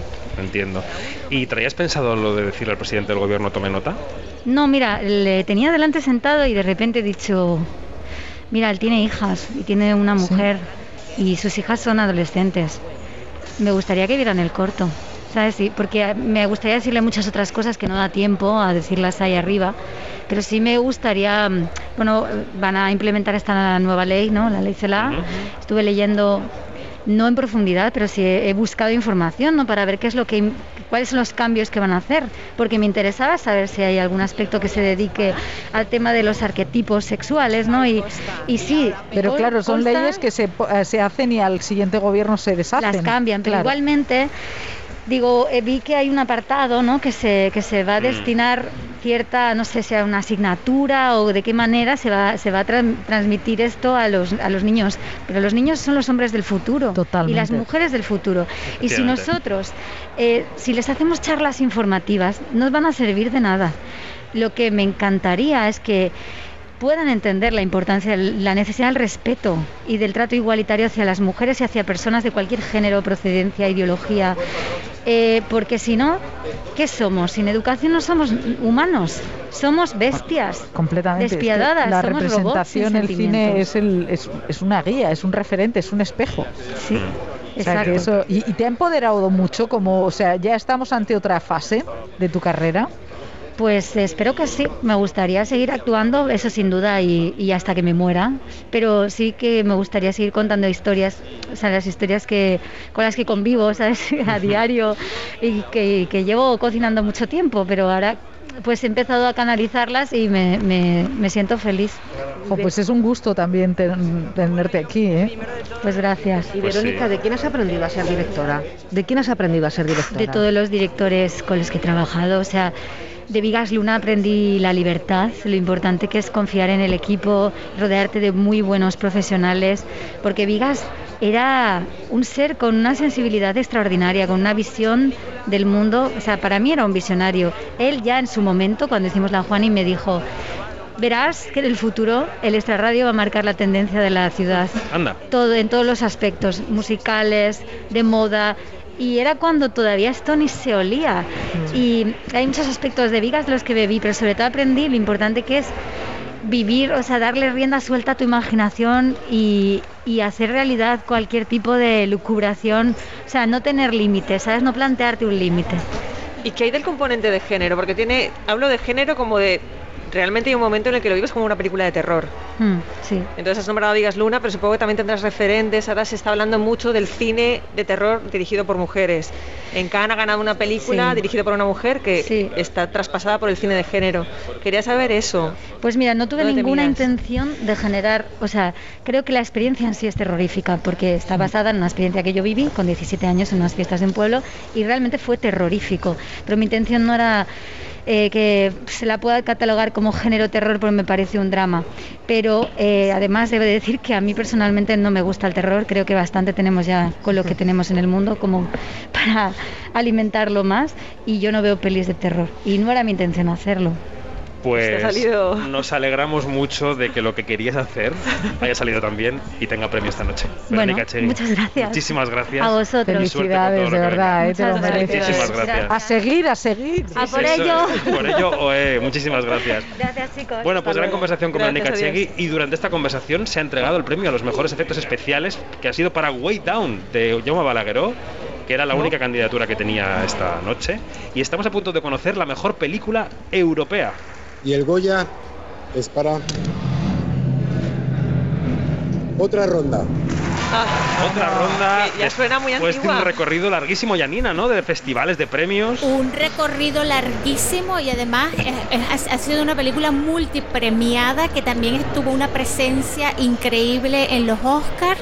Recordamos que, que esta película ganó a mejor película extranjera o digamos mejor película internacional y, y también le dieron el feroz Cinemaldia, por favor, en San Sebastián. hace ya dos y fue una película Exacto, y fue una película que tenía el sello o el- digamos la etiqueta Cannes, porque fue cuando el Festival de Cannes no se pudo celebrar. Thomas Wittenberg, bueno, ya, ya con esto yo no sé, después de, tantos meses, eh, tiene un- un acumulado más. Un acumulado más, efectivamente. Bueno, y la verdad es que además es una película que, que fue muy muy bien recibida, ¿no? Eh, que además tenía una lectura muy trágica porque era- eh, se, había, se había matado en un accidente de coche Su eh, hija. su hija de, con, con de 19 años eh, que también le había ayudado, ¿no? A esa representación que hace de los chavales eh, y, esa manera tan cruda que tienen de, de hablar los nórdicos del alcohol, ¿no? Que es que, que es que los niños eh, se emborrachan masivamente y yo creo que es una película que desmitifica, ¿no? Que le quita esa, ese peso, esa, esa hipocresía americana de que los niños, o sea, n- juega con, con- con varios componentes como sociedades muy, muy reprimidas y en un tono un poquito como a lo buen patrón, ¿no? Que me parece muy, eh, pues una película muy brillante. Efectivamente. Sí, y además que le quita, que le quita ese halo de, de la perfección o, de, de- o, de, o del colmo de la perfección que tiene la sociedad de- eh, danesa, que no lo tiene. Y, y- y me parece que, que humanizar a esa sociedad eh, es, es muy, muy importante. Es importante que la gente venga a ver Bueno, las estamos escuchando el discurso de agradecimiento de otra Eso ronda que está que produciéndose en el Cualquiera de los nominados hoy lo entenderá. Yeah, thank you. Así que muchas gracias. That's it.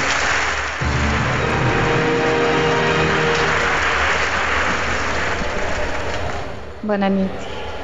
Las nominadas Valerie del Pier película- a mejor película iberoamericanas son anuncia las nominadas a Mejor Película Iberoamericana y vamos a escuchar cuáles son las candidatas. Canción sin nombre de Melina León, La Cordillera de los Sueños de Patricia Guzmán, Las Siamesas y Los Lobos. Janina, ¿cuál es tu apuesta?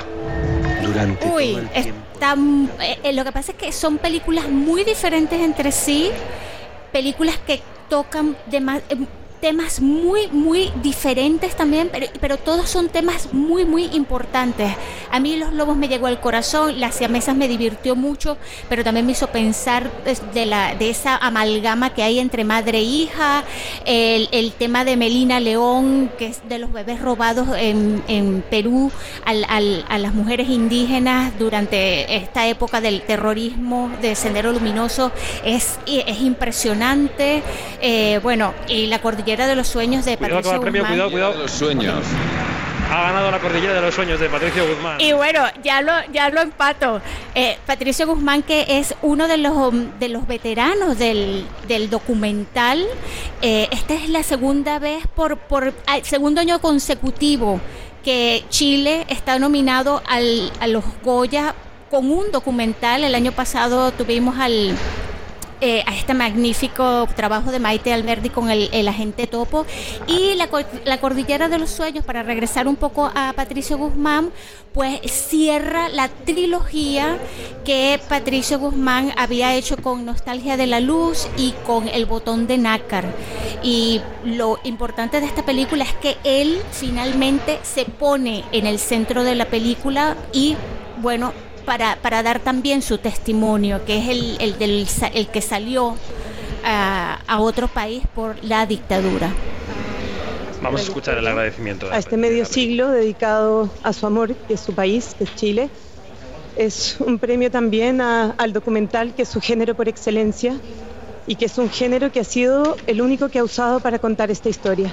Y sobre todo es un premio am, al regalo que Patricio ha querido hacer siempre a Chile, que es que, que el país nunca olvide y que el país siempre cuide su memoria para construir de ahí. Gracias.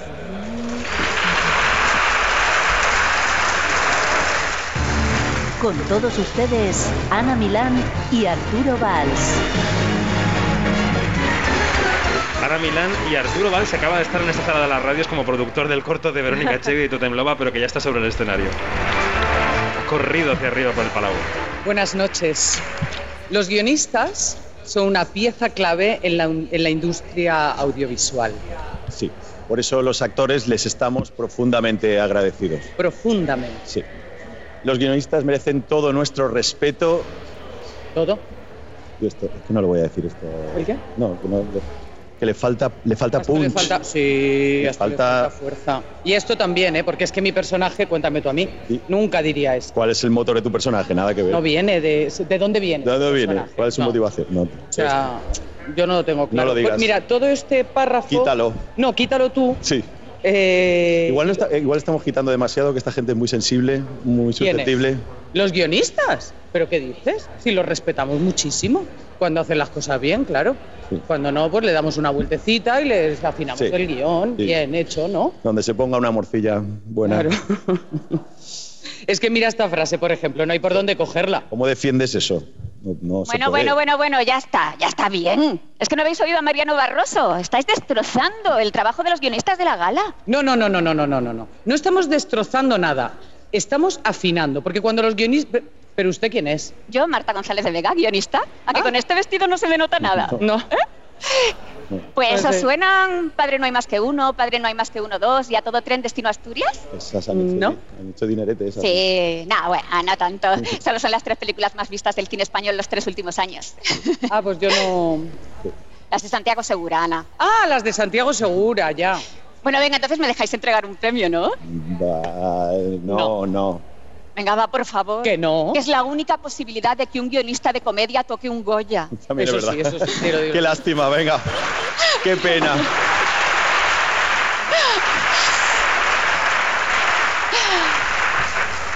Pues es un honor decir que las nominadas y nominados a mejor guion adaptado son Pues vamos con los nominados y nominadas a mejor guion adaptado, que son, como dice la entregadora, em, Ama, El vientre del mar, Las leyes de la frontera y Pan de limón con semillas de amapola.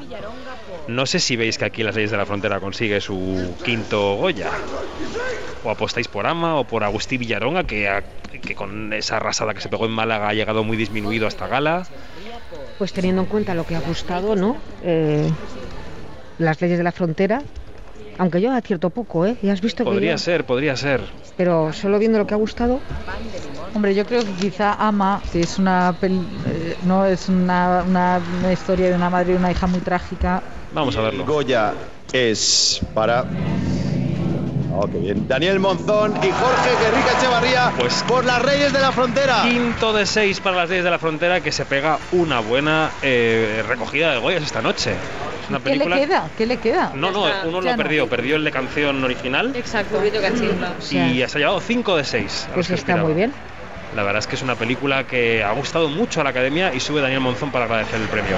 Ha entrado Urco Lazábal en la sala de las radios, a ver si luego se puede pasar por aquí. Está con los compañeros.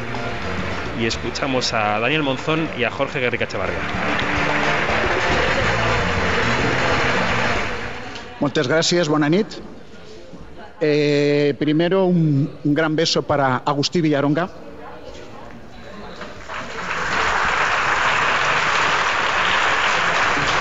Y el resto de los compañeros nominados. Y ahora, bueno, evidentemente las, las gracias infinitas a Javier Cercas, el creador de esta bellísima historia,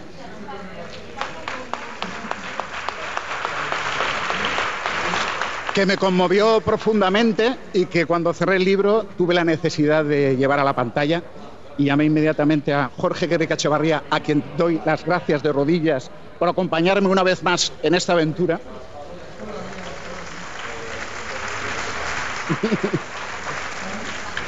y llamé a Edmond Rock y a Mercedes Gamero y a Javier Ugarte, gracias también por producirla y sobre todo a los actores, al excelentísimo reparto que, que he tenido en esta película, del primero al último, encabezados por Marco Ruiz, Begoña Vargas y Chechu Salgado, que le han dado la carne y el alma a este legajo de folios y a mi mítico equipo, sin el cual esta película no existiría y gracias a ellos es por lo que se puede ver en la pantalla. Y por supuesto, y para finalizar, a Ana y Sofía, que son mi inspiración siempre.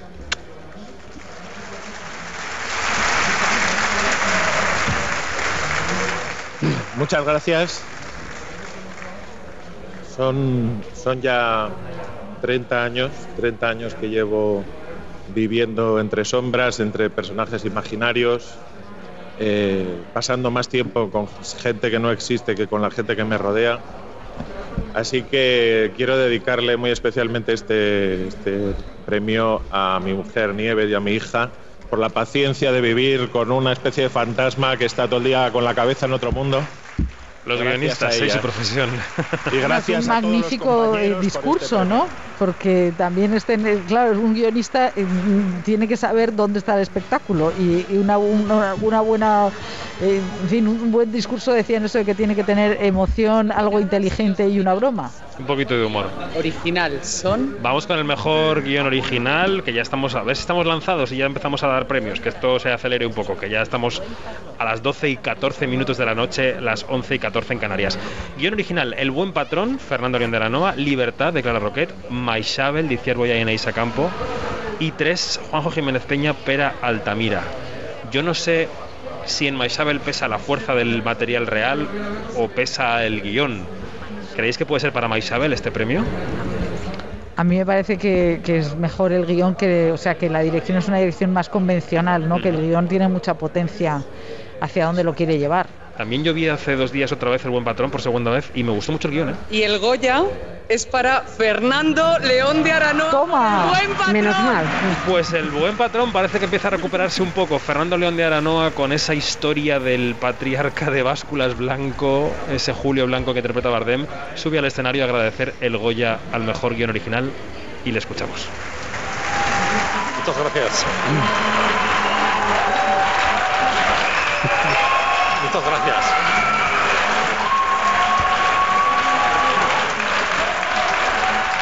Gracias. Muchas gracias. Bueno, eh, nada, quería contaros que las primeras notas para, este guion, la primera idea, eh, tiene ya como 11 o 12 años. Estábamos en plena crisis económica. En los años siguientes eh, las, eh, las sucesivas reformas laborales que se aprobaron y que tanto daño, tanto daño hicieron a los derechos de los trabajadores, eh, la alimentaron y me empujaron, me animaron a, a escribir esta historia. Escribí el primer tratamiento hace seis o siete años, el primer guion lo empecé hace tres, lo, eh, lo terminé hace dos y ese es el tiempo que nos costó poner en pie la película. ¿no? Con esto quiero decir que este momento es, eh, es solamente la foto de llegada, ¿no? es la, la foto final y que, y que los que hacemos películas somos corredores de fondo. ¿no?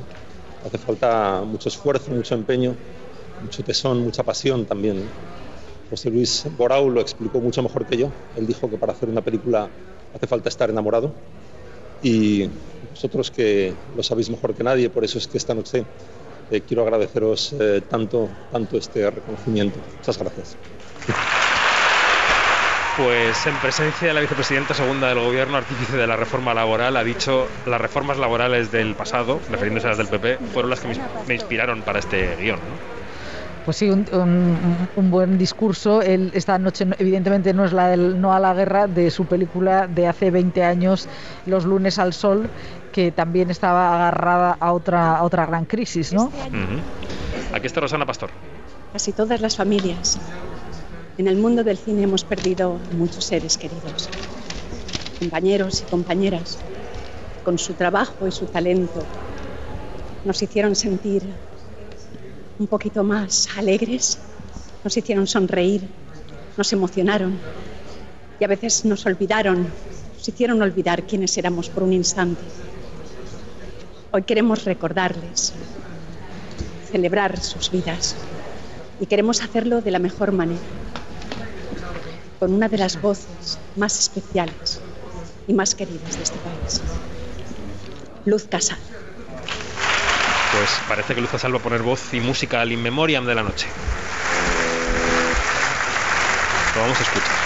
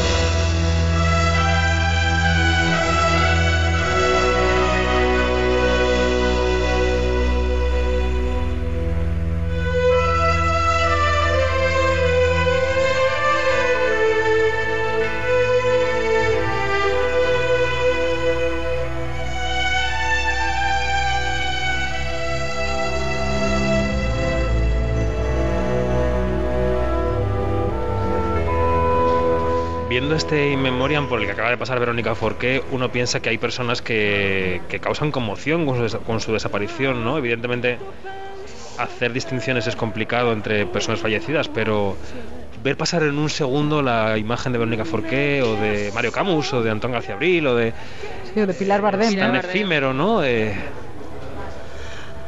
Bueno, evidentemente la, la vida misma y ver cómo la- también los grupos humanos se renuevan, ¿no? Y eso re- resulta realmente un poco estremecedor Eh, también yo creo que la muerte, claro, de Verónica Forqué ha sido eh, demoledora por, por el espectáculo que se eh, generó a- a- alrededor de su enfermedad mental, ¿no? Entonces yo creo que eso ha sido eh, muy doloroso. También creo que ha sido una llamada para navegantes, un poco para que los medios de comunicación, estos eh, programas, pues que, que cuidado con, con lo que hacemos y cómo exhibimos. A, a- a- es que, claro, las personas que trabajan en, en el cine y en el teatro están muy expuestas y entonces hay una gran mezcla entre su vida personal y su imagen, ¿no? Entonces eh, es muy raro. Es una, son realmente profesiones muy en las que uno muestra una fragilidad, ¿no? Se muestra mucho. Muy, vulnera- muy vulnerables. Acabamos de ver a um, Almudena Grandes pasar por este homenaje y también a Alicia Hermida, que les ha dado tiempo a incluir, que acaba de fallecer.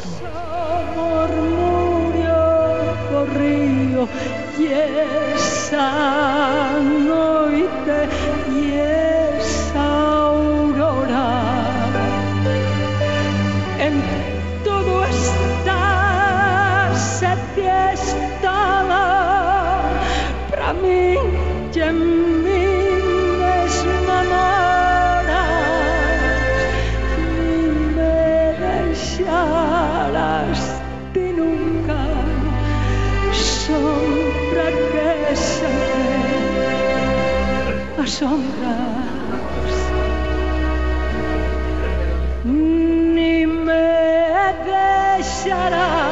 que ha pasado Pilar Bardem y Marcili, que era el representante de, bueno, Sí. la madre de, de Javier Bardem y el representante de Javier Bardem. Yo creo que está siendo muy exhaustivo otros años. Yo creo que no es tan largo de incluir a tanta gente, inclu- incluyan a más notables. Eh, y sin embargo este año digamos que es como más democrático, va por riguroso orden ar- alfabético para no mm, hacer a nadie de menos, ¿no? Y yo creo que eso también es muy Pilar Bardem, que bueno, era la presidenta de AISGE, eh, muy, eh, muy concienciada con la gente que le había ido mal dentro de, de este mundo, ¿no? Que es una familia en la que hay mucha gente que lo pasa realmente mal cuando porque las carreras también son efímeras. Entonces, eh, claro, estamos viendo caras que, que algunos ya que no los conocemos o que no suenan, o porque han, pues han pasado, han tenido unas, unas carreras Claro, muy discretas. evidentemente, evidentemente. Aquí también tiene que influir el COVID, ¿eh? Hay, yo creo que el número es, es, es mayor. Es elevadísimo, y, eh, y yo creo que sí que se nota aquí cómo ha afectado a todos los sectores de la sociedad y estamos notando que es mucho más largo que otros años. Escuchamos a Luz Casal interpretar esa negra sombra. Mira, También. Isabel Torres acaba de aparecer en la pantalla. Eh, 20 años después, digo, de, de ganar el Goya por la película El bosque animado, eh, Luz Casal.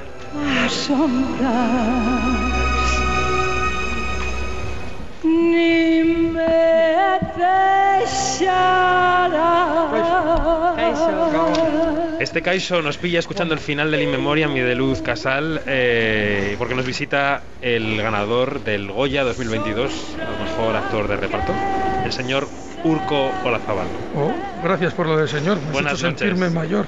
Eh, Gabón, bye. No eres mayor, eres ilustre con este Ilustre. Ya, qué guay. Te está dando muchas alegrías, Maishabel, te está dando muchas alegrías Eh, este, sí, este la verdad que ¿no? desde que desde que empecé con el casting ya fue una alegría conocer a Iciar. Yo me hubiera quedado ahí, pero bueno, ha ido creciendo y, y fíjate hasta dónde hemos llegado. Es una cosa mm, increíble. Ni en mis mejores momentos me lo hubiera imaginado esto. Janine Pérez Arias, que está conectada desde Bremen, ponte los cascos si quieres, porque te va a hacer una pregunta. Decía, pillada a Urco, no le dejéis escapar, Janina. Sí, atrápenlo, atrápenlo.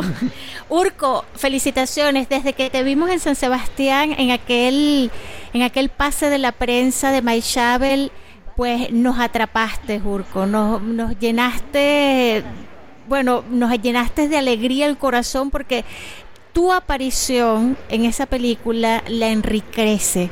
¿Cómo fue para ti tener entre tus manos un personaje tan significativo como este, que es bisagra, que es clave y que es motor de la historia? Hombre, pues en principio me sorprendió bastante al leer el guion que mi personaje tuviera tanto peso y que sobre todo fuera un, un personaje que, como bien has dicho tú, sea bisagra, sea Pepito Grillo del personaje de Luis, porque Luis generalmente siempre tiene los personajes como muy redondos en los que él es el héroe, él es... Y aquí no, no es que sea el héroe, que también, pero pero sí le faltan como un par de ingredientes que se los he puesto yo, ¿no? En la cabeza y le hago evolucionar. Entonces eso primero me sorprendió y sobre todo y me sorprendió más cuando lo mantuvieron en montaje.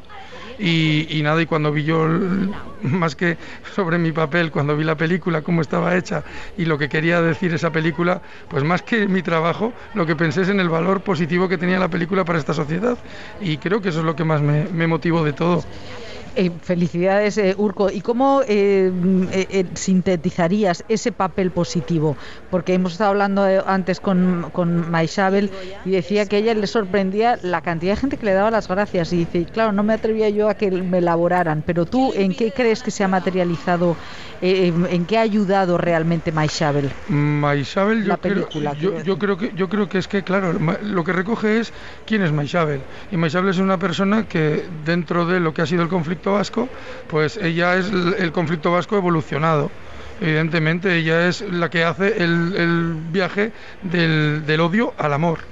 Y punto. O sea, y hay gente que le que la criticará a bien o a mal pero ella es eso, la que sintetiza todo eso. Y entonces, a ella le sorprenderá porque es su vida. Claro, Claro. ¿cómo, cómo no le va a sorprender? Dice, pero ¿cómo yo puedo ser ejemplo de nada? ¿no? Claro, es que se quedó- Conociéndola encima con lo humilde que es.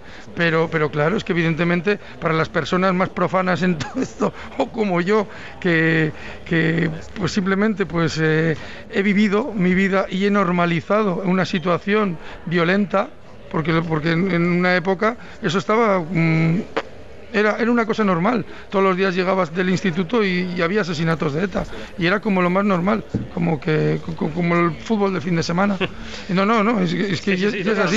Y entonces, y entonces el darte cuenta y darte de bruces con una película así, de que esa normalización a mucha gente le hacía daño y que, y que era un- una sin razón, pues eso es. Maisabel es justo el que tú pienses que esta mujer eh, podía estar ofendidísima, que lo está, pero ha podido superar esta situación. Y eso, eso tiene un valor humano que es incontestable. Maisabel se estrenó en la sección oficial de San Sebastián. Ahora mismo coincidimos con que está ganando el premio al mejor documental. ¿Quién lo impide? La película de Jonas Trueba, que también participó en esa sección oficial. Eh, Urco te quiere preguntar también nuestra compañera de Doña Donar.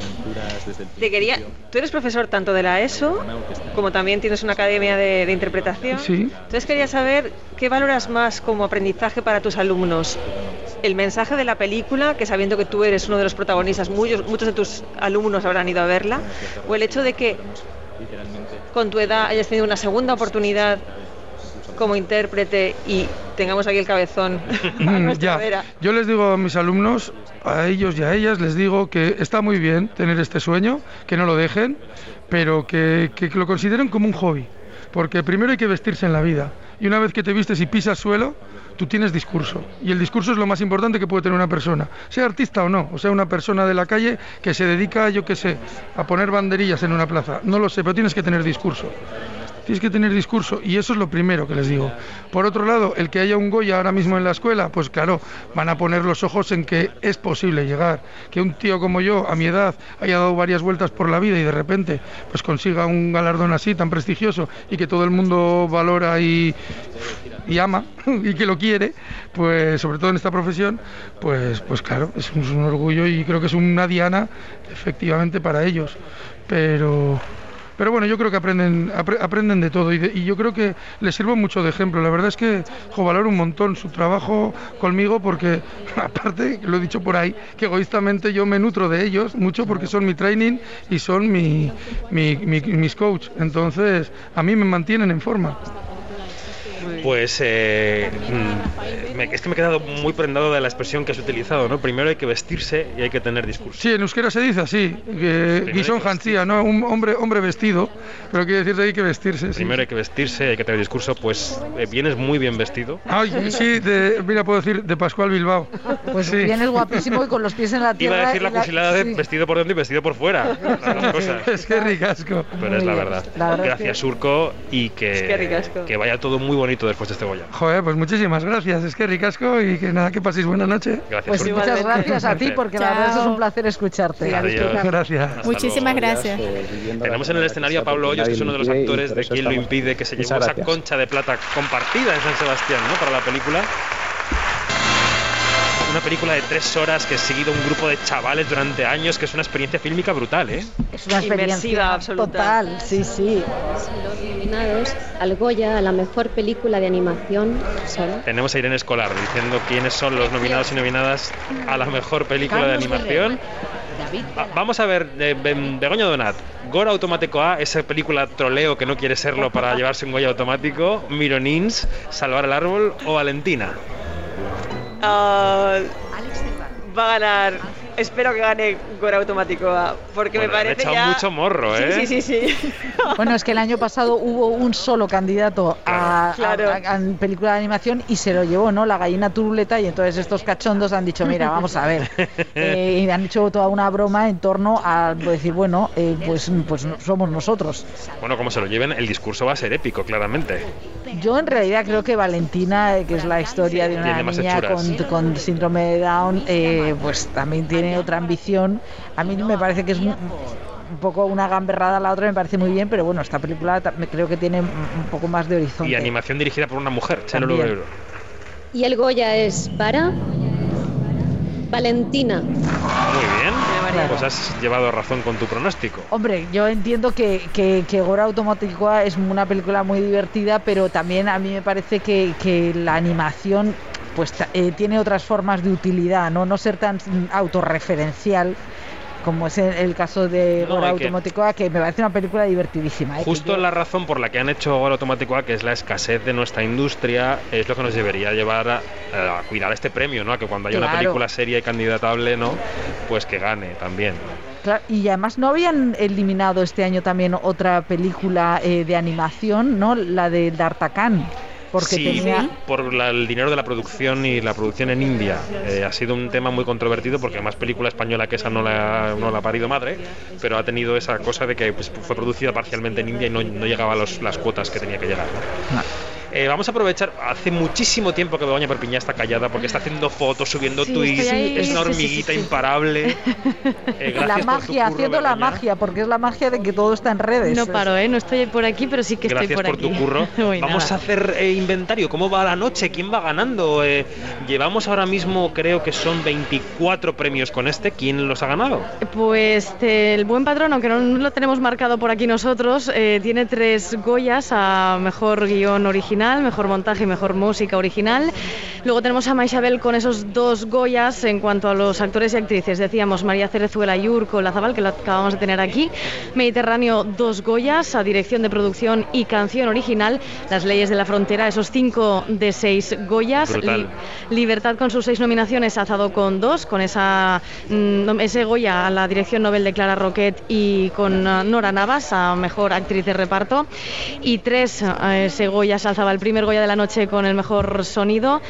Y en cuanto hacemos en repaso también a, por ejemplo, el efectos especiales, eh, la canción Wait Down, ay, perdón, eh, la película Wait Down, se la, que tenía se la ha una llevado. candidatura de efectos especiales y se, la ha llevado, esta noche. Mm. Muy bien.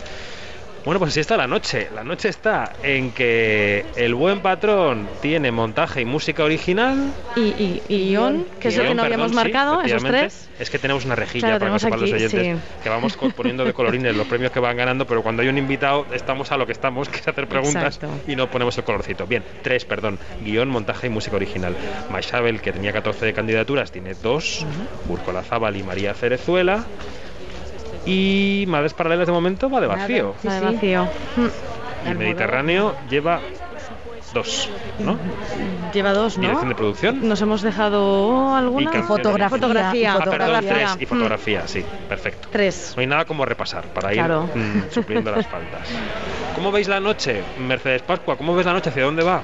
Pues esto es como cuando sale un número de la lotería que no esperas y se lleva el gordo y lo demás queda muy repartido, porque eh, fíjate que los grandes aspirantes, a no ser que ahora nos den la sorpresa y empiecen a salir los cuatro que nos quedan, yo creo que la, vamos, la ganadora es las Reyes de la Frontera. Es Bueno, un- mm, vamos a poner un suponer. Madres Paralelas podría ganar película, director y actriz protagonista. Quiero decir, por poder podría. Sí, sí. El Buen Patrón podría ganar película y dirección y actor y ser la ganadora de la noche todavía. Quiero decir que todavía puede sí, sí, pero la ganadora es la de los, los premios gordos, ¿no? Efectivamente, Sí. a eso me refiero. Eh, pero la noche pinta a que eh, mm, Isabel eh, interpretativamente está mm, pitando bastante. Y el buen patrón tiene todavía que demostrar la solidez del amor de la academia. Tiene Ujú. guion, que es lo más. Y, y montaje. Montaje suele dar muchas pistas sobre quién va a ganar la mejor película, en general. Pero ahí estamos. Pero también te digo una cosa, la nominas a 20 categorías y solo le das los premios que lleva tan pocos. Eh, Es que yo creo Son que las nominaciones también eh, los equipos se nominan mucho a sí mismos. Claro, claro. Sí. A eso voy, que y son nunca sabes si es un resto, si dices, bueno, esta, esta, esta, y el buen patrón. No, no, no, y el buen O sea, patrón. lo has ¿no? hecho muy decir, bien en es todas estas, pero luego solo te llevas dos, pues evidentemente mucho de carril, ¿no? Que es lo que decías Sí, tú, mucho de mucho carril. arrastre y aunque bueno por- y yo también creo que hay el, el- el castigo a los Almodóvar a mí me parece que la fotografía de la película de Almodóvar es maravillosa Sí, sí que lo es. sí. que la de Mediterráneo pues, es muy correcta, pero no tiene ese punto de depuración que tiene Alcaine. O sea que también yo creo que a veces eh, eh, se vota un poco al tuntún, tengo la sensación, ¿no? Eso de pues ala, no está eh, eh, Alberto Iglesias en la de Madres Paralelas. le damos esta Y le otra, damos ¿no? otra. Sí. O sea, hay un poco como, bueno, pues eh, que es así. Y a mí, claro, hay que ver eh, también qué película representa al año, porque yo creo que esto que estaba diciendo Urco de que Maishabel había sido el puente entre el odio y el amor, pues también yo creo que las películas tienen que ser importantes en ese sentido, ¿no? Y a mí me parece que Maishabel es una película muy importante. El Buen Patrón me parece que es- es- también es una película que dice mucho, pero eh, quizá no apunta. eh, o sea, a mí me parece un poco antigua en el sentido de que me, me gustaría más una reflexión sobre los jefes corporativos de hoy en día, esa manipulación de eh, eso que te despiden a través de recursos humanos. Claro, pero eso es otra película. Sí, es casposa, Claro, esta película me resulta un poco antigua. A mí Es me casposa. Tiene ese- esa patina. Yanina, ¿tú cómo ves la noche? ¿Hacia dónde ves que se encamina? Uy, hasta por dónde se encamina. Mira, yo no en- de verdad que todo lo que están diciendo es cierto y, y- y yo creo que, que la academia tiene que pensarse para el próximo año y para los años venideros em, qué, qué quieren premiar. ¿Cuál, ¿Cuál es el objetivo de premiar, no? Bueno, hablando Es de premiar, dice- te voy a tener que cortar un poquito porque la premiada de la noche Nora Navas aparece en el escenario ¡Oh! para loar a José Sacristán. En un lugar en el mundo, un hombre llamado Flor de Otoño se fue de parranda con la mujer de botas rojas. Estuvieron 7.000 días juntos en un viaje a ninguna parte. Ella, reina zanahoria. Él, Manolo Lanuit. Nunca estuvo en esta plaza. Le contó el secreto inconfesable de un chico bien. Pierna creciente, falda menguante. Cuidado con lo que deseas, cara de acelga. Son cosas que hacen que la vida valga la pena. Tras las largas vacaciones del 36, estoy en crisis, con miedo a salir de noche. Las estrellas están verdes, la luna de lobos. Y yo, el hombre que se quiso matar, tengo una asignatura pendiente. Sex o no sex. No quiero perder la honra, que vienen los socialistas. El divorcio que viene, casarse en siete días, españolas en París, arriba Faña. Con el inconveniente del muerto y ser feliz. Estoy perdiendo el norte. ¿El vuelo de la paloma o el pájaro de la felicidad? Vente Alemania, Pepe. Son Te los pido títulos de sus películas. Nadie en este país podría ser presentado solo con títulos de sus películas. Hoy damos el Goya de Honor a uno de los más grandes actores de todos los tiempos y una magnífica persona. Preferible olvidar que su Y vemos un vídeo de José Lo Sacristán. mejor entonces sus es mejores empezar por el películas. principio. Don Moisés Balaguer Montero. Esta es su primera escena en el cine. Sencillamente En la familia yo no. mandíbula. Magnífico. Es nuestro hombre. ¿Qué tal, macho? ¿Cómo me he puesto? ¡Descansen! Perdona la imodestia, pero está usted hablando con el número uno del gran salón La Higiénica. Tengo estudios de todo. He cursado tres carreras, pero no he terminado ninguna. Acabé derecho tardísimo, a los 56 años. Diez años con los escolapios. He ayudado a misa en latín. Me sé entera la sabatina y... Y formo parte de un coro, barítono. ¿No te acuerdas cuando te decía a la pálida luz de la luna? Yo no puedo querer más que a una. Y esa una mi vida eres tú. ¿Dónde vas a encontrar un hombre como yo? En ninguna parte, gracias a Dios. Somos como dos barquitos. Es la primera vez que actúa en un teatro. Y adiós con el pañolito. No decía. La gente necesita reírse. Y nosotros les llevamos la risa. Atended, que vuestro príncipe os habla. Tengo ese sexto sentido propio de los genios de este oficio. Se llama olfato. No me extraña con esas narices. Y que tienes una cara de acelga que no puedes con ella. ¿Qué clase de historia prefieres? La mejor, ¿verdad, Ana? La más maravillosa historia jamás escrita. Te juro que me vuelvo como loca. Pues vámonos. Y no sé ni quién soy. Y si vivo, muero. ¿Te imaginas? Poder ser yo mismo las 24 horas del día. Nos han robado tantas cosas. Las veces que tú y yo debimos hacer el amor y no lo hicimos.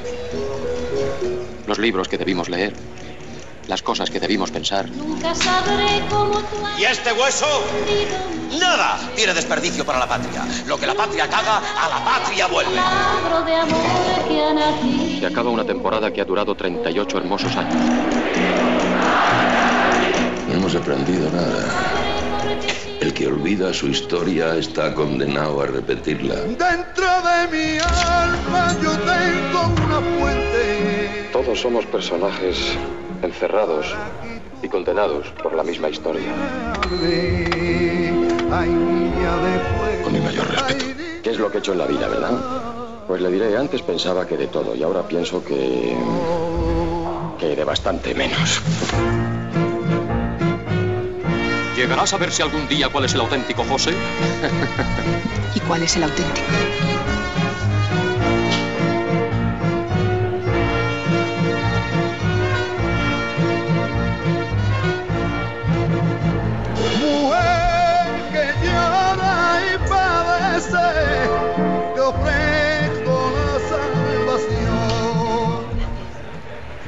Con todos ustedes, José Sacristán. Pues a las 12.42 minutos de la noche, las 11.42 en Canarias, en un horario que no es digno de que este señor aparezca a recibir el aplauso de todo un país, pero aún así le aplaudimos, aparece el Goya de Honor Pepe Sacristán. Y decía que estaba atu- aturdido en la alfombra roja y ahora con toda la platea eh, de pie, pues, eh, pues tiene un poco de cara de, de sufrimiento y de congoja, Sí, ¿no? Porque claro, esto es... eh, bueno, y eso que él recibió un Goya ya eh, avanzado Pero el Mortis es feliz, Sí. hace 10 años. y pide que la gente se siente. Gracias, gracias. Sentaros. Sentaros, sentaros. Escuchaba La Niña de Fuego en la voz del inmenso Manolo Caracol. Y me vino el barrunto de otras voces, otros sones, otros tiempos. Mi pueblo, su gente, su gente y su punto cardinal de su trajín, de su esfuerzo y su esperanza, el campo. En el campo se sabe, hay un tiempo para labrar la tierra, un tiempo para echar la simiente y otro para recoger los frutos. Gracias a todos los que con su confianza en mi trabajo me permiten seguir arando, sembrando y cosechando. Cosechando frutos como este, por ejemplo. Se vienen dando bien los años, padre. No te preocupes. Tiene su aceite, el candil, le diría al Venancio. Y a la Nati le diría que sí, madre, que sí, que lo sé de buena tinta, que John Steinbeck se inspiró en ti para escribir Las uvas de la ira. A mi abuela, que sigue siendo mi mejor espectadora y mi mejor maestro, a mi tío Francisco. A mi tía Socorro, que nadie como ella hizo honor a su nombre.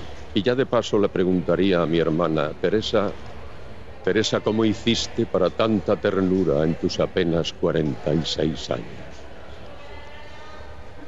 Agradezco a mis hijos que me dejaran repetir las tomas en las que como padre no pude o no supe ir a la marca, aunque creo humildemente que el papel siempre me lo he sabido. Y amparo lo de siempre, que esté, que estemos, porque sin ella, sin su amor y su cuidado, no me quedaría otra que echar el hato. Gracias a los miembros de la Academia, muchas gracias y un fuerte abrazo. Me siento muy orgulloso de ser uno de los doce primeros números de esta noble y esforzada tropa. Familia, amigos, compañeros, vecinos, gracias por vuestra cordialidad y vuestra compañía. Y gracias, muchas gracias al público, a todos esos hombres y mujeres que cada año, y hace ya la friolera de más de 60, cada año, repito, bien en manojo o bien en ristra, me siguen comprando los ajos. Muchas gracias. Qué maravilla de discurso, Pepe Sacristán, maravilla del Loa, maravilla de discurso, gran premio, una de las figuras indiscutibles de nuestro cine que acaba de recoger, que tiene ya en la mano su Goya de honor. En fin. Que nos ponemos de pie aquí también en Nos, la nos mesa. para deberíamos poner de pie. Deberíamos. O para, para aplaudir también a Piti Alonso, que está cerca de la mesa, que es el, el El jefe de todo and esto. Commander. Eh, Janina, ¿qué, qué te ha pasado por el cuerpo con este discurso de Pepe Sacristán? Wow, fantástico, fantástico. Es, es increíble escuchar a este hombre, mira, y todo, y cómo ha hilado su discurso con el recuerdo, con, con, con, con su profesión, con el presente. Es, es fantástico. Sí. Estamos viendo ahora un nuevo homenaje a Berlanga. Es verdad que los homenajes se suceden en esta gala, una gala que ya es muy larga. Hemos empezado a las 10 de la noche, a las 9 en Canarias. Faltan apenas 13 minutos para la 1 de la madrugada, para las 12 en Canarias. Y nos siguen quedando, amigas, amigos, cuatro premios, ¿no? Actor protagonista, actriz protagonista, dirección y película que son los premios que van a decantar la noche, son los premios que van a decidir cuál es la película ganadora de la noche, porque hasta ahora ya ni no sabemos nada, estamos completamente inalvis. Totalmente. Eh, es que veo por ahí a un par de invitados que no sé si se van a sentar con nosotros. Bueno, ahora, ahora después. Va, va el premio a la a- mejor. ahora después vamos a llamarlos. Pero Natalie Poza Buenas noches. Buenas noches. y Patricia López Arnaiz están ya en el escenario. Nominados que no pudieron coger el, el- no pudieron son recoger el, co- el Goya, claro. Efectivamente. Vamos con el mejor actor protagonista. Vamos a ver si Javier Bardem cumple todos los pronósticos. Por el buen patrón. Si Javier Gutiérrez da la sorpresa por la hija. Si Luis Tosar convence con Maisabel. O si Eduard Fernández arrima a la racha de Mediterráneo que se ha animado un poco. Yo creo que Javier Bardem lo tiene muy hecho. Sí. ¿No? ¿Opináis todos lo mismo? Sí. Sí. Todas las En este mujeres de esta mesa. Sí. Sí, todas sí, todas sí. Pues vamos a escucharlo. Mediterráneo. Este es el final de Mediterráneo. Y el Goya es para.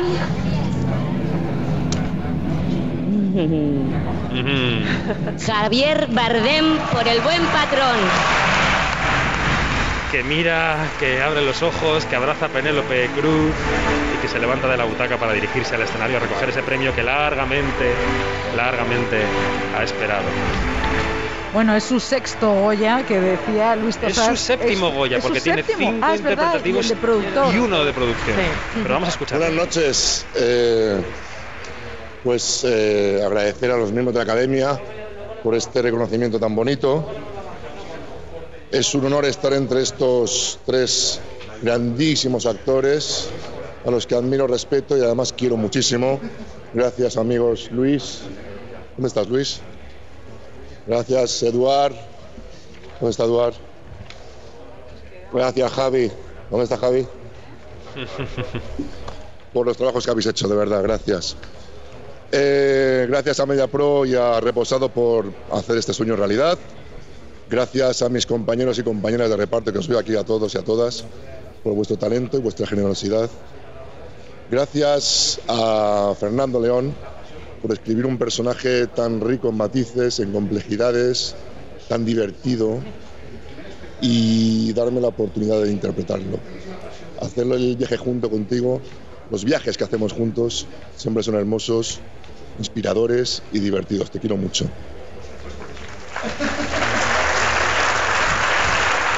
Quiero, quiero también darle las gracias a mi maestro en la vida y en el arte, un amigo del alma, Juan Carlos Coraza, porque siempre que trabajo con él, que es siempre, eh, es un proceso hermoso, eh, inspirador y muy liberador. Y por último ya quiero dedicar este premio a Penélope, que es eh, la mujer que amo, respeto, admiro y celebro todos los días. Ella se emociona. Y a nuestros hijos, a nuestros hijos Leonardo y Luna, que sois el mayor regalo, lo más hermoso que ha pasado en nuestras vidas. Mamá y papá os aman. Y ya para acabar, para acabar, quiero dedicarlo con todo el corazón a una mujer que me parió, que me enseñó a vivir, que me ayudó a sobrevivir, que me enseñó el, amor y la pasión y el respeto por este oficio tan hermoso y tan interesante y tan importante que es el de actuar, es un ejemplo ético y de compromiso, referente para mí, y que es, aparte de una actriz inmensa, uno de los mejores seres humanos que me he encontrado en mi vida, mi madre, mi amada madre, Pilar Bardem. Esto es para ti. Te quiero. Gracias. Pues- ¡Qué discurso, Dios mío! Sí, Javier Bardem que suele ser frío en estos casos, no solo con Penélope, muy también con sus hijos, Sí. ¿no? que no suele hacer alusión a ellos así, y después su madre. Buenas noches. Paco León y Juan Diego Boto. Las nominadas a la mejor actriz protagonista son Esto acelera. Las nominadas son Emma Suárez por Josefina, Suárez. Petra Martínez por La vida era eso, Penélope Cruz por Madres Paralelas y Blanca Portillo por Maisabel. ¿Apuestas? Pues no tengo ni idea. La verdad es que yo creo que Petra podría ser como a toda su carrera. Mercedes, va, di algo. Eh, di algo que, que va a cumplirse lo que tú decías, que va a ser Penélope para la imagen. Yo ya Begoña. sabes que soy Team Petra. Entonces me, me falla. eh, a mí me falla aquí porque de verdad es muy abierta y Petra sí, pero Penélope. Cuidado que va wow. premio. Bueno, y el Goya es para Blanca Portillo por Maisabel. Blanca Portillo Wow. por Maisabel. Me dio apuro volver a decir que apostaba por ella al principio, porque dije otra vez me van a decir que no y me voy a quedar con la papeleta Bueno, mala. un peso brutal de las interpretaciones de Maisabel. Se han llevado premio esta noche Sí, María ¿eh? Cerezuela, Urco Lazábal y Blanca Portillo, que sube, sube al escenario. Vamos a recordar eh, que Blanca Portillo, eh, esta es su cuarta nominación al Goya. Nunca lo había ganado. Había estado nominada por El color de las nubes, por Volver y por Siete meses de billar francés. Y hoy lo recoge por primera vez, a la cuarta, por Maisabel con un vestido rojo, de, no sé si de lentejuelas o de brillo, pero... agitando las manos, Ahí no va. se lo cree. Cogiéndose la cabeza como, wow. Si antes decía María Ay, que era qué la película emoción. interpretativa la que se había llevado Ay, todo. que se me ha quitado hasta el dolor de pies y todo. Ay, qué alegría más grande. No, no, no pensé que esto fuera a pasar, de verdad. Muchísimas gracias a los miembros de la academia. Es todo un honor. Mm, Mirad, he pensado que dentro de un par de días es el Día de los Enamorados. Yo no creo nada en estas cosas de celebraciones de centro comercial, pero me parece una buena idea hablar de amor. Así que quiero empezar diciendo que declaro mi amor incondicional por estas tres mujeres maravillosas con las que he tenido la suerte de trabajar y de compartir muchas cosas. Mis compañeras Petra, inmensa. Mi Emma, Te quiero. Penélope, ¿qué te voy a contar? A ti te voy a dar una ración doble, porque te doy doble ración de amor por tu nominación al Oscar, porque me llena el corazón de alegría. Qué bonito. Y además te doy otra ración más para que lo repartas con tu amor por esa misma nominación. Y a los dos Albertos también, por supuesto, también les doy mucho amor por esa nominación a los Oscar. Qué alegría más grande. Bueno, en segundo lugar, quiero declarar mi amor incondicional por los productores de esta película, porque la gente valiente, luchadora, obstinada y tenaz me enamora. Así que gracias por haber hecho esta peli.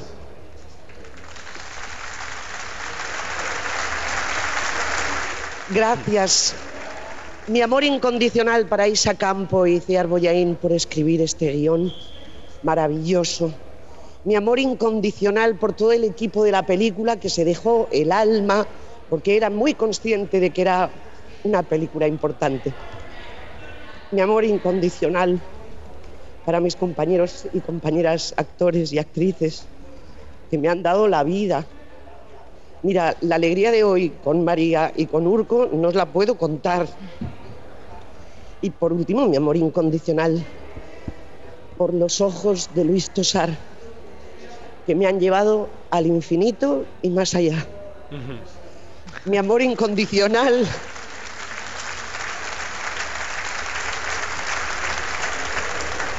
Mi amor incondicional por Iciar Boyaín, querida amiga, inteligente, bella por dentro y por fuera, porque me ha cuidado, me ha ayudado, me ha llevado de la mano. Amor incondicional por abrirme tu mundo y además abrirme también tu corazón. Ya sabes dónde me tienes siempre que quieras. Soy tu amiga, no se te olvide. ¿Vale? Y por último, quiero declarar mi amor incondicional a dos mujeres y a dos hombres. De esas dos mujeres, una ya no está. Eh, hace dos años que murió mi madre y yo sé que ella ahora mismo estaría súper feliz de ver este momento. Así que, mami, gracias.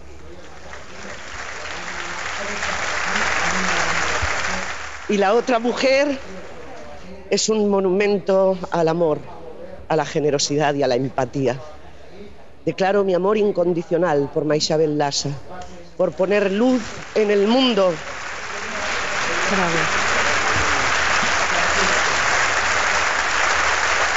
Por hacer de este mundo un lugar mejor, por luchar por ello, por no rendirte nunca y por ser tan bonita como eres. Nos vamos a beber juntas una botella de chardonnay. Y los dos hombres a los que se lo quiero dedicar, pues ninguno de los dos está, pero están, sin duda alguna están. Uno es mi padre. Él se murió antes de que supiera que yo me iba a dedicar a esto. Papá, 40 años llevo haciendo esto ya. Espero que estés orgulloso y quiero decirte además que has sido muy importante en este rodaje porque me has acompañado y te he reencontrado después de muchísimos años. Y por último, el hombre que me falta, al que le declaro mi amor incondicional, es a Juan María Jauregui. Él es el verdadero protagonista de todo esto. Él y todas las personas que se fueron de forma absolutamente injusta. Muchísimas gracias, de verdad.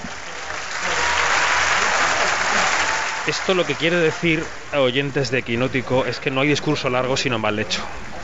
Claro. Maravilla. Es, es tremenda, o sea, es una actriz de teatro con una capacidad de dominar el escenario eh, brutal. Brutal. Y la verdad es que, claro, este, las pausas. Las pausas, todo. Y luego que es que Maishabel es una película muy relevante, lo que decía Urco antes, de que es el, el puente entre el odio y el amor. Efectivamente, efectivamente. Bueno, Sara Karimi es escuchamos a Mariana cineasta Álvarez. y directora de la compañía estatal Afghan Film.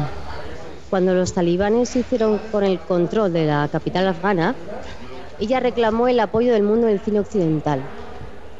Sed nuestras voces fuera de Afganistán, nos pidió. El mundo no debe darnos la espalda. Bueno, pues hoy queremos mirar de frente el problema por todas ellas, por todas las mujeres que, como dice la propia Karimi, ahora se verán empujadas a la oscuridad de sus casas. Con todos ustedes, Sara Karimi. Con la presentación de esta cineasta llegamos a la una de la madrugada, las 12 en Canarias aproximadamente, quedan unos segundos para la una de la madrugada y aparece la cineasta en escena.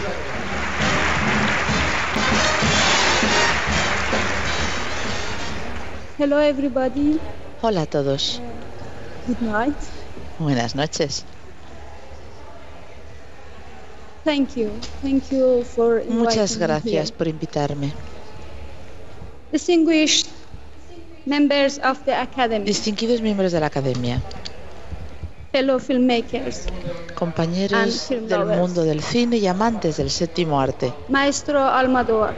Maestro Almodóvar. Thank you for inviting me. Gracias por It is an invitarme. honor to be Es here. un honor estar aquí. La cineasta Sara Karimi está en el exilio, perseguida por el régimen de los talibanes. Eh, fue, como decía Mariana Álvarez, la primera mujer en dirigir la agencia pública de cine en Afganistán y ahora no puede estar en su país, no puede dirigir en su país. Viven prisioneras de los talibanes. From this prestigious stage, I would like Desde este to prestigioso escenario address the me gustaría international también community. dirigirme a la comunidad internacional. Los talibanes oprimen a las mujeres afganas, son enemigos de la cultura. Los talibanes atacan el cine. Los talibanes atacan los valores democráticos. Los talibanes han masacrado a miles de inocentes en nombre de la religión 20 years. en los últimos 20 años. Así que, international ¿por countries qué la comunidad internacional se está siquiera planteando reconocer al régimen talibán? ¿Por qué? Hay algunos medios y periodistas occidentales que intentan mostrar a los talibanes como algo normal. Si otros países reconocen, legitiman de esta manera al régimen talibán, a este grupo extremista, armado, terrorista, que quiere acabar con las mujeres, con el arte, con el cine, pues les estarán dando permiso a los talibanes para que destruyan el futuro de Afganistán. Y en concreto el futuro de las mujeres afganas que tienen derecho a la educación, al trabajo y a ser libres.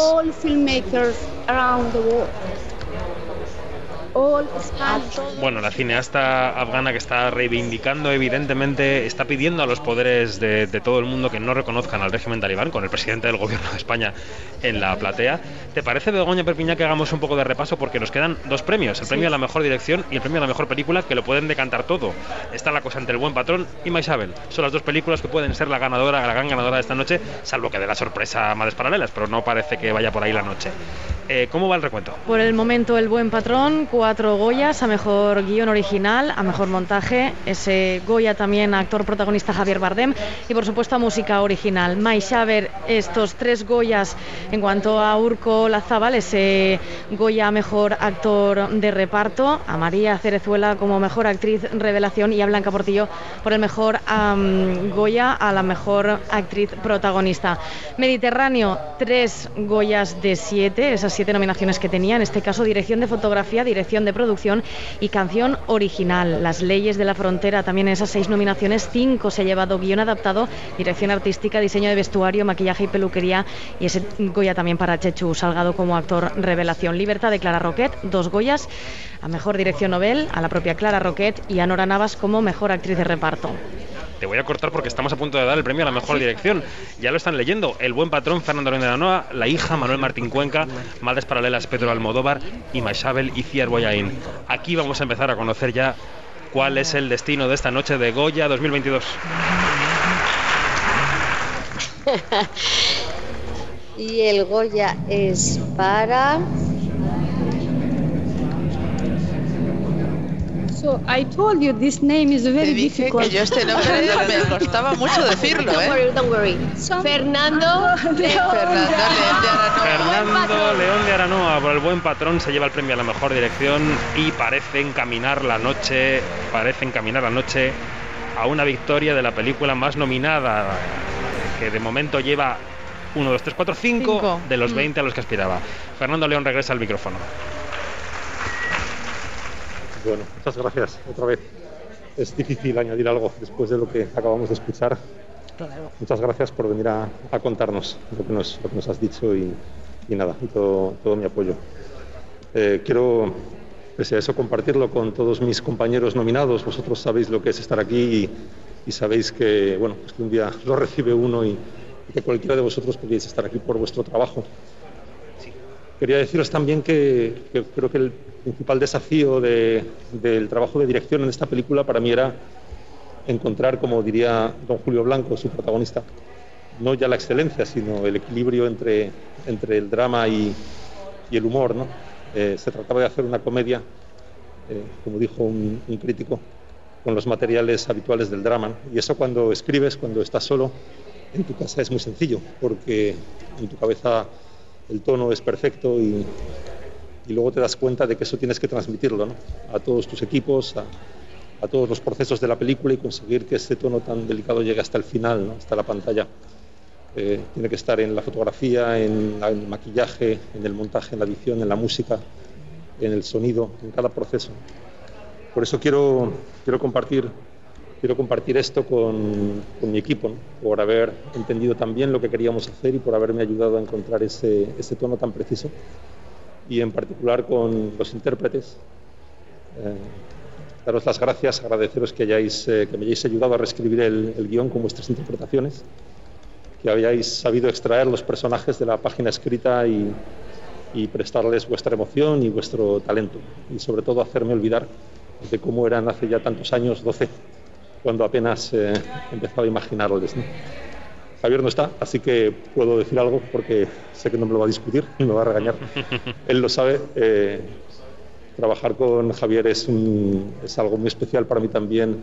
Su presencia, tenerle cerca, hace que las cosas florezcan, que las cosas sean mucho mejores de lo que iban a ser y no me refiero únicamente al set de rodaje. Así que nada, gracias a todos. Pues se marcha Fernando León de Aranoa del escenario con ese premio a la mejor dirección y supongo que le dirán que no se vaya muy lejos por si acaso, porque igual tiene que volver a subir a, a recoger un premio. Sale Antonio Buenas Banderas. noches a los miembros. No sale, No, no no, sale. conecta, Buenas conecta. noches a Valencia, buenas noches a España. Hace un año estuvimos en este escenario del Teatro del Sojo, CaixaBank de Málaga, donde hace tan solo unos minutos hemos acabado la función que representamos. Todavía llevo el micrófono y, maquillaje en la cara. Aquí se celebró la 35 edición de los premios Goya con una ausencia fundamental. Los premiados y el público en la sala. Esta noche, Valencia abre sus puertas a los profesionales del cine que pueden mirarse a los ojos y felicitar a los ganadores en persona, aún sabiendo que todavía pues, nos queda camino por delante antes de recuperar la normalidad. Recorramos ese camino juntos, en las salas, en lugares seguros, con las medidas adecuadas, pero sin olvidar que estamos vivos y que una de las cosas que hace que la vida merezca la pena es sin duda el cine. Gracias, Valencia, desde esta Málaga que se muestra orgullosa de participar por tercer año consecutivo en la gran celebración del cine español y como decía Michel Piccoli en tamaño natural, del gran maestro valenciano Berlanga, ¿acabamos esto como una bonita historia de amor?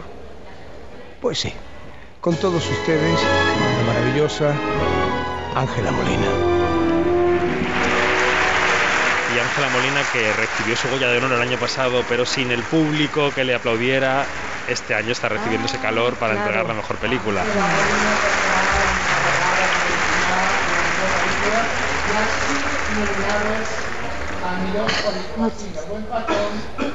Las nominadas a mejor película son Aquí está Por las subvenciones, luego, diciendo las nominadas a la mejor película. El buen patrón, Libertad, Madres Paralelas, Mashabel, Mediterráneo. Apuestas rápidas, chicas. Va, Janina, ¿qué? ¿Quién va a ganar? Va a ganar el buen patrón. Listo. sea, buen patrón. Todo el mundo, sí, no hay sorpresa. No hay un argo aquí que ocurra como en los Oscar. No. Va a ganar el buen patrón. Por Libertad. Sí. Hemos sido muy felices. Pues vete de gira. Agustín Almodóvar.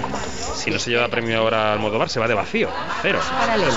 Sí, realmente una- otra de las situaciones incómodas de la academia, ¿no? Yo solo me acosté con Arturo. Guillermo Sempere, Juan Moreno y Coldo Zuazúa por Maishabel. Ay, mira, Mercedes pasó como diciendo, igual hay alguna Es que posibilidad. Espera.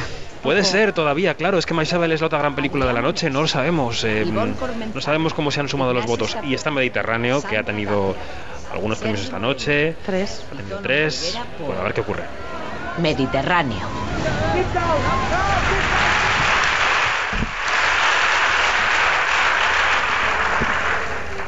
Y el Goya a la mejor película es para El Buen Patrón. Pues se cumple la película más nominada con 20 nominaciones. Ha ganado esta noche con mejor película, mejor dirección, mejor guion original, mejor actor protagonista, mejor montaje y mejor música original. Seis premios Goya que le dan un triunfo rotundo esta noche frente a los eh, tres Goyas interpretativos de Maishabel, frente a los tres Goyas más técnicos de Mediterráneo y frente a esos cinco premios Goya de las leyes de la frontera que incluyen guion, que incluyen Chechu Salgado y que las Bueno, que es una ahí, película ¿eh? de, de industria muy necesaria Efectivamente. y, y que, que- que, bueno, pues aquí entra Nora Navas con unas eh, zapatillas deportivas porque ya se ha quitado los tacones.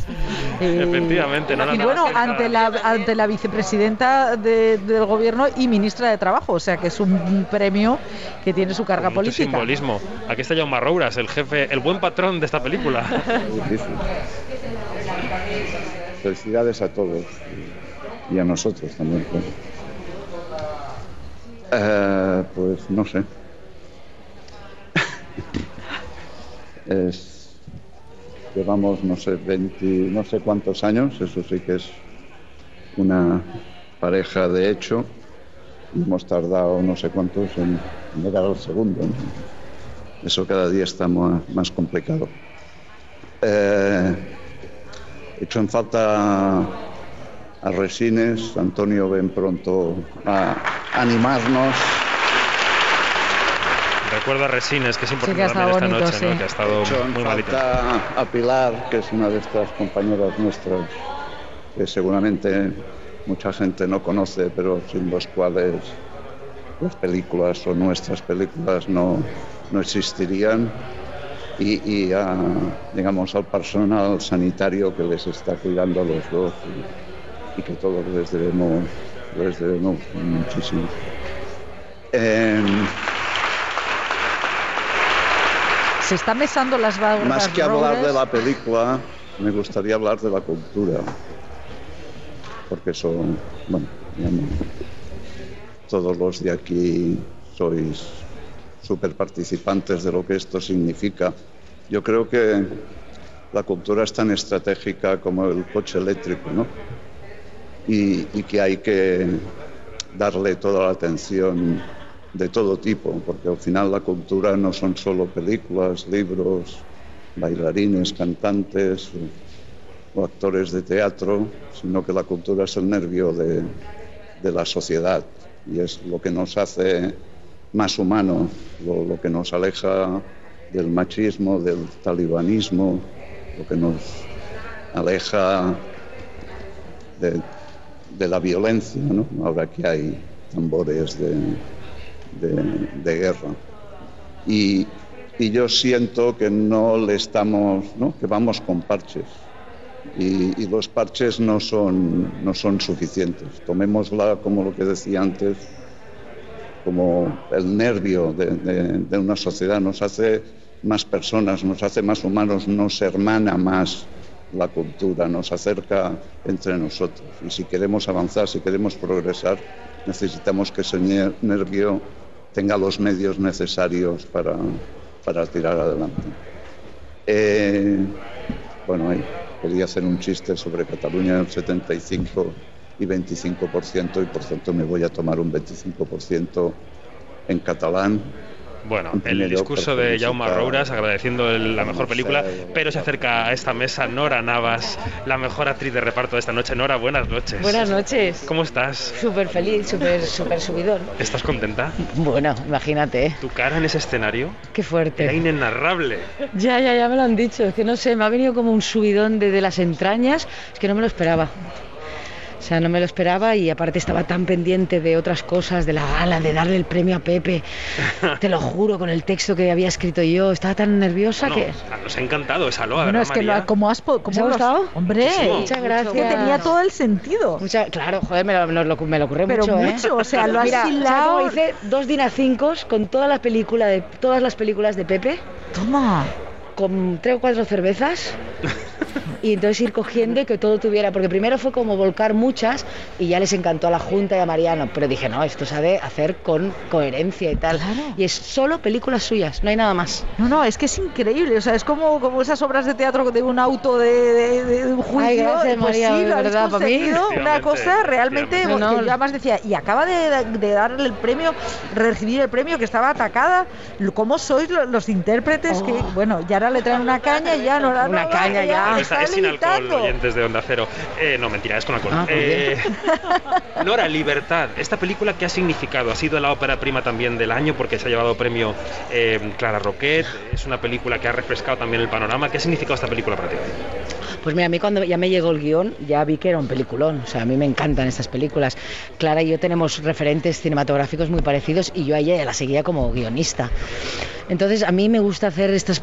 El papel de Teresa me pareció una, de una belleza, aunque ocupaba el lugar del privilegio, que luego pueden decir es como... Sí, sí. Pero es, es un personaje muy complejo también, ¿no? Con una, en un momento vital que nos podemos Claro. sentir las que estamos en la mitad de, la, de las edades estas que tienes los niños pequeños, una madre enferma, una casa que se desmorona, eh, una vida que se te va de las manos, un matrimonio que no funciona.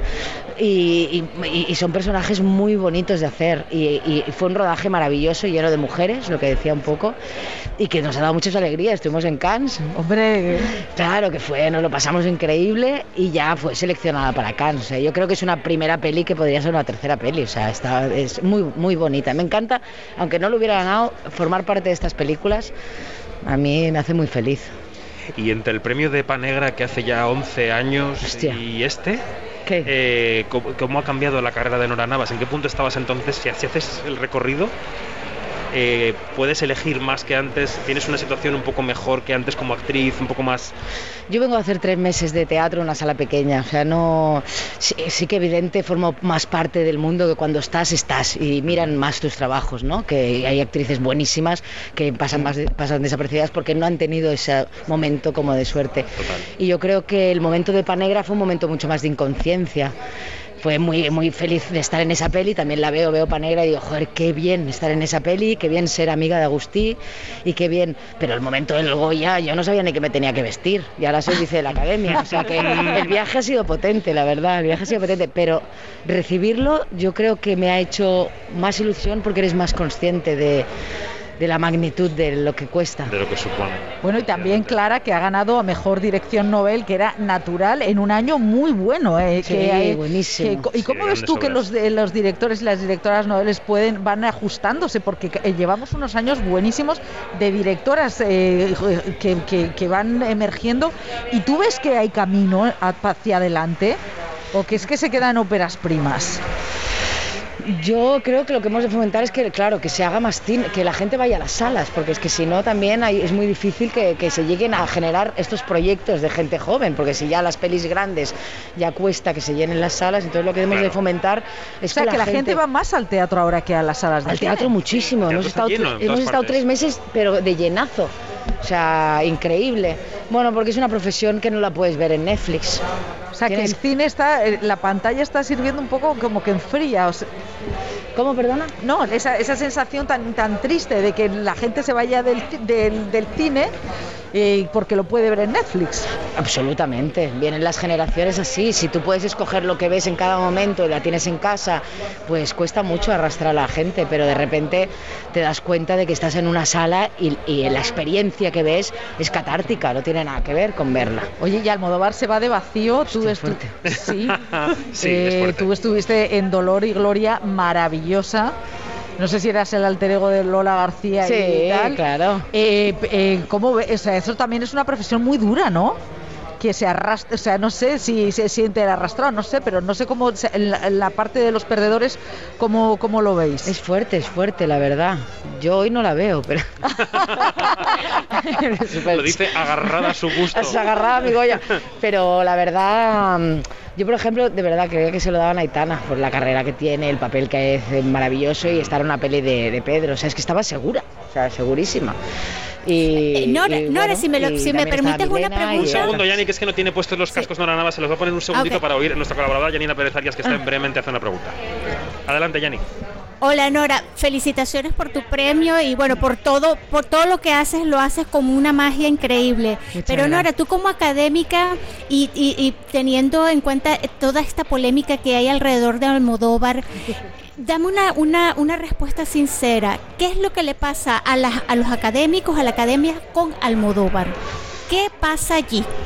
Yo creo que no, que no pasa nada. Somos 2.000 académicos, es un voto democrático, mm, se vota, no sabemos cuántos votan, se va por notario y yo creo que, mm, que, que han votado por, por, por el gusto de, de cada uno. O sea, han, han habido películas buenísimas, El Buen Patrón ha demostrado que es una película que ha gustado muchísimo y, y- y las otras películas también. Yo no creo que haya nada personal, o sea, yo es que estoy segura, porque el año de Dolor y Gloria mm, Arrasó. se- arrasó. Sí, arrasó. O sea, que, que cuando pasa algo con Almodóvar parece como que hay algo con Almodóvar. O sea, y cuando pasa algo con otro director, Agustí Villaronga, que ha hecho El Ventre del Mar, que nosotros en Málaga le dimos seis premios, no ha tenido, ha tenido una nominación. Y nadie dice qué pasa con Agustí Villaronga, ¿no? O sea, a mí me, me pasa un poco, un poco esto. O sea, yo creo que lo- los académicos no somos un ente que, que, que confabul- vota unido, que- ¿no? conspiráis, que conspiramos, ¿no? Que cada uno vota en su casa y con sus gustos. Que luego el proceso de votación podría ser revisado con shortlist o con cosas. En la Junta siempre estamos intentando mejorar las formas de, de votación. Pero no creo que haya nada contra Almodóvar. Yo lo adoro. O sea, yo lo adoro y hay pelis que me gustan más y películas que me gustan menos. Como de todo el mundo. Bueno. Como de todo el mundo. ¿Y, y esto te cambia a ti la carrera? ¿Un segundo Goya? Pues no lo sé. A ver, mañana. Dicen que los Goya ya no te llaman. Venga, hombre. No, yo, yo, o sea, yo lo que pido, ahora me decía de TV3, es la Mara de Cataluña, digo, no quiero ser más madre. Ah, O sea, no, quiero hacer de saxofonista, quiero hacer, yo qué sé, me- me- hay un guion maravilloso que es de una homeless, que de Alex Lora, quiero que le- la financien porque es una homeless, que, bueno, una historia que quemaron en un cajero. O sea, son papeles que a mí me apetece enfrentarme. O sea, quiero, si me ha de cambiar, para que me ofrezcan papeles que pueda seguir creciendo como actriz. No, y es verdad que la Madre de Libertad es brutal, ¿eh? es Sí, monumental, apoteósica fuerza, y es, mm, vamos, llena de detalles. Bueno, pues eh, gracias Nora por Gracias a de vosotros. Cero, por estar en Gracias, directo con los Nora. oyentes Muchas de- gracias. De, Quinótico y hoy a celebrarlo. Total, me Más voy ahora mismo. Y Más no cerveza. pierdas, no pierdas el Goya, porque es muy tentador mangar un Goya, ¿eh? Ya lo veo. Estamos todos Vete a tomar aquí. una cerveza. Hasta luego, Nora. Yo perdí la concha. Luego ¿En la serio? encontré, sí, sí, en San Sebastián, en la fiesta en el Bataplan. Toma ya. Es que Es San Sebastián es muy peligroso. Ay, que muy peligroso. Antes de la pandemia estábamos muy sueltos. Ahí es verdad. Bueno, pues nada, Bueno, agárrate. muchas gracias. Felicidades. Hasta luego. Chao. A todo esto, con la conversación con Nora Navas, eh, se ha acabado la ceremonia. Ah, Ha pues despedido a Ángela Molina y se ha acabado la ceremonia.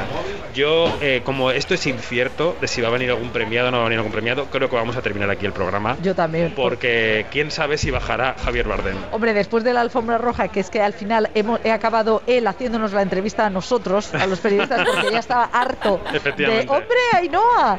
Bueno, Aquí aquí, vamos salidando. que va a fiesta. que, pues nada, ya, ya nos levantamos. Bueno, vamos a ir despidiendo. Yanina Pérez Arias, Bremen, muchísimas gracias. Bueno, un placer, chicos, compartir estas horas con ustedes de una gala imposible e insufrible, pero llena de unos discursos increíbles. Efectivamente, un beso fuerte y gracias por estar ahí como siempre. Sabes que te queremos muchísimo. Adiós, hasta luego. Vamos a despedir también aquí sobre el terreno a nuestra compañera Mercedes Pascua, que se ha estado currando las crónicas de mañana mientras estábamos aquí con todo el jaleo. Me quedan, me quedan, aquí estoy trabajando, Eres sí. una jabata, un placer trabajar contigo. Igualmente. Muchísimas gracias por todo. Eh, anfitrionas, Begoña Perpiñá, Muchísimas gracias Gracias por todo. A vosotros. Por tu trabajo. Es un trabajo muy intenso, muy ingrato, por contar conmigo, que por hace mucha supuesto. falta. Y oye, para lo que quieras, Quinótico es tu casa. Y lo mismo os digo, Valencia es vuestra casa también, así que con los brazos abiertos siempre vamos a estar. Igual volvemos el año que viene, no te despistes. Pues aquí os voy a estar esperando, por supuesto, para que me contéis conmigo. Que todo el equipo técnico, a Guillermo, que nos ha montado este set maravilloso, ha sido muy amable todo el equipo de Onda Cero Valencia y estamos muy agradecidos. Gracias a vosotros. Begoña Donat, querida, a ti te veo mucho y te oigo mucho. Y en breve nos volvemos a El ver. jueves que viene, Quinótico en directo con público. El jueves 17, 8 y media, con público porque cumplimos 300 programas. Somos muy viejos ya. Sois muy Pues no te viejos. quedan scripts a ti. No me quedan scripts, todo es, todo es seguir en la vida. María Guerra, un placer el reencuentro. Bueno, no, para mí es maravilloso, es verdad que empezamos juntos. Muchísimas ¿Qué gracias. haces en los Oscars? Bueno, de- tengo que apalabrar, adiós. tengo que apalabrar. Adiós, adiós. Un beso fuerte, gracias a Miguel Jurado y a José Luis Gómez por estar en la dirección técnica en Madrid. Un beso a todos, gracias. Han sido los Goya 2022 con Quinótico. Adiós.